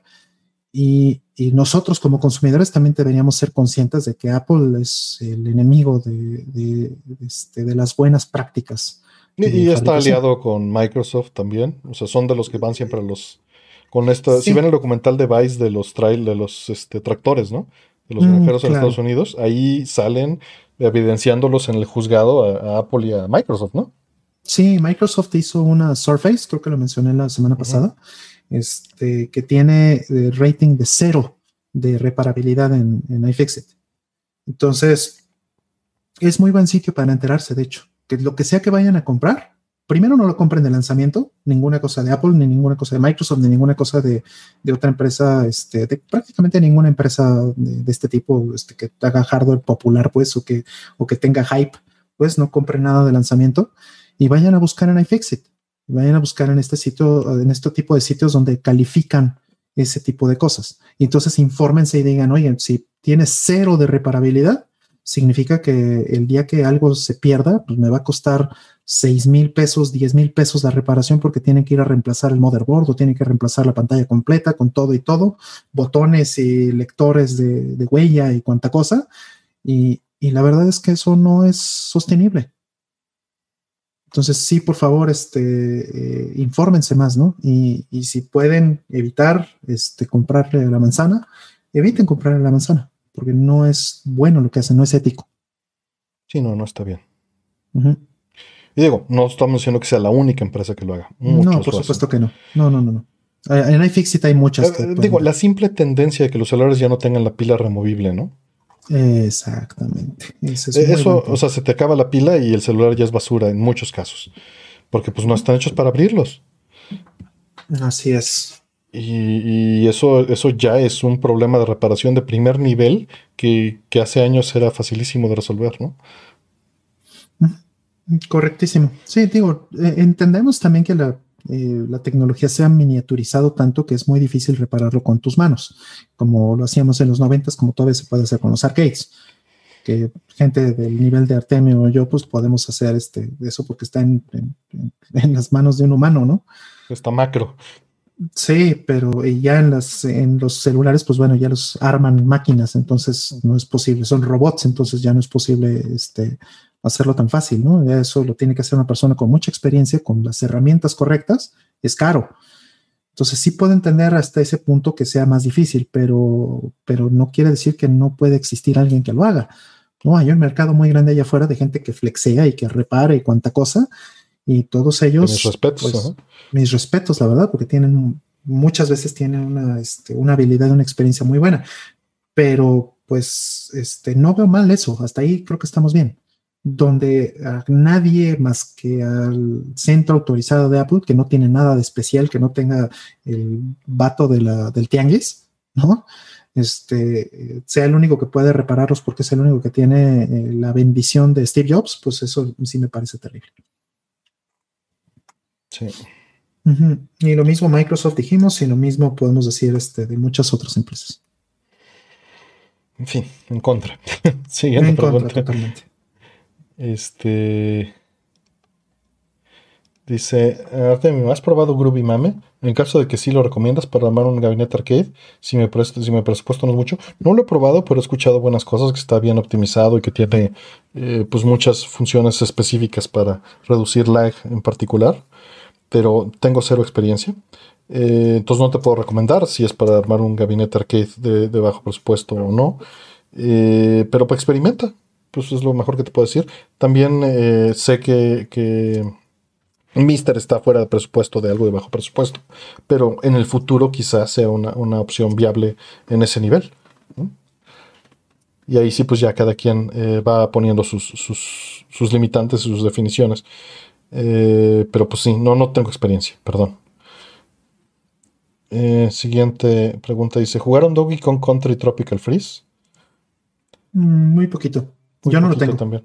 Tampoco lo tengo, lo jugué nada más con Pablo una vez que lo trajo y estaba muy divertido, pero era algo que sé que no iba a jugar, ¿no? O sea, iba a desperdiciar mi dinero porque no es que, pues este sería muy baja prioridad en mi lista.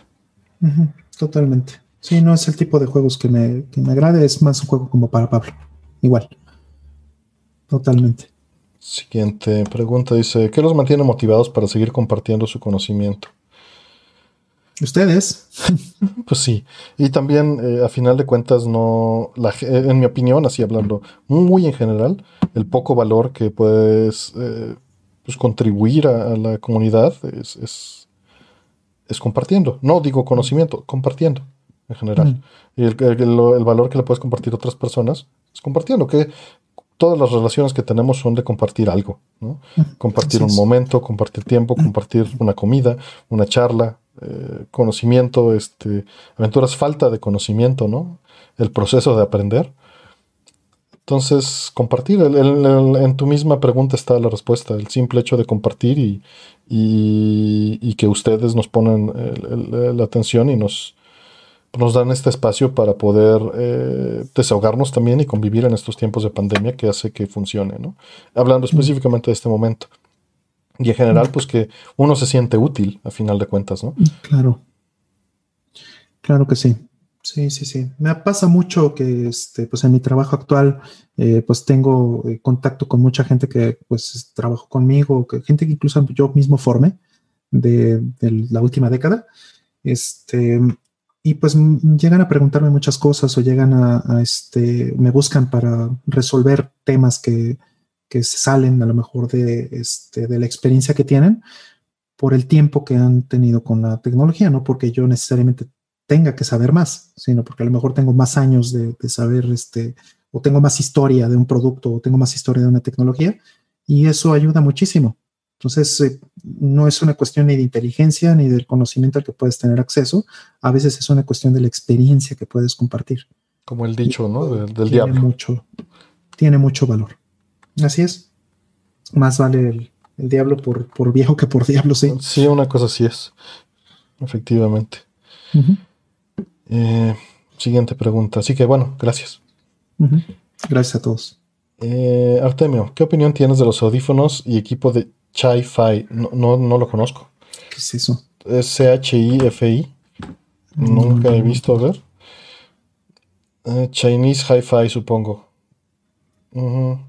Sí, sí, es, Chinese Hi-Fi. No tengo idea y es un mundo nuevo que, me da miedo. No, no tengo opinión. tengo frío y miedo. Sí, no. no, sé. ¿eh? Es la primera vez que lo escucho. Está, está increíble el término, pero. Hi-Fi. Siento que es un poco despectivo, pero. Yo también. Yo, lo primero que. Pero a lo mejor es porque suena similar a chafa, ¿no? Sí, sí, sí, tal vez. digo, a final de cuentas, todo el equipo que consumimos hoy en día está hecho en China. Entonces. Sí, pues sí. así es. Este, el micrófono seguramente está hecho en China. Este, la computadora que estoy usando está hecha en China. La cámara, obviamente, todo eso. Ahorita, fíjate que están comentando ahí después de lo que dije de Mister del audio analógico. Este, fíjate que estábamos midiendo en la mañana David Shadow y yo los niveles y está, está un poquito fuera de rango los niveles del, de la placa IO board. Este, sale mejor los niveles con, con el, mira, justo lo tengo todavía conectado mi desmadre para, para hacerlo con estos Mm. convertidores de, de HDMI a VGA. No creo que le hagan daño, nada más revisen. Este, o sea, no le va a hacer daño. Están como un 10% fuera de, de especificación. Y David Shadow quiere trabajar en, en arreglar eso. Igual y lo puede arreglar por software. Entonces estaría increíble. Eso es, este, ¿cómo se llama? ¿Cuál es la marca de este? De este es Ugreen. Ujú, Este, ya lo puse en algún otro programa. eh, pero déjame, lo busco si quieres en lo que contesto la otra pregunta y lo pongo en el chat. Sí, el modelo exacto porque, para, que, para tener referencia. del- o sea, porque creo que hay varios que Sí. ya probaron, ¿no? Sí, sí, sí. Este, sí, necesitas que tenga un, un chipset específico y este que les voy a poner lo tiene y en Amazon Exacto. México cuesta 289 pesos. Entonces sí, ahí sí, se los porque a yo tengo uno. Yo tengo uno y te lo había mostrado otra vez también. Este, pero no, no estoy seguro si ese tenga el mismo chipset. Pues es muy probable, lo pruebas y si funciona, básicamente estás hecho. Nada más es cosa de que muevas una configuración en tu, en tu INI y puedes tener, tienes, yo tengo cuatro INIs para cuando trabajo por el HDMI, por el VGA, por etcétera, y con una combinación de botones este, desde el menú puedes switchar entre todos y cambias resoluciones y Sí. salidas. Sí, y, y le puedes simplemente poner el cable de micro SD para darle poder, ¿verdad? O sea, no hay. No, no usa, lo toma del HDMI. ¿Así es suficiente? Es suficiente, nada más te recomiendan que no lo conectes y desconectes cuando está prendido, solo cuando ya está apagado. Ok. Pero lo toma del HDMI y funciona perfecto. Fíjate qué chistoso, ¿no? Este, es que el mío sí requiere este, que le pongas Fuente de eh, poder externo. poder Este no, este directo. Yo por precaución le puse este, unas resistencias en ese adaptador que viste para bajar los niveles de la, del zinc. ¿no?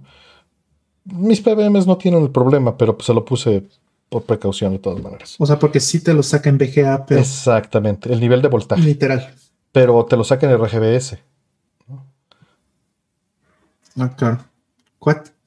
Sí, es que esa sí, es la sí. parte interesante. Está increíble porque se lo manda al DAC así y el DAC lo hace. Se lo Eso manda al DAC por HDMI y lo toma así 240p a 59.92. Está increíble. O sea, eso, eso está muy bonito. Y dices, como, como bien dices, es mejor que el IO board, porque el IO board tiene un límite en color, ¿no? Sí, que la verdad es, es un límite que nunca vamos a alcanzar con consolas clásicas. Con Hasta 16 bits. exactamente. Hasta que hagamos eh, PlayStation o Saturno en nuestros misters. ¿no? Hasta entonces eh, podríamos, o en Nintendo 64.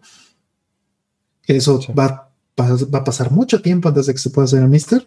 Este, no estamos todavía en ese problema. Sí, vamos a, a la siguiente. Eh, dice Artemio una consulta. Tengo una tarjeta original de Sunset Riders, pero he notado que cuando juego con más de dos jugadores empiezo a tener problemas de frame rate. ¿A qué se debe esto? Bueno, en realidad puede ser porque esté. No, yo no he sentido eso en Sunset Riders, pero igual y no lo he sentido y no lo he percibido y, y ya. Y ahora que lo juegue lo voy a notar, quién sabe. Eh, sin embargo, eh, si, si pasa, y si pasa con el procesador default, eh, es porque pues la regaron y le pusieron más spreads de los que debían. Que se me haría Mm. muy raro, pero es posible. Eh, ahora bien, si la placa no es original o está reparada, existe Mm. la posibilidad de que no tenga un CPU de la velocidad correcta. El juego necesita un CPU de 12 MHz, si no me recuerdo de memoria, porque aquí en el canal eh, puedes Mm. ver un video que tengo, te lo voy a dejar por ahí, donde hago el análisis de la temperatura con un Sunset Riders, cambiándole el CPU. Este, y le pongo bajo la cámara térmica. Eh, Sunset y Tortugas, creo que uso esas dos placas, aquí está, efectivamente. Entonces, eh, es posible que sea una placa reparada y tenga un CPU más lento. Insisto, si es que yo no he notado el lag, que puede existir y, y nada más no lo he visto por, por güey, ¿no? Por costumbre. Y, pero si, si no existe en una placa original, puede ser eh, original, me refiero sin reparación, que le hayan puesto un CPU incorrecto. Revisa que diga F16 o F12, el número del CPU, ahí en el video que te acabo de poner bien. Y si es este, una placa pirata, pues igual le puedes cambiar el CPU y, a uno de 16 o 12 MHz y la libras bien. Vamos a la siguiente pregunta. Dice, ¿por qué la resolución de las pantallas HD es 768 cuando el contenido está en 720.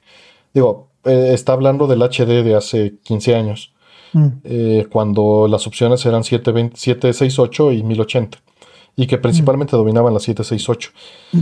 Sí. Sí, pues era e- ese bodrio raro que hubo de 1366 por 768, este, pues mira, era- te lo sabes exacto. Pues sí, porque lo sufro y lo sufrí. en- en- digo, no tengo ninguna for- por fortuna, pero este. Pero sí es un bodrio espantoso, ¿no? O sea, Pero nada pues más es, es por muchas razones. Es porque es un, es, es, es, este, es divisible entre dos en el sentido de este 8. O sea, es- es- está en 8 bits. Es un múltiplo de 2 a la 8 y 1320, no. Tanto 768 como 1366. Ujú, sí, y sí, también cabe en un megabit directo. Por supuesto. O sea, sí, pero, o sea, es. Sí, No hay es- ningún- fue, un- fue una porquería pues que se hizo porque fue más conveniente al mercado en ese momento por partes utilizar eh, monitores de PC que utilizaban esta resolución que era un múltiplo exacto eh, que hacerlo bien, ¿no? Exactamente. Y, y no pienso muy diferente de eh, 1440p, ¿eh? Claro. Soy igual un bodrio. O sea, ¿por qué no irse directamente al, al este. Al 2160? Ujú. Por ahí preguntan, no voy a contestarla aquí al aire porque ya están cerradas las preguntas. Ricky Santana, que podemos recomendar unos audífonos. Métete al buscador que está ahí en la descripción de este video y en el video que te está saliendo en pantalla todo el tiempo. Y busca audífonos y te van a salir todas las veces que hemos recomendado audífonos y todo el texto, audio alrededor de eso, porque es un tema muy Mm. complejo y Mm. pues ya está cerrado esto, ¿no? Entonces vamos este, con la siguiente pregunta, perdón. Sí, Mm. y, y- y sí, dice alguien que sigue vigente esa resolución espantosa, sí, es la que más se usa en Steam Órale. y en Epic, me parece. Siguiente pregunta. Dice, ¿creen que en alguna de las teorías conspiradoras de COVID? Pues ya te respondiste solo, son teorías conspiradoras. Pues sí. Este, siguiente pregunta. Dice, ¿qué les gustaría ver en Street Fighter 6? No creo que me interese.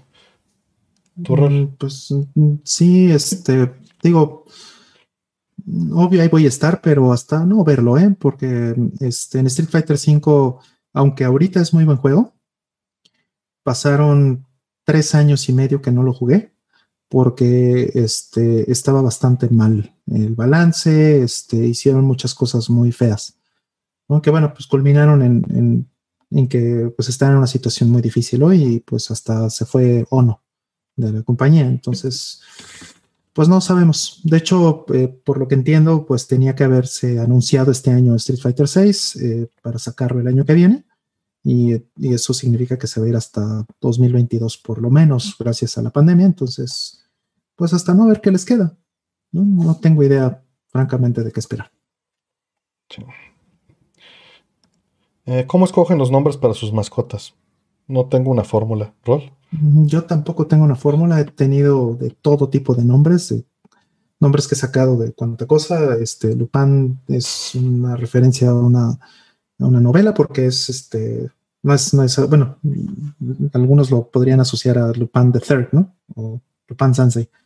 Pero en realidad no va por ahí. Es este Lupin, eh, Lupin the Third es, eh, es el, el, nieto de Arsène Lupin, que es el de la novela, ¿no? Que estoy hablando, que es eh, la novela francesa de Maurice Leblanc. Entonces, este. eh, y ese, eso fue porque se me ocurrió, no fue por otra cosa. Yo, yo le cambio el nombre todos los días, ¿eh? Por joder. Es, es como, le digo pulgas. Rata.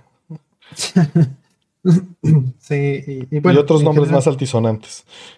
Sí, en general también digo, también ya para ser más, más claro, Lupin es por, por lobo, porque esta raza de rusos azules parecen lobitos cuando están chiquitos, y además este, son ladrones. Entonces, pues a José Lupin me pareció muy bueno. Pero pues eso no aplica para ninguna otra mascota que tenido, obviamente. Este, siguiente pregunta. Dice, ustedes que conocen algo de Japón, ¿qué creen que le falta a México para convertirse en un país desarrollado? ¿Solamente disciplina o mucho más? Cultura. Primero que nada, ley y el orden, Estado de Derecho. O sea, no es porque no haya, por ejemplo, crimen, ¿no? Pues claro que en, Japón hay, están JAXA y, está, y pues hay muy bajo crimen, lo que sea, pero hay orden, hay ley y hay Estado de Derecho. Eso es fundamental. Sin eso, yo creo que no vamos a llegar a ningún lado. No sé qué opinas, Artem. Pues eh, de entrada creo que cultura y educación es mm. este, en parte, y no estoy diciendo que Japón sea superior. Japón tiene sus grandes problemas también. y no soy ningún experto hablando al respecto, pero ningún lugar es perfecto. Sin embargo, hablando, separando Japón completamente de la ecuación y diciendo solo de México, creo que nos falta eh, cultura, empatía y educación. Mm. Empatía, ese es muy buen punto. Sí. o sea, el clasismo que tenemos en México es... Y es heredado del colonialismo, ¿no? Ese clasismo. También así es. Y también no, solamente heredado del, colonialismo, sino contagiado del, gringo. ¿no? Por supuesto, de, los sistemas, etcétera. Exactamente. Y, encima de eso tendemos esa tendencia a que se nos educa o educó con la eh, visión de que tienes que ser más fregón que el otro y, fregártelo, ¿no? Que si tú no friegas te van a fregar. Eso, eso es terrible.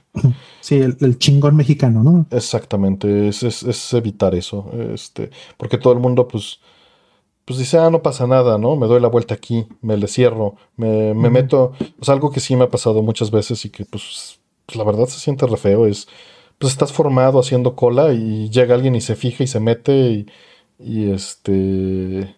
Y pues está la pandemia, pues ni te les acercas, ¿no? Traen el tapabocas con la nariz destapada y no, pues, pues ni, ni el armo de jamón, ¿no? sí, este, el, que no tranza no avanza, dicen. Exactamente, exactamente, ¿no? Y, y, desgraciadamente eso funciona porque eh, mucha gente eh, pues obtiene las cosas así, dice de otra manera no la vas a conseguir, ¿no? Y eso, eso es un gran problema. Ese es un gran problema. No hay ley y orden. Pero, eh, ya te he dicho todo esto, hay cosas de México que me encantan, ¿no? O sea, el, cómo respondimos, eh, respondimos, entre comillas, yo, yo no me incluyo, más bien no debería incluirme, pero cómo respondió el país eh, ante el terremoto, ¿no? Y, quitando pues todas las instituciones, cómo responde la gente, ¿no? La camaradería que hay de, vez en cuando, ¿no? muy familiar el tipo de amigos, el tipo de relaciones, el este el que preguntas algo en la calle, pues te van a ayudar, ¿no? Son, muchas cosas, pero... Sí, sí, hay cosas muy buenas también. Pero pues eso este, necesita ser, que necesita que todos seamos así, ¿no? Entre menos gente sea así, o entre más dejemos, permitamos que otros abusen, ¿no? Y hablando en todos los niveles, el narco, este, eh, la corrupción, etcétera, pues eso nos, nos, evita que, que podamos avanzar como país. Sí, pero sí creo que la mayoría está basado en eso, como acaban de decir, ¿no? De la ley de Herodes. Eso, eso está terrible. Eso hay que erradicarlo y hay que enseñarle a la, gente que no hay que pisar a nadie, ¿no? No hay que abusar de nadie, no hay que... Eso no está bien. O sea, creo que eso es lo que más nos hace falta, personalmente. Eh, vamos por la siguiente. Por ahí está Aldo. Pregúntenle de Japón, él sabe. ¿Llegaron a jugar el juego Flash Crimson Room? De género Skip Room. No, no tengo idea. ¿Rol? No, yo no lo jugué tampoco. Ok. Siguiente. Dice, tengo varias consolas retro que quisiera conectar a mi CRT. ¿Qué hub o switch me recomienda para conectarlas todas a la TV? Ya también lo hemos hablado. Este, si, si estás usando SCART, que bueno, supongo que no es el caso porque no lo mencionas, pues un G-SCART switch es la mejor opción que puedes tomar. Mm. Eh, si no, eh, pues cualquier switch de, RCA que puedas encontrar en el mercado. Mm. Hubo muchos de Pelican hace muchos años, pero hoy en día ya son más raros. Sin embargo, creo que Steren y otras marcas llegan a manejar algunos. Aunque sea de audio, te sirve para manejar video. Mm. Porque no hay un problema, son mecánicos. Exacto. Entonces, pues sería lo, lo, más que te puedo recomendar si vas por eso. Y hay switches de S-Video. Ahora sí que lo que encuentras en el mercado no es como que tengas mucho de dónde escoger como para recomendarte entre opciones. Incluso un buen amplificador viejo, ¿eh? O sea, este, mm. los Yamaha de hace muchos años, como los que tenemos a tema y yo, tienen un montón de entradas y salidas. Sí, como 10 este, o 20 y no las utilizas nunca. No, pues no. Es video, tiene un montón de, puertos también. Sí, igual. Era, era lo constante hace 15 o 20 años. Entonces, a lo mejor te puedes encontrar muy barato en, en nada, ¿no? Y de extraordinaria calidad y, rompes, o sea, le pegas a, matas dos pájaros en tiro, pues. Vamos a, la siguiente. Eh, hace poco me regalaron una Sony Vega de 46 pulgadas de retroproyección. ¿Creen que sea buena para películas y videojuegos, ya sean retro como recientes? Mira, es muy difícil contestarte eso. Yo tengo una eh, experiencia mezclada con ese tipo de, equipos, no, no de primera mano, nada más analizando. Hay unos que utilizan un CRT para hacer la retroproyección y eso pues te elimina el lag y te elimina este, pues, muchos de los problemitas. Hay unas, la mayoría, que son del LCD. Y son terribles. Son terribles porque es un LCD de hace 20 años, ¿no? Y, la verdad es que pues no, no da mucho. Entonces tendrías que ver eso, pero a final de cuentas, eh, lo importante es que la pruebes eh, escribí software que te puede servir eh, para, evaluar esto. Es la suite 240p y puedes correrla en una de tus consolas clásicas y, este, y evaluar qué tal se comporta en todo, en lag, en, este, en desentrelazado, etcétera. Si maneja bien el 240p. Si te funciona en, este, en colores, en calibración, pues estás hecho y deja de preocuparte, ¿no? Para eso es el software, para que tú mismo puedas evaluarlo. Juzgar y ver para, para ti. Sí, sí, porque a veces el, ángulo, por ejemplo, ¿no? Este no es muy amplio el ángulo de. Pues sí, este, pero si vas a jugar tú solo. Pues pero si vas a jugar tú solo en tu sillón, pues, ¿qué te importa, no? Este, por ahí Miguel Ángel Núñez ya se va a dormir. Buenas noches, descansa. Gracias por andar por acá. Em, siguiente pregunta. Dicen, ¿ya vieron las pruebas de los chips M1 de Apple? Sorprendentemente les va bien. ¿Qué opinan sobre estos nuevos chips ARM? Bueno, yo creo que este, están comparando contra eh, los Inteles castrados que ellos mismos venden. Entonces yo creo que pues eso es una prueba bastante injusta, ¿no? Entonces no me sorprende en absoluto. Eh, de hecho, qué bueno que lo hagan, este, porque también es, un, es una ventaja para los consumidores que aunque bueno, están pagando lo mismo, pero por lo menos ya tienen una plataforma más eficiente eso, eso está bien. Está el factor de que pues, ellos se quieren mover completamente, utilizar la misma plataforma en todos sus productos, ¿no? y, está bien. Y también la realidad es que ARM pues, ha avanzado tremendamente en, estas décadas, ¿no? Y ver las Raspberries, ¿no? Lo que puedes hacer con una Raspberry es increíble y básicamente te estás yendo por ese camino.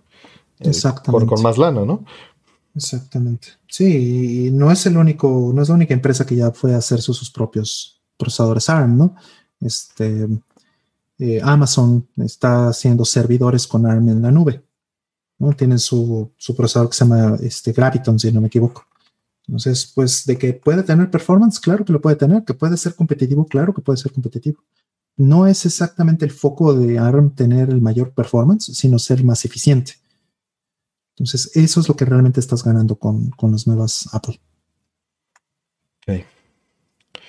Por aquí hay, este, dice eh, la siguiente pregunta dice, ¿qué opinan en general del término gamer? Sé que no son muy apegados a este término, pero me gustaría saber por qué no o por qué sí. Pues no significa nada. digo, lo hemos dicho en muchas ocasiones en otros contextos, tal vez no aquí, pero básicamente eh, el, término, como dice Rol, no significa nada. Es, eh, es un término de paraguas que, pues, gamer abarca a al, ¿cómo se llama? Al jugador de, LOL, al jugador de exclusivamente placas arcade, al que juega este el, nuevo Genshin Impact y al que juega en su PC haciendo frags todo el día y al que me explico son son demasiadas cosas para significar algo. Es como decir, soy un lector y utilizar eso para definirte como persona, ¿no? Exacto, soy lector. Eh, o, soy, eh, ah, yo soy comensal. Pues, pues sí. No, no, Este. Me dio mucha risa que me mandó este. Una amiga me mandó un, este, un artículo como burlándose un poco de esto mismo, donde decía que gamers están haciendo cola en Estados Unidos, eh, exponiéndose al, COVID, este, por una tarjeta Nvidia 30 y 3080. Y que están pagando 700 dólares por una estúpida tarjeta y que, este, pues bueno, igual salen muertos por COVID, ¿no? Pero pues el punto es que son gamers, ¿no? Entonces como son gamers, pues obvio te debería interesar porque tú deberías estar ahí formado, deberías estar ahí pegado, ¿no? Arriesgándote igual. Pues no, o sea, obviamente hay de gamers a gamers, definitivamente. Sí, pero entonces, bueno, no significa nada, excepto cuando te atacan desde fuera. Por ahí nos dicen que, y mi pregunta no ha salido, y estoy seguro que fue de las primeras 100. Lo que le estoy respondiendo, digo, lo siento, me gustaría responder más rápido, pero tu pregunta la hiciste en el minuto 44 y le cerramos preguntas en el minuto 54. Entonces, la densidad de preguntas al principio es muy alta. Igual y tenemos que pensar en una manera de abrir y cerrar preguntas cada lapsus, no sé, cada media hora o algo así.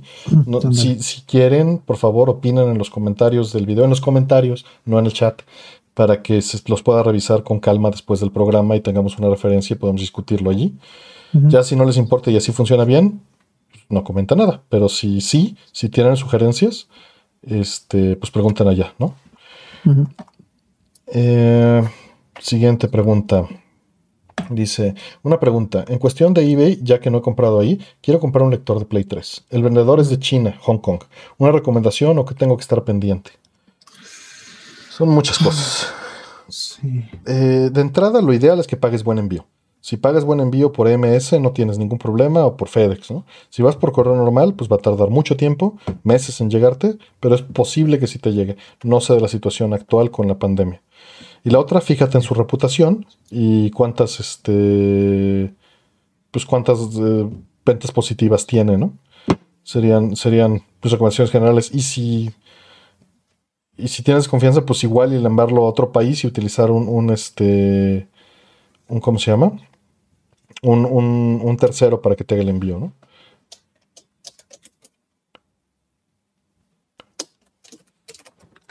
Eh,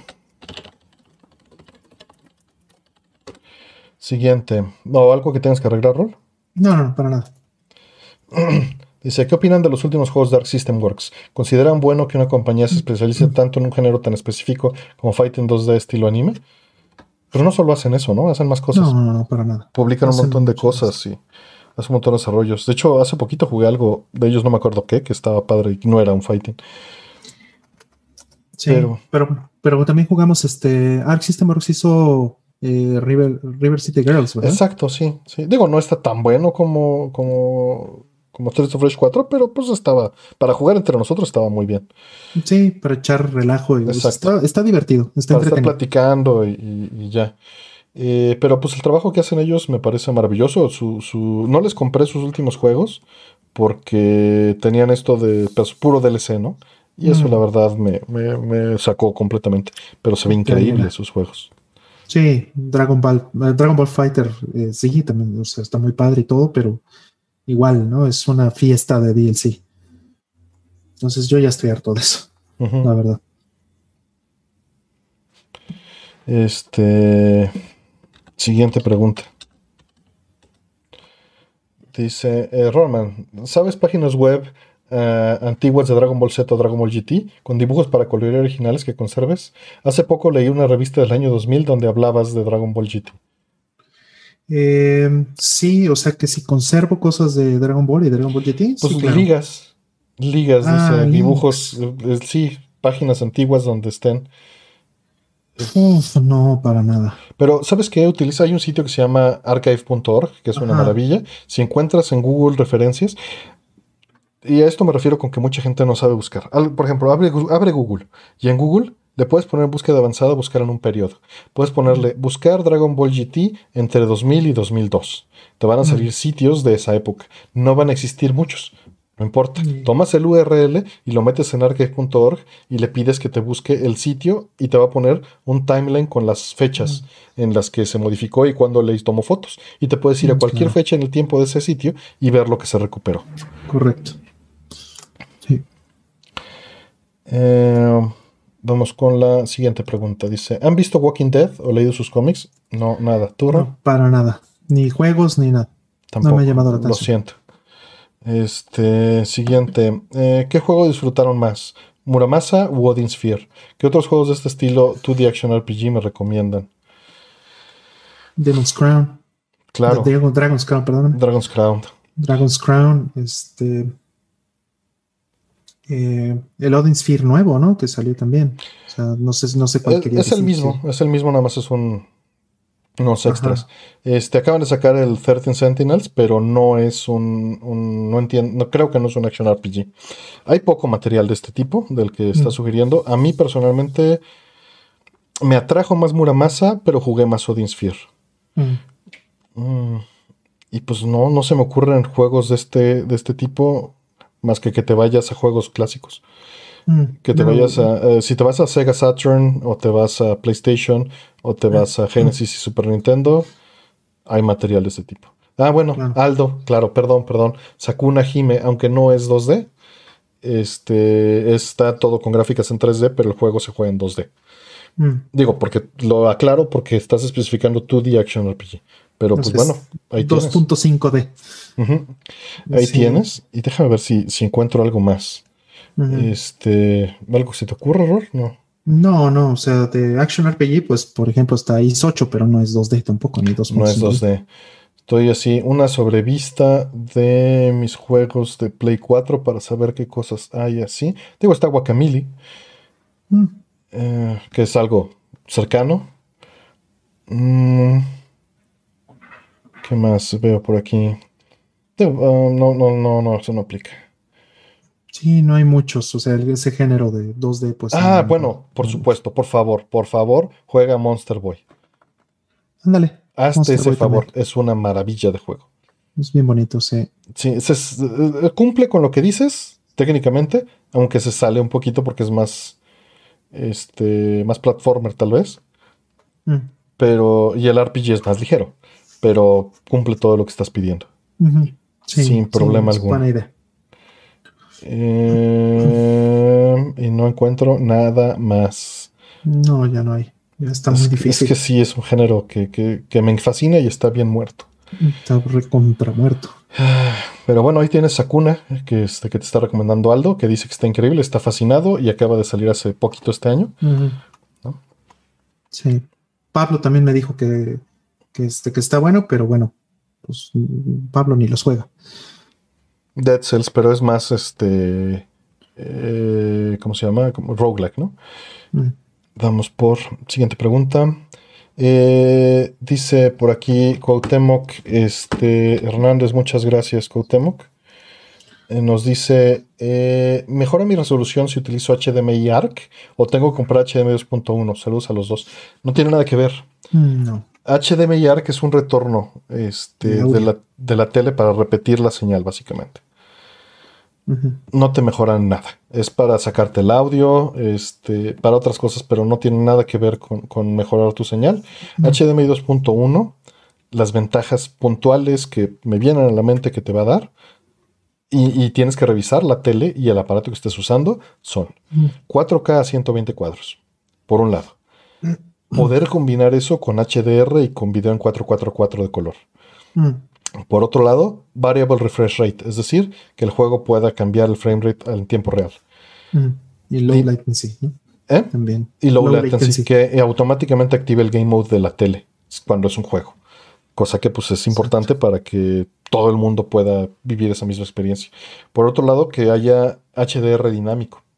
Es decir, hoy en día el HDR solo se hace por toda la película o todo el juego y es un solo setting. Entonces, todas las cuevas tienen que usar el mismo HDR, ¿me explico? Hasta que se renegocie. Y en el HDMI 2.1 ya se puede renegociar por cuadro. Mm. Entonces, pues eso es muy valioso para tener una experiencia HDR más, este, más, más amplia. ¿Y que se me va algo, Ror? ¿Hay otra cosa que nos dé HDMI 2.1? No, no, no, no, para nada. Este, Eso es digo, está da. 8K también, pero o sea, eso, ¿a quién le importa ahorita? Este, por ahí nos dicen Bloodstain. Pues sí, es, es 3D 2.5D, pero Bloodstain es, es una opción. Hollow Knight no lo mencioné porque no lo he jugado y me quedé callado, por eso dije que no aplicaba, porque no Mm. sé. Lo tengo ahí, pero no lo he jugado. Mm. Sí, Bloodstain es una buena recomendación, sí es cierto. Mm. Vamos por la siguiente pregunta. Dice: ¿Les gustaría que se retomara un layout de seis botones tipo Genesis y Saturn? Eh, A mí sí, Sí. pero pues ya no es viable en los juegos actuales. eh, es lo que iba a preguntar, sí, pero ¿para qué? Para Ah. jugar juegos viejos. Pues sí, porque para jugar Street Fighter y ya, porque eso es nada más. Sí, no, no tengo idea. Sí, muchos fighting ya son incluso de cuatro botones otra vez, entonces ni el caso. Estoy contestando una pregunta, perdón. De la tele que ya no le enciende. Le digo que busque el, manual de servicio. El modelo y el manual de servicio y ayuda en, línea con el modelo. Eh, dice, ¿vieron las películas de La La Land y Whiplash? ¿Qué opinan de su música? No, no las vi. Sé que Whiplash este, me la han recomendado mm. mucho, no la he visto todavía, la tengo pendiente. Está buena, Whiplash está buena, es este, me parece que es, buena película, no me parece extraordinaria. Eh, mucha gente como que le, la hypeó durísimo y me parece que no es para tanto, pero está buena. La otra no la vi. Por ahí de juego 2D tipo, perdón, tipo Muramasa recomiendan Dust Unleash and Tail. No lo conozco, pero pues ahí tienes otra opción. Ok. Eh, Siguiente pregunta dice, eh, ¿por qué creen que el tema de los startups se vino abajo con el tiempo? ¿Los sistemas como Kickstarter lo, suplieron? Pues no sé, yo creo que sí, ¿no? Yo creo que el Kickstarter y esas cosas vinieron a cambiar mucho la dinámica de cómo se hacen las cosas hoy. También es renovación, ¿no? O sea, como que estas este, burbujas tratan de tener términos siempre buzzwords más nuevos y simplemente mm. es un cambio, en mi opinión. Sí, claro. Este, siguiente pregunta.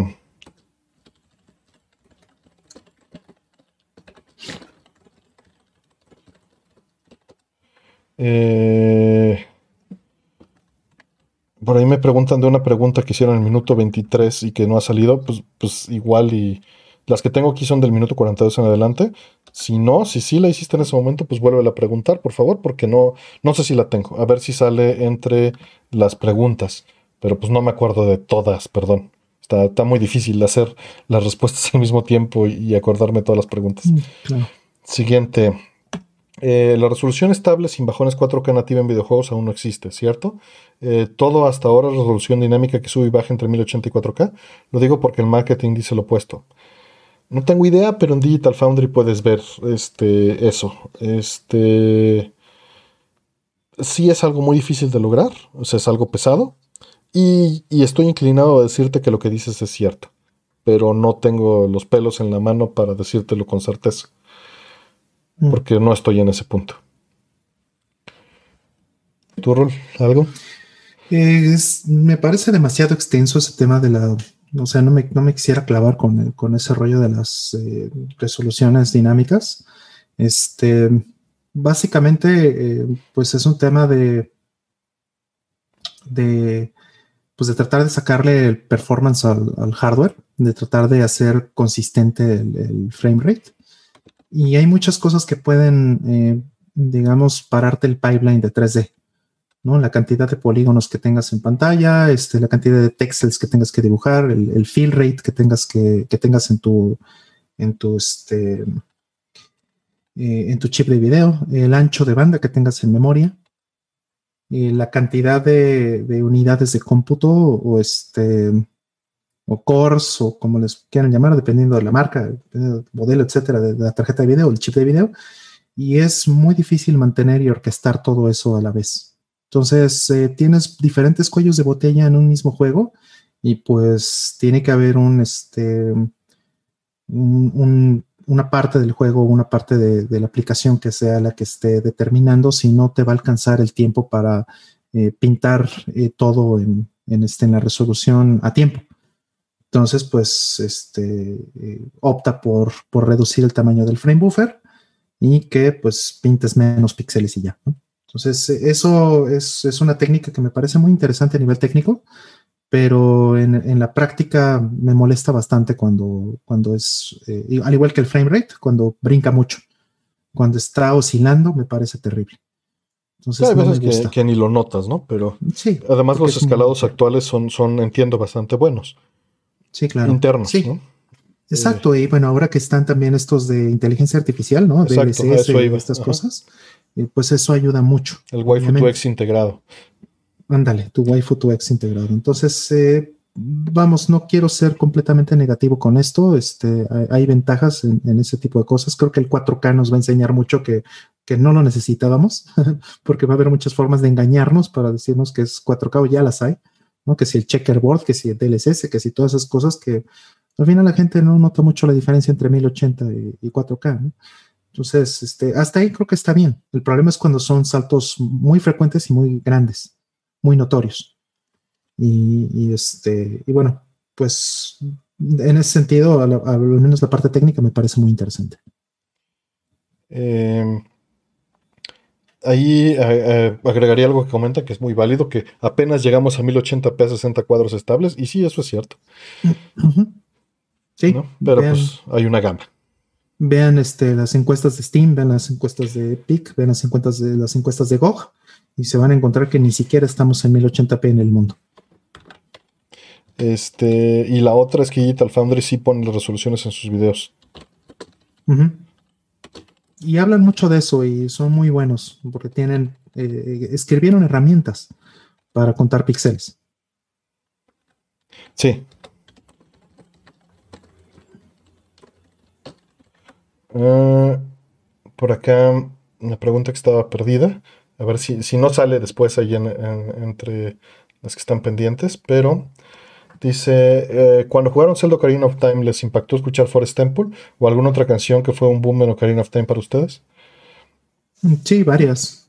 Este, sí, Forest Temple es muy bonito. Este, todo, incluso el, Temple of Time, o sea, sí, sí, hubo muchas, muchas cosas que, me impactaron. Es, un soundtrack muy lindo, de hecho. Me gusta muchísimo. Tengo la, edición que trae una ocarinita. Y bueno, me encanta, es, es de mis soundtracks favoritos, de hecho. Este, personalmente Forest Temple sí me gusta. Me gusta este bastante, pero no, no me impactó así tremendamente cuando lo escuché porque yo venía a escuchar puros CDs, entonces mm. en, los juegos, ¿no? Entonces no me impactó de la misma manera que impactó a mucha gente que sí jugaba por un Nintendo 64 y lo entiendo perfecto. Este, de los juegos que más me gustaron más bien fue después de música de Zelda que me impactó, fue más bien en Wind Waker. Mm. Personalmente. Mm. Eh, ¿Cuál es el periférico de una computadora que les ha sorprendido, que más les ha sorprendido en su vida? El escáner fue el primero. Claro, el escáner es una cosa increíble. Este, eh, los Jotas, por ejemplo, ¿no? Estos este, eh, sticks para manejar este, aviones y helicópteros y todo eso, eso, o sea, toda esa tecnología analógica me fascinaba que eso lo vi antes de los escáneres. Ok, siguiente pregunta. Dice, eh, ¿ya tuvieron la oportunidad de probar el 3D audio? ¿Qué les pareció? No tengo idea de qué hablamos. Supongo que, que las simulaciones con DSP de, rotar el sonido alrededor, pues es bonito. No sé si hables de otra cosa, perdón. Sí, no sé si hable de PlayStation 5 tal vez. Pero pues ahí todavía no no sé, pero ya por lo menos PlayStation 5 ya probamos y bueno, ya probé y, está, está padre. No voy a decir que es maravilloso porque tampoco tengo mucho contenido, pero está bien. Este siguiente pregunta dice: ¿Con cuáles se quedan? ¿Alien Soldier o Hagan? Alien Soldier. Alien Soldier, claro. Hagan es muy buen juego. Hermosísimo, hermosísimo. Dificilísimo el perro maldito, pero también súper bonito. Sí, muy bonito pero me gusta más todo el, desmadre a este alrededor. Sí, sí, me gusta más este Alien Soldier. En, general es, es mejor juego. Y sí, dice simulación de audio profesional. Sí, entonces es lo que dices, como lo que puso Jaime Altozano del audio 3D. Este, pues les digo, está bonito. Está bonito. Me gusta más las grabaciones binaurales en general. Pero el efecto, ah. a final de cuentas, es el mismo. ¿no? Exacto. Eh, ¿Cuál ha sido alguna de las verdades que más les ha impactado? Pues es que conforme vas creciendo siempre te impactan las verdades que siguen.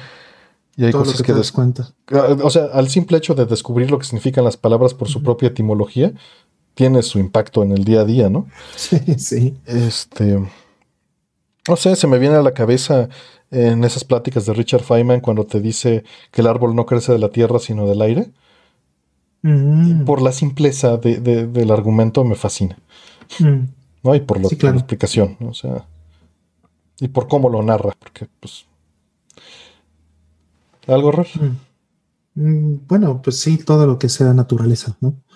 Este, hay un libro muy bonito de, de Richard Dawkins que se llama The Greatest Show on Earth, que es un libro pues puramente de biología, donde detalla cosas increíbles, o sea, cosas que hacen insectos, ¿no? Este, una de las cosas más maravillosas son las, eh, las hormigas zombie. No sé si habrás leído alguna vez de eso. Sí, sí, sí, sí, claro. Sí, de este parásito que hace Es que las hongo, ¿no? hormigas. Ajá, es un hongo que va y, este, y toma control del cerebro de las hormigas las, y las lleva a un punto donde eh, específicamente las puede comer un conejo y, o un, otro animal.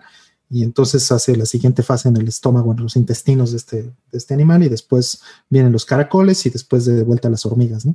Y, o sea, manipula a todos los, eh, a todos los organismos para que lo ayuden a reproducirse.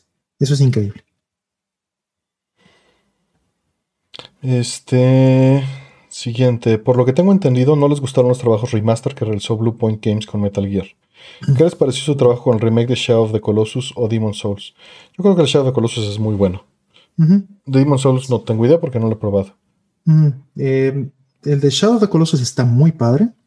Eh, me gusta mucho, está, está bastante bien hecho.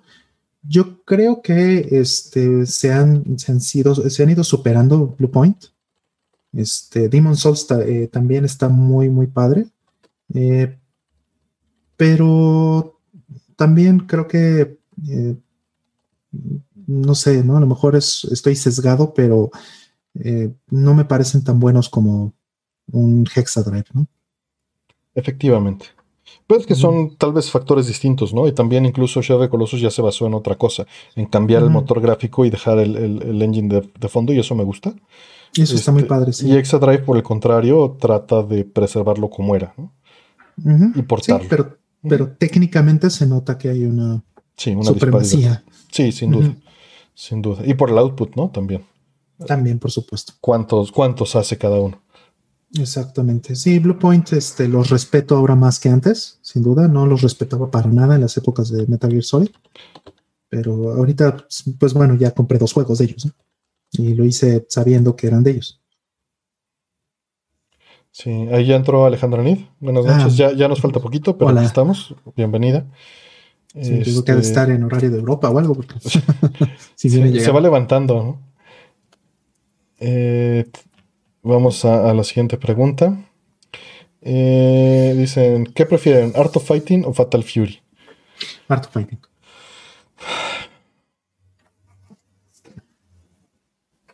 Yo Fatal Fury. Mm. Siguiente.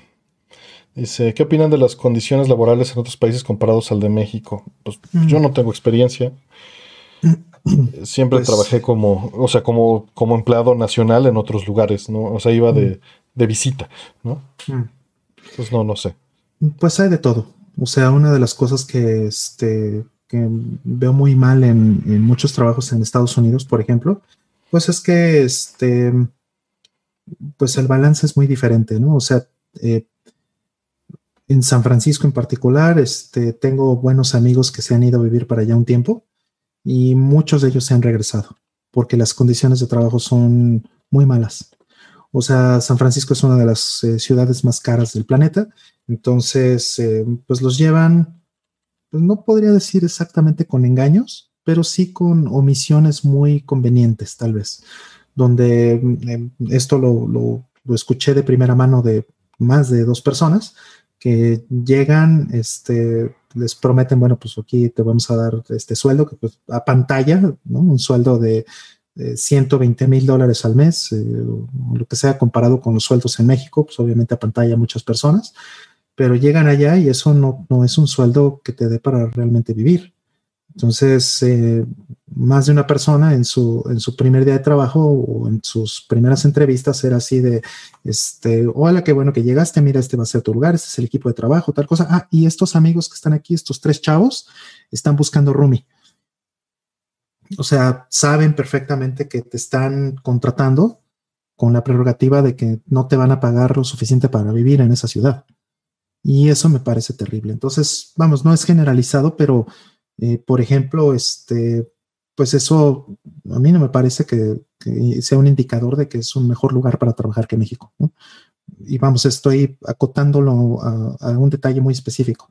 lo mismo puede pasar en Boston, lo mismo puede pasar en Seattle, lo mismo puede pasar en, en este, Nueva York, en otras ciudades, ¿no?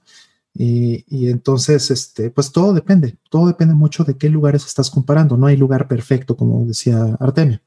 Entonces, si lo que necesitas hacer en, algún momento de tu vida es estar en un lugar de esos porque quieres avanzar en tu carrera o alguna cosa así, pues ok, a lo mejor eso sí tiene eh, valor, pero no pongas eh, un lugar sobre otro simplemente porque crees que el sueldo es mayor o porque crees que este, las oportunidades sean, sean mejores, ¿no? Hay que validar muchas cosas. Vamos por la siguiente. Dice, ¿qué otras experiencias online con el Dreamcast nos pudieran compartir aparte de Fantasy Star Online? ¿Fue su primera experiencia online con videojuegos? Este, no fue mi primera experiencia online con videojuegos. No, no. Eh, yo jugaba más bien en, PC, Moods este, y estos mundos que ya describí en, mm, otros, en otros puntos, que son este, RPGs de texto, multiplayer, multi-user dungeons, ¿no? Claro. ¿Tu rol? Sí, sí, yo también llegué a jugar mods, pero también jugué este, un tiempo Última online. Este, y sí, o sea, jugaba en PC también. pues podrías decir que sí era online, este, porque era por modem. Este, punto a punto, pero era por modem al final. Eh, este Doom, eh, Hexen, Heretic, o sea, todos esos juegos que, podías efectivamente meterlos en un puerto serial y, llevártelos en una línea telefónica. Entonces, o sea, eso cuenta como online, ¿no? Sin duda. Y, eh, y ya, o sea, entonces en los noventas ya, ya cuando, ah, bueno, también tuve un, o tengo todavía, de hecho, un X-Band de Super Nintendo y pues sí llegué a jugar en línea. O sea, mucho antes de que, existiera el Dreamcast. Siguiente. Dice, estoy por comprar un Mister. Mi pregunta es si debería invertir en un blister. Por lo que entiendo es más rápido que el IO normal, pero parece que los snacks le hacen competencia. Mira, está muy atractivo si quieres usar los controles originales. Eh, en particular, Snack para ese tipo de cosa y Blister eh, para algo más general. Snack es para que te permite una interfaz directa al core este, pero solo funciona, no funcionan los menús, solo funcionan los juegos. Este. Y te permite utilizar pistolas este, y otros aditamentos que son directos. Yo, la verdad, estoy bien con el control USB. Este, en la página de Mr. Addons tiene un Excel con el lag eh, de respuesta por control vía USB en Mister y te puede dar una idea de que realmente es inferior a un cuadro, entonces, en muchos casos. Mm. Para mí eso es suficiente. Pero si tuviera la opción de comprarlos localmente y tuviera el dinero, sin duda compraría las dos. Compraría Snack y Blister. Pero yo compraría Snack primero que Blister, en mi caso mm. particular. Claro, sí, yo también. Yo no, no, planeo comprar esas cosas hasta nuevo aviso, pero este, por ejemplo, de los que están en, en Mister, este, este de aquí, que es el, de 8-Bit Dog, eh, este tiene menos de un milisegundo de la. Eh, ¿Ya contando el USB de, de Mister? Sí, sí, sí, sí. sí. O sea, en la tabla lo ves y dice punto 83, un así. O sea, porque hacen polling cada, cada milisegundo. Entonces, pues ya contándolo es eh, punto 83. Entonces, pues es, o sea, ya que más quieres, ¿no? pues sí, pero pues si quieres la experiencia más directa y usar tus controles originales, pues tienes que entrarle.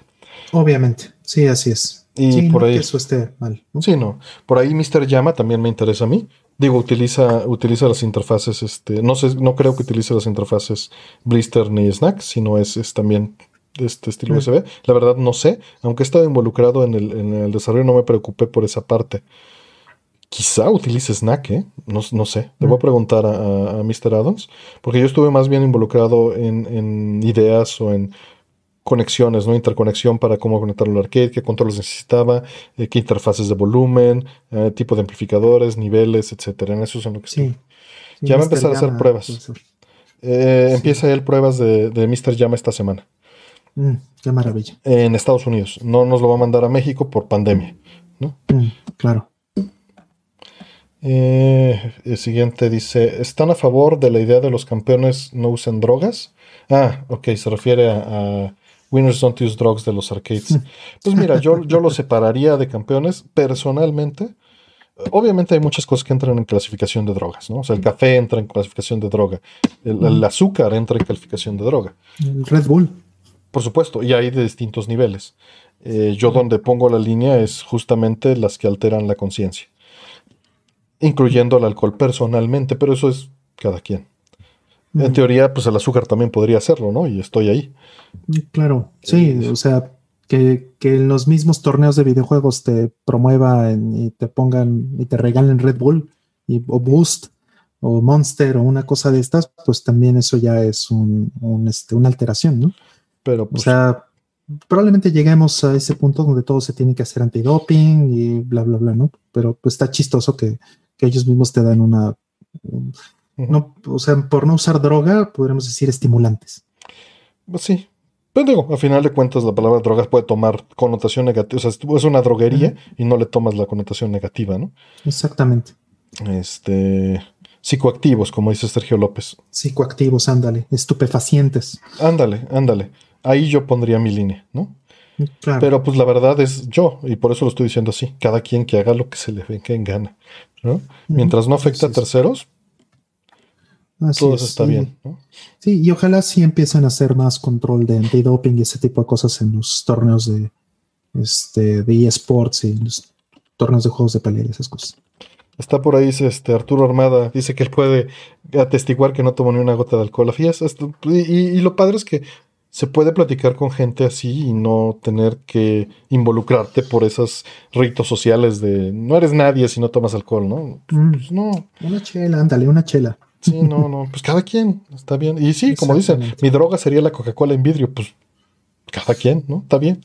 Sí, esa droga no me gusta, de hecho, pero, pero lo respeto. Cada quien sus, Pues cada sí, quien cada sus quien. vicios. Unos tacos de canasta, ¿qué? Órale. Sí, mi hermana es muy, muy fan de la Coca-Cola y toda la vida le dije que nunca me gustaron sus aguas negras. Ujú. Eh, siguiente, dice, eh, ¿cuál es el diseño de Link y Zelda que más les gusta? Yo creo que el Skyward Sword, Sí, es muy bonito. muy muy bonito. Sí, me gusta muchísimo también el de Super Nintendo. Es bonito, de- sí. Sí, el de Link to the Past. Y el, el original de Nintendo le tengo un cariño especial también. Mm, claro, claro. Ahora que publicaron esa imagen de, de 10.000 píxeles del scan de la celda original, está fascinado, ¿no? Mm. Eh, siguiente. ¿Cuál es el juego más difícil que han terminado? Oh, no sé, este... Gradius 3. No sé, ¿eh? es difícil saber. Este, igual y Shadow Dancer, no sé. No, no llevo tampoco las cuentas. Ni yo tampoco, pero así que tenga de memoria un juego Last Battle. Last Battle de, de Mega Drive, que es este eh, Fist of the North Star. Mm. Sí, Siguiente. Ya faltan poquitas. Ya nos quedan. Muchas gracias por seguir aquí. Nos quedan 10 preguntas. Mm. Y lo logramos, aunque sí nos pasamos un poquito a las 3 de la mañana, pero bajamos el promedio bastante. sí, sí, sí lo logramos. Dice, hola, ¿les gusta el rap? ¿Alguna recomendación similar a Nu- Nuyaves? ¿Se llama, se dice así, Yul? Mm, Sí, no, ya ves, es que es al revés, eh, Seba Jun se llama. ¿Sebayun? Ok, Seba Jun. Órale. Este, Ya, ya, ya. eh, híjole, de hip hop y ese tipo de cosas, a mí me gustaba mucho un grupo de los noventas que, bueno, se volvieron un poco más rock después, pero eran mucho hip hop, era, eh, se llama Dragon Ash.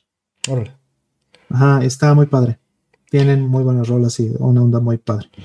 Yo en los 90 escuchaba este Deagle Planets, este Gregson Effect, eh, NWA, eh, ¿cómo se llamaba esta? Este Los Caló, de, dicen ahí en el chat. ¿Qué? Caló. Caló. Pues sí, sí escuché algo de Caló, ¿eh? La neta sí. Este, los que cantaban la de Jump Jump House of Pain, ¿no? Mm. Eh, ¿Qué más escuchaba? Este, pues hay, hay- hay, uh, Kid and Play, ¿no? Will Smith. Lo respeto mucho a Will Smith. Creo que es una persona muy correcta en, en sus desmadres. Este, pero bueno, dicen ahí que ah, caló, sí. La taquiza. sí, sí, No, cierto. No me acordaba de esa canción. Pero No, pues sí, estabas en la edad justa en la que pues era algo chusco y igual a, Sí, sí. a Memo Ríos, ¿no? Que hacía sus discos de rap, que cantaba de le meto ahí su, pista- su pinzazo y se le pone el pelo lacio. Era una de sus rimas, me acuerdo bien. Exacto. Aplausos. Pero no, no se parece a, a a Nuj No, no se parece nada. No, no tengo idea. La verdad es que no. A mal árbol te arrimas. Beastie Boys. este, Pregúntenle a Pablo, él se les va a saber mucho. A Aldo, Aldo mucho, ahí, él sí es este, es melómano. Yo nada más De- puro pose rap. aquí. Yo, yo les recomiendo al príncipe del rap. Este, siguiente pregunta. Dice, Artemio, ¿consideras que Sega Genesis fue superior a SNES? Como ya hemos dicho muchísimas veces, en CPU, Depende de qué. claro que sí. En este, en, en frecuencias posibles emitidas por el audio, claro que sí. En armónicos también. Este, y bueno, hay, hay ciertas cosas, ¿no? En shoot 'em ups y juegos de acción, por la consecuencia del CPU en general, sí. Pero en colores, pues evidentemente no. En efectos Sí, de no. eco, evidentemente no. Y estoy obviándolo de esta manera porque, porque pues, es lo, es lo que hay. Claro. ¿no? Sí, depende mucho este, de qué quieres y, y- y qué tipo de juegos beneficia una cosa o la otra, ¿no? Por eso los RPGs en, en Super Nintendo son maravillosos. ¿no? Es el género dominante. Totalmente. Y hay, por cada RPG que hay en Genesis hay 50 en, en- en Super Nintendo. Sí, sí, sí, sin problemas. Así como shoot 'em ups en PC Engine, ¿no? Exactamente. Este, dice Hugo Sánchez que se quedó dormido, despertó y no supo si respondimos su pregunta. Este, Bueno, pues ya lo verá en, el, en la lista. Dicen por ahí que las voces se escuchan terrible en Genesis, solo si están mal hechas. Solo si están mal hechas porque se pueden escuchar perfecto. Y Eh, está se pueden demostrado. escuchar bien. No, y se pueden escuchar perfecto. Si le dedicas el espacio, puede reproducir este audio a 38 kilohertz. Este, directo, ¿no? Sin Sí, se problemas. pueden escuchar bien. Se pueden Así es. escuchar perfecto, eso es, son limitantes por ya sea espacio de cartucho o estupidez del developer. Que- O las dos. y, y las dos cosas combinadas, ¿no? En Street Fighter desperdiciaron el espacio en voces de buena calidad Para. este, y lo usaron mal. O sea, no las reprodujeron en la calidad que estaba.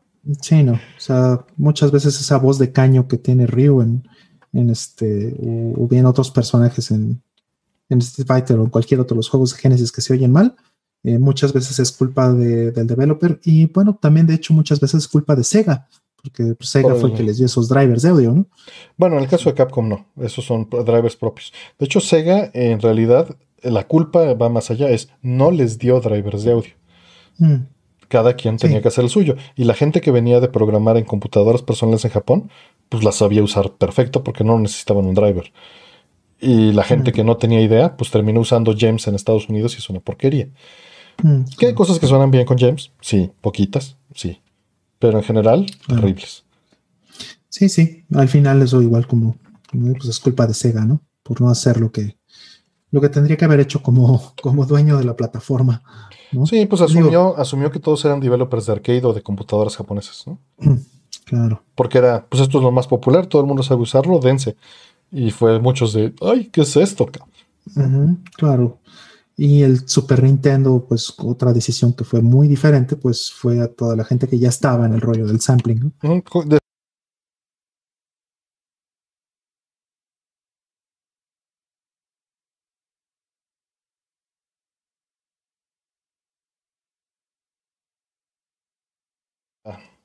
Perdón, se cayó OBS, así crasheó durísimo y me salió este la, ventana de muerto el, el, OBS, pero pues se pudo recuperar perfecto.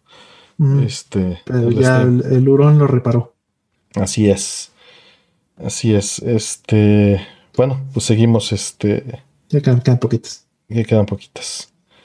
Mm, dice, ¿Saben del cuate que está porteando cosas a Dreamcast? Cosas como Metal Slug 6, King Fighter 11, etc. Son juegos en hardware de arcade que contó como unos 40 títulos. Sí, son juegos de Atomic Wave que realmente es este, un Dreamcast eh, convertido en arcade. Que el Naomi era un, la base del Dreamcast.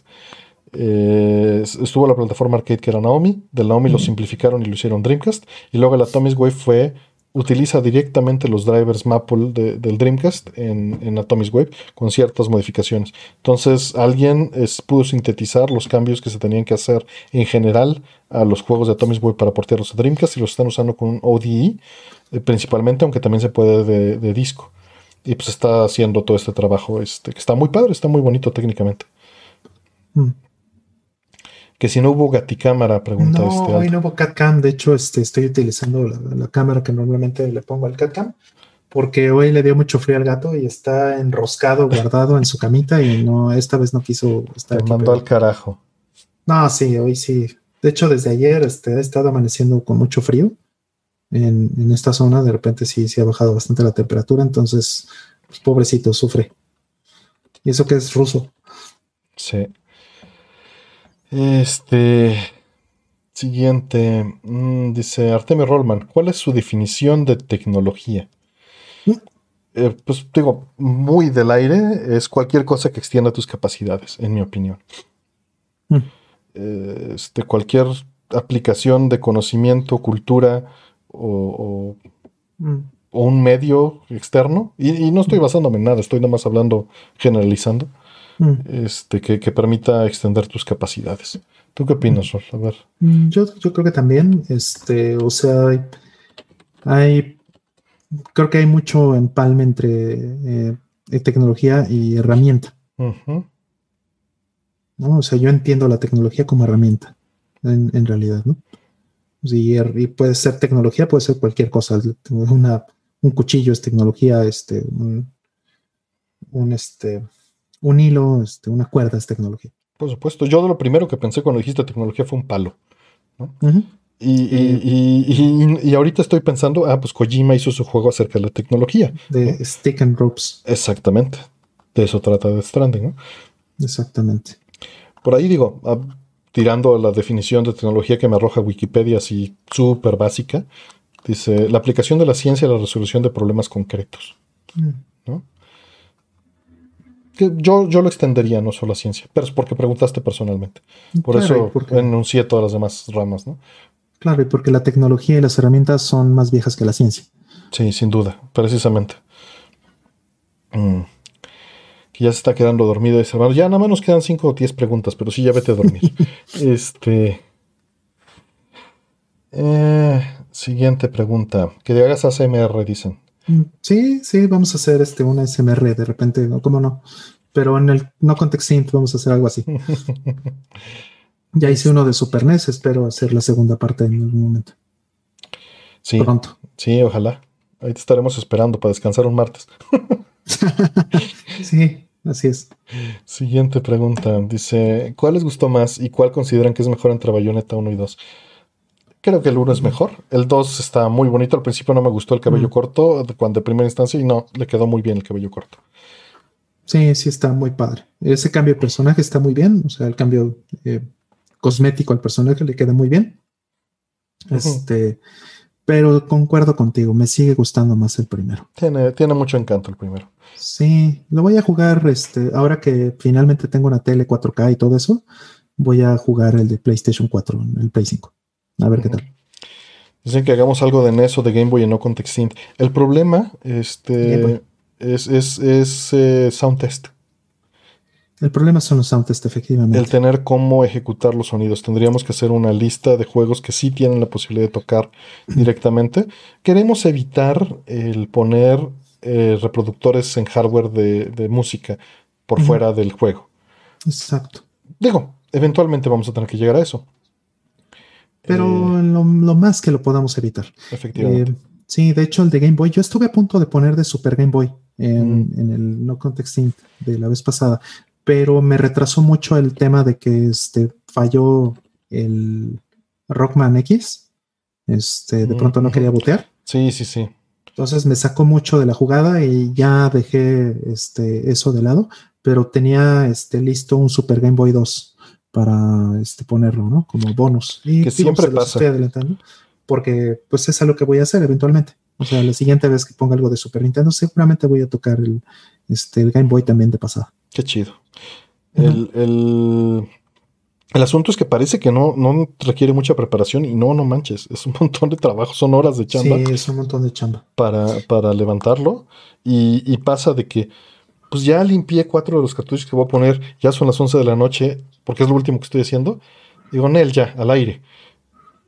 Y al aire, pues estás pendiente y te falla el cartucho. Me falló el de Neotorf Masters. Y yo dije, ese no me va a fallar porque lo usé en diciembre. Pues mm, diciembre ya tiene 11 meses. Claro, yo el de Rockman lo acababa de usar en la tarde. Claro. Pero bueno, seguimos. Dice, si tuvieran chance para estudiar una especialidad ahorita, ¿qué les gustaría estudiar? Mm, me gustaría estudiar música. Estaría muy bonito eso. No sé, el problema tal vez es que estoy muy cerrado de la idea porque justo estaba pensando eso en, la tarde, que, que, si me afecta o no tener un posgrado. Y, y, no, no me afecta, o sea, emocionalmente no me afecta porque he aprendido lo que quiero de las áreas que quiero. Y, no, tiene, no tiene un valor, ¿no? Este no tiene un valor ni curricular ni comercial, pero... Y, sé que me falta mucho, o sea, si quisiera, si quisiera hacer eso, me gustaría, me encantaría hacer una especialidad en eh, aprender cómo funciona MAME o la tecnología, un 6502 o un 68000 o un sintetizador FM. Eso me fascinaría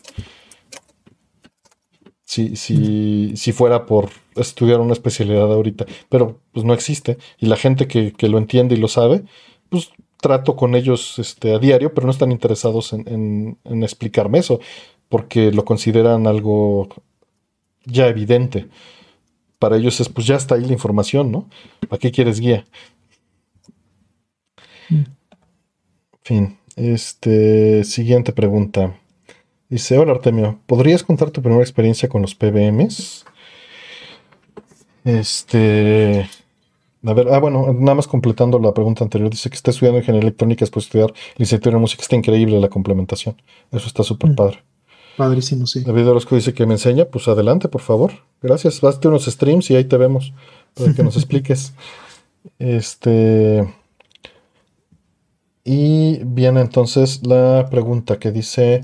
Eh, ¿Podrías contar tu primera experiencia con los PBMs?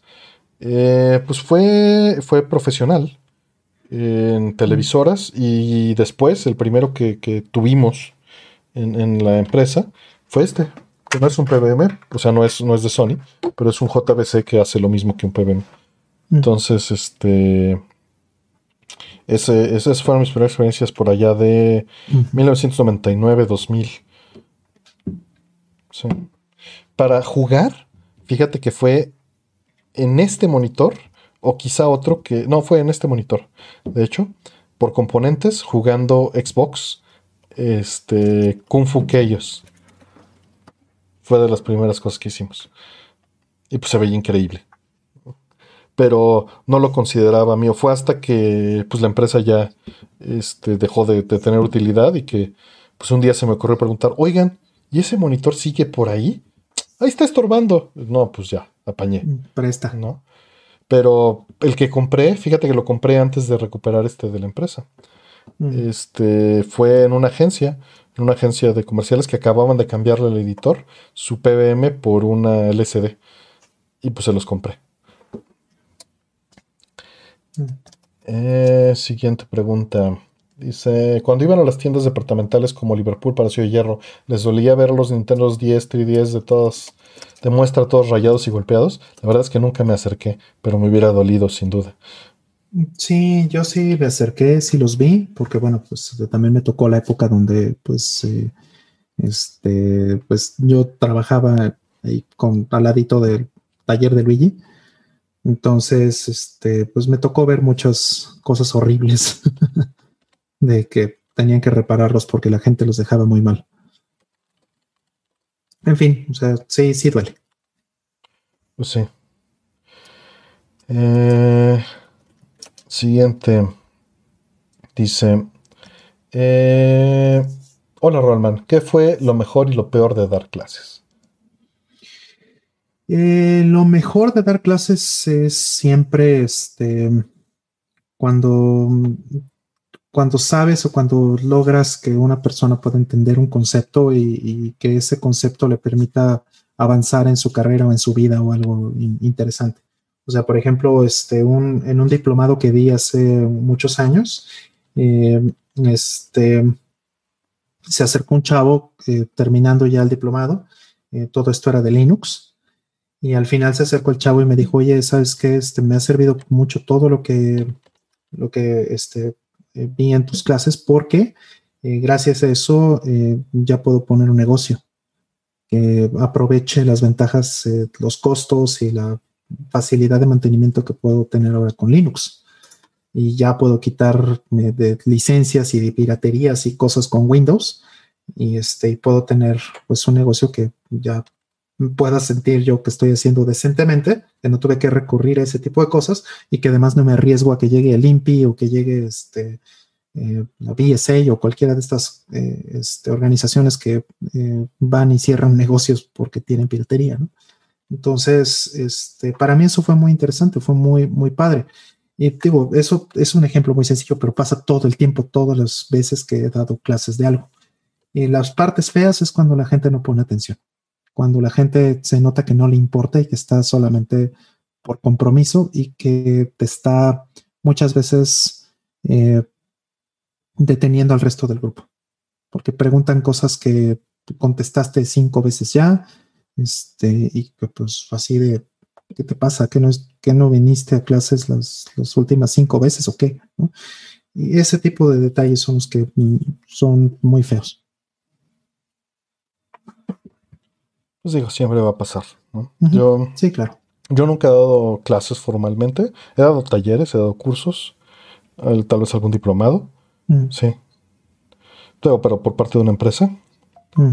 Este. Pero sí, pues efectivamente, lo, más feo que me ha pasado es, eh, y al contraste, pues que un amigo me invitó a, acompañarlo a sus clases y pues ver a todos los alumnos metidos en sus dispositivos móviles o pantallas y, y que pues no les interesa, ¿no? O, están en las dos cosas a la vez. Y pues eso yo creo que es muy desantelador para alguien que está trabajando en eso todo el tiempo, ¿no? Exacto. Y que, que además le importa lo que está impartiendo. Que, bueno, no te fijas en eso, te fijas en los cuatro o cinco que sí te están poniendo toda la atención, están haciendo preguntas interesantes. ¿no? Sí, el, problema es cuando los que no ponen atención o los que no les interesa eh, te, hacen más lento, te retrasan todo y, y, afectan a los que sí les importa. Claro. Eso es lo que me choca. Pues sí, pero pues eso siempre va a pasar, ¿no? a menos que hagas algo como estos streams, que no son clases, pero, pero la gente que está aquí está interesada. Y les agradecemos mucho. Ah, hablando de eso, a los 330 que todavía aquí sigan por acá. A los 3 y media, 3.43 de la mañana. Estamos todos muy mal, señores, pero les agradecemos mucho que estemos aquí pasando el tiempo juntos. Sí, es lo único bueno que nos ha dado la pandemia, ¿no? La posibilidad de desvelarnos así de repente. Sí, claro. Claro. Pues la última pregunta. Eso. Dice, ¿cuál es su juego favorito de la serie Bemani? Eh, pues cuenta, DDR cuenta como Bemani, de hecho, cuenta como parte de eso. Este, y pues eh, Keyboard Mania, por ejemplo, me gusta. Creo que de todos los Bemani, tal vez es el que más me llama la atención porque pues tengo afinidad por el piano número uno. Y número dos, pues es el menos, eh, ¿cómo podríamos decir? Es el más realista tal vez, que más se puede acercar a una experiencia real con un instrumento de todos los que, de todos los que hay. Dice, dice Sonic Snake que ya son las 4.30 ya. Por ahí tenemos gente que está a la 1.30. De todas maneras, pues mil gracias. No se tienen que Esto, esto nos pasó por aceptar más preguntas de las que debemos. Igual y lo vamos a limitar a 100 preguntas. No sé cómo hacer esto. Tal vez lo que mejor funciona es que hagamos bloques como de, este, media hora, ¿no? De preguntas. Para que los que están ahí, pues las preguntas les lleguen y no tarden muchas horas. Ahorita eh, les reitero cómo funciona. El software toma dos preguntas de las más viejas y una aleatoria. Dos preguntas de las más viejas y una aleatoria para tratar de hacer más ágil, ¿no? compensar. compensar este, las esperas y también este, que la gente que está preguntando más recientemente pues salga también. Pero claro. pues ya veremos qué, qué hacemos. Mm. Sí, tal vez 100 preguntas es buena, porque bueno, estamos haciendo hoy, hicimos 132, creo que es récord. No estoy seguro, ¿eh? quizá. Quizá, pero no estoy tan, tan seguro. Tendríamos que revisar. Pero sí fueron Sí. 132 preguntotas. Sí, así es, y pues es que es complicado porque nos gustaría poder seguir contestando y, y en lo más que, que podamos, ¿no? Pero pues eh, no, no, no se puede todo, ¿no? Es demasiado tiempo. Dice, hola planeta, que media hora es como 10 preguntas, ¿no? Pues no, porque si es a dos minutos son 15. Exacto. Pero bueno, o, o limitarnos, hacer el programa y le ponemos las 100 preguntas de hoy con Rollman Artemio. Mm. sí, ese, ese Ask Me Anything. Pero Ah. bueno, igual yo creo Ama que sí, 100 pues, le pones. Sí, 100, ándale, puede ser. 100 es un buen número, nada más que es muy difícil cerrarlo en las 100, porque como no las estoy agregando activamente, y pues se me hace muy gacho cerrarlo en las 100 cuando ya dije cerré preguntas hasta aquí y todavía había 20 más, ¿no? Sí, claro, es como, es como, no sé, ¿no? Se siente como de, de que vas al, al este al restaurante o al cine o a algún lado y, Sí. y te cierran la fila. Y pues de hecho se siente mal cerrar las preguntas, pero pues es que sabemos que si no, no, no se da abasto. Exacto. De por sí, ¿no? Está, está pesadito. La 100 de Artemio. ¿Eh, ¿Qué? ¿Qué Dice, pasó? Ah, La 100 de Artemio. El Wonderful 101. que sean 101, sí. Ándale, no es mala idea de Wonderful 101. Esa es buena. Sí, este. Y bueno, pues ahí se pregunta, se contestan las pocas que se puede afuera del chat. Mr. Este, Marce Bull, muchas gracias por, por, por tu apoyo. Ahí está el Aldo todavía. Y está eh, Hola Planeta, Paul Ramón, eh, Itza, ¿no? que dice que, que nunca nos pregunte. Hace rato me confundí respondiéndole, pero ahí vamos. Alejandra, Gabriela, este, Karen, Mm. que por fortuna ya se fue a dormir, pobrecilla. Sí, qué bueno. Pobrecilla. David bueno que nos ayuda aquí. Ujú. Pogo, que también el buen Pogo que pues se fue, se fue a dormir, que ya está con, con chamaco y todavía haciendo estas cosas. Mil gracias. Mil gracias. Y, y dicen que para los tamales caseros, muchas gracias. Se agradecen. Me voy a echar unos de este, uno de mango con, con mermelada y queso, que acabo de descubrir que venden. Oaxaqueño. Mm. Y sabe muy bien. Sí, me preguntaron hace rato en el chat que este micrófono que era. Mm. Este fue básicamente que me atrapó el, el- fui víctima del buen fin. Mm, Entonces me salió un super deal que no pude rechazar y es un Shure. No recuerdo el, el modelo, no tengo aquí a, a la mano la caja, pero este, pero es, es, digamos, un, un modelo de medio rango. No es el de 10 mil pesos. Sí, eh, y dicen que si, que si ya es bien tarde, pues son las 3.40 de la mañana. Ah. Sí, dice Aldo que los tamalitos, para que le duela más unos tamalitos. Este. Hoy, por cierto, desayuno unos chilaquilitos, Aldo. 35 pesitos, Mm, porque tenían huevo, huevito. huevito. Ándale. Pues, Y, y fue con un bolillito. Me preguntaron, ¿quiere bolillo grande o bolillito? Dije, bolillito, Mm. por favor. Exacto, para Y que sí. le duela. Nunca había probado el tamal de mango y me sorprendió tamal oaxaqueño de mango con man- mango, este, como jalea, pero hecho, todavía están los piezas de mango y con queso, este, y queso Filadelfia. caray, con, pulpa de mango y Filadelfia. Órale. Ajá. Y Qué buena la, onda, ¿eh? y la masa sabe a mango bastante. Mm, Y no sí, me eché, mal, me ¿eh? eché uno de esos y uno verde en la semana, tu honor, Aldo. Muy bien. Eh, pero bueno, muchas gracias a todos. Este, Muchas gracias, este, Alejandro Nid. Este, Sí. Eh, Aldo. Hola, Planeta Antonio Córdoba. Hola, Planeta. De NRGO. La Es- cuevita del tejón. sí, que siempre anda ahí la cubita del tejón, gracias. Del, del hurón, ahora fue. La cubita del hurón, que que se nos cayó el OBS. Nunca se me había caído el OBS y se cayó. Y, y volvió a levantar. Resurgió de entre las cenizas. Y que decían- Ñigo también. Sí. Siempre nos acompaña por acá. Sancho Sí. Panza, igual. Este, Kudán también, que nos acompaña aquí muchas veces. Arturo Armada, ahí está. Saludos, carnal Arturo. A ver, Sí, a ver José Cruz, aquí andaba hace rato. Sí, a ver si todavía anda por ahí. Efectivamente, como dijiste. Jo Jiménez, Daniel Cornelio, Retumón. Alejandrita, gracias, que dice Artemito y Rolandito. Artemito. Sí, me- sí me molestaba que me dijeran Artemito de chiquito. Pero pues ya ahorita me da igual. No, si vieras a mí, eh, yo creo que tengo una lista, podría escribir un libro así con toda la lista de apodos y cosas que me pusieron por el nombre. Pues sí, sí, es, es México, a final de cuentas. Eh, exactamente. Cristian, Adrián, Paul, descansen. Rol, Muchas gracias, Artemio. gracias a ti. Gracias a todos y jueguen Gradius.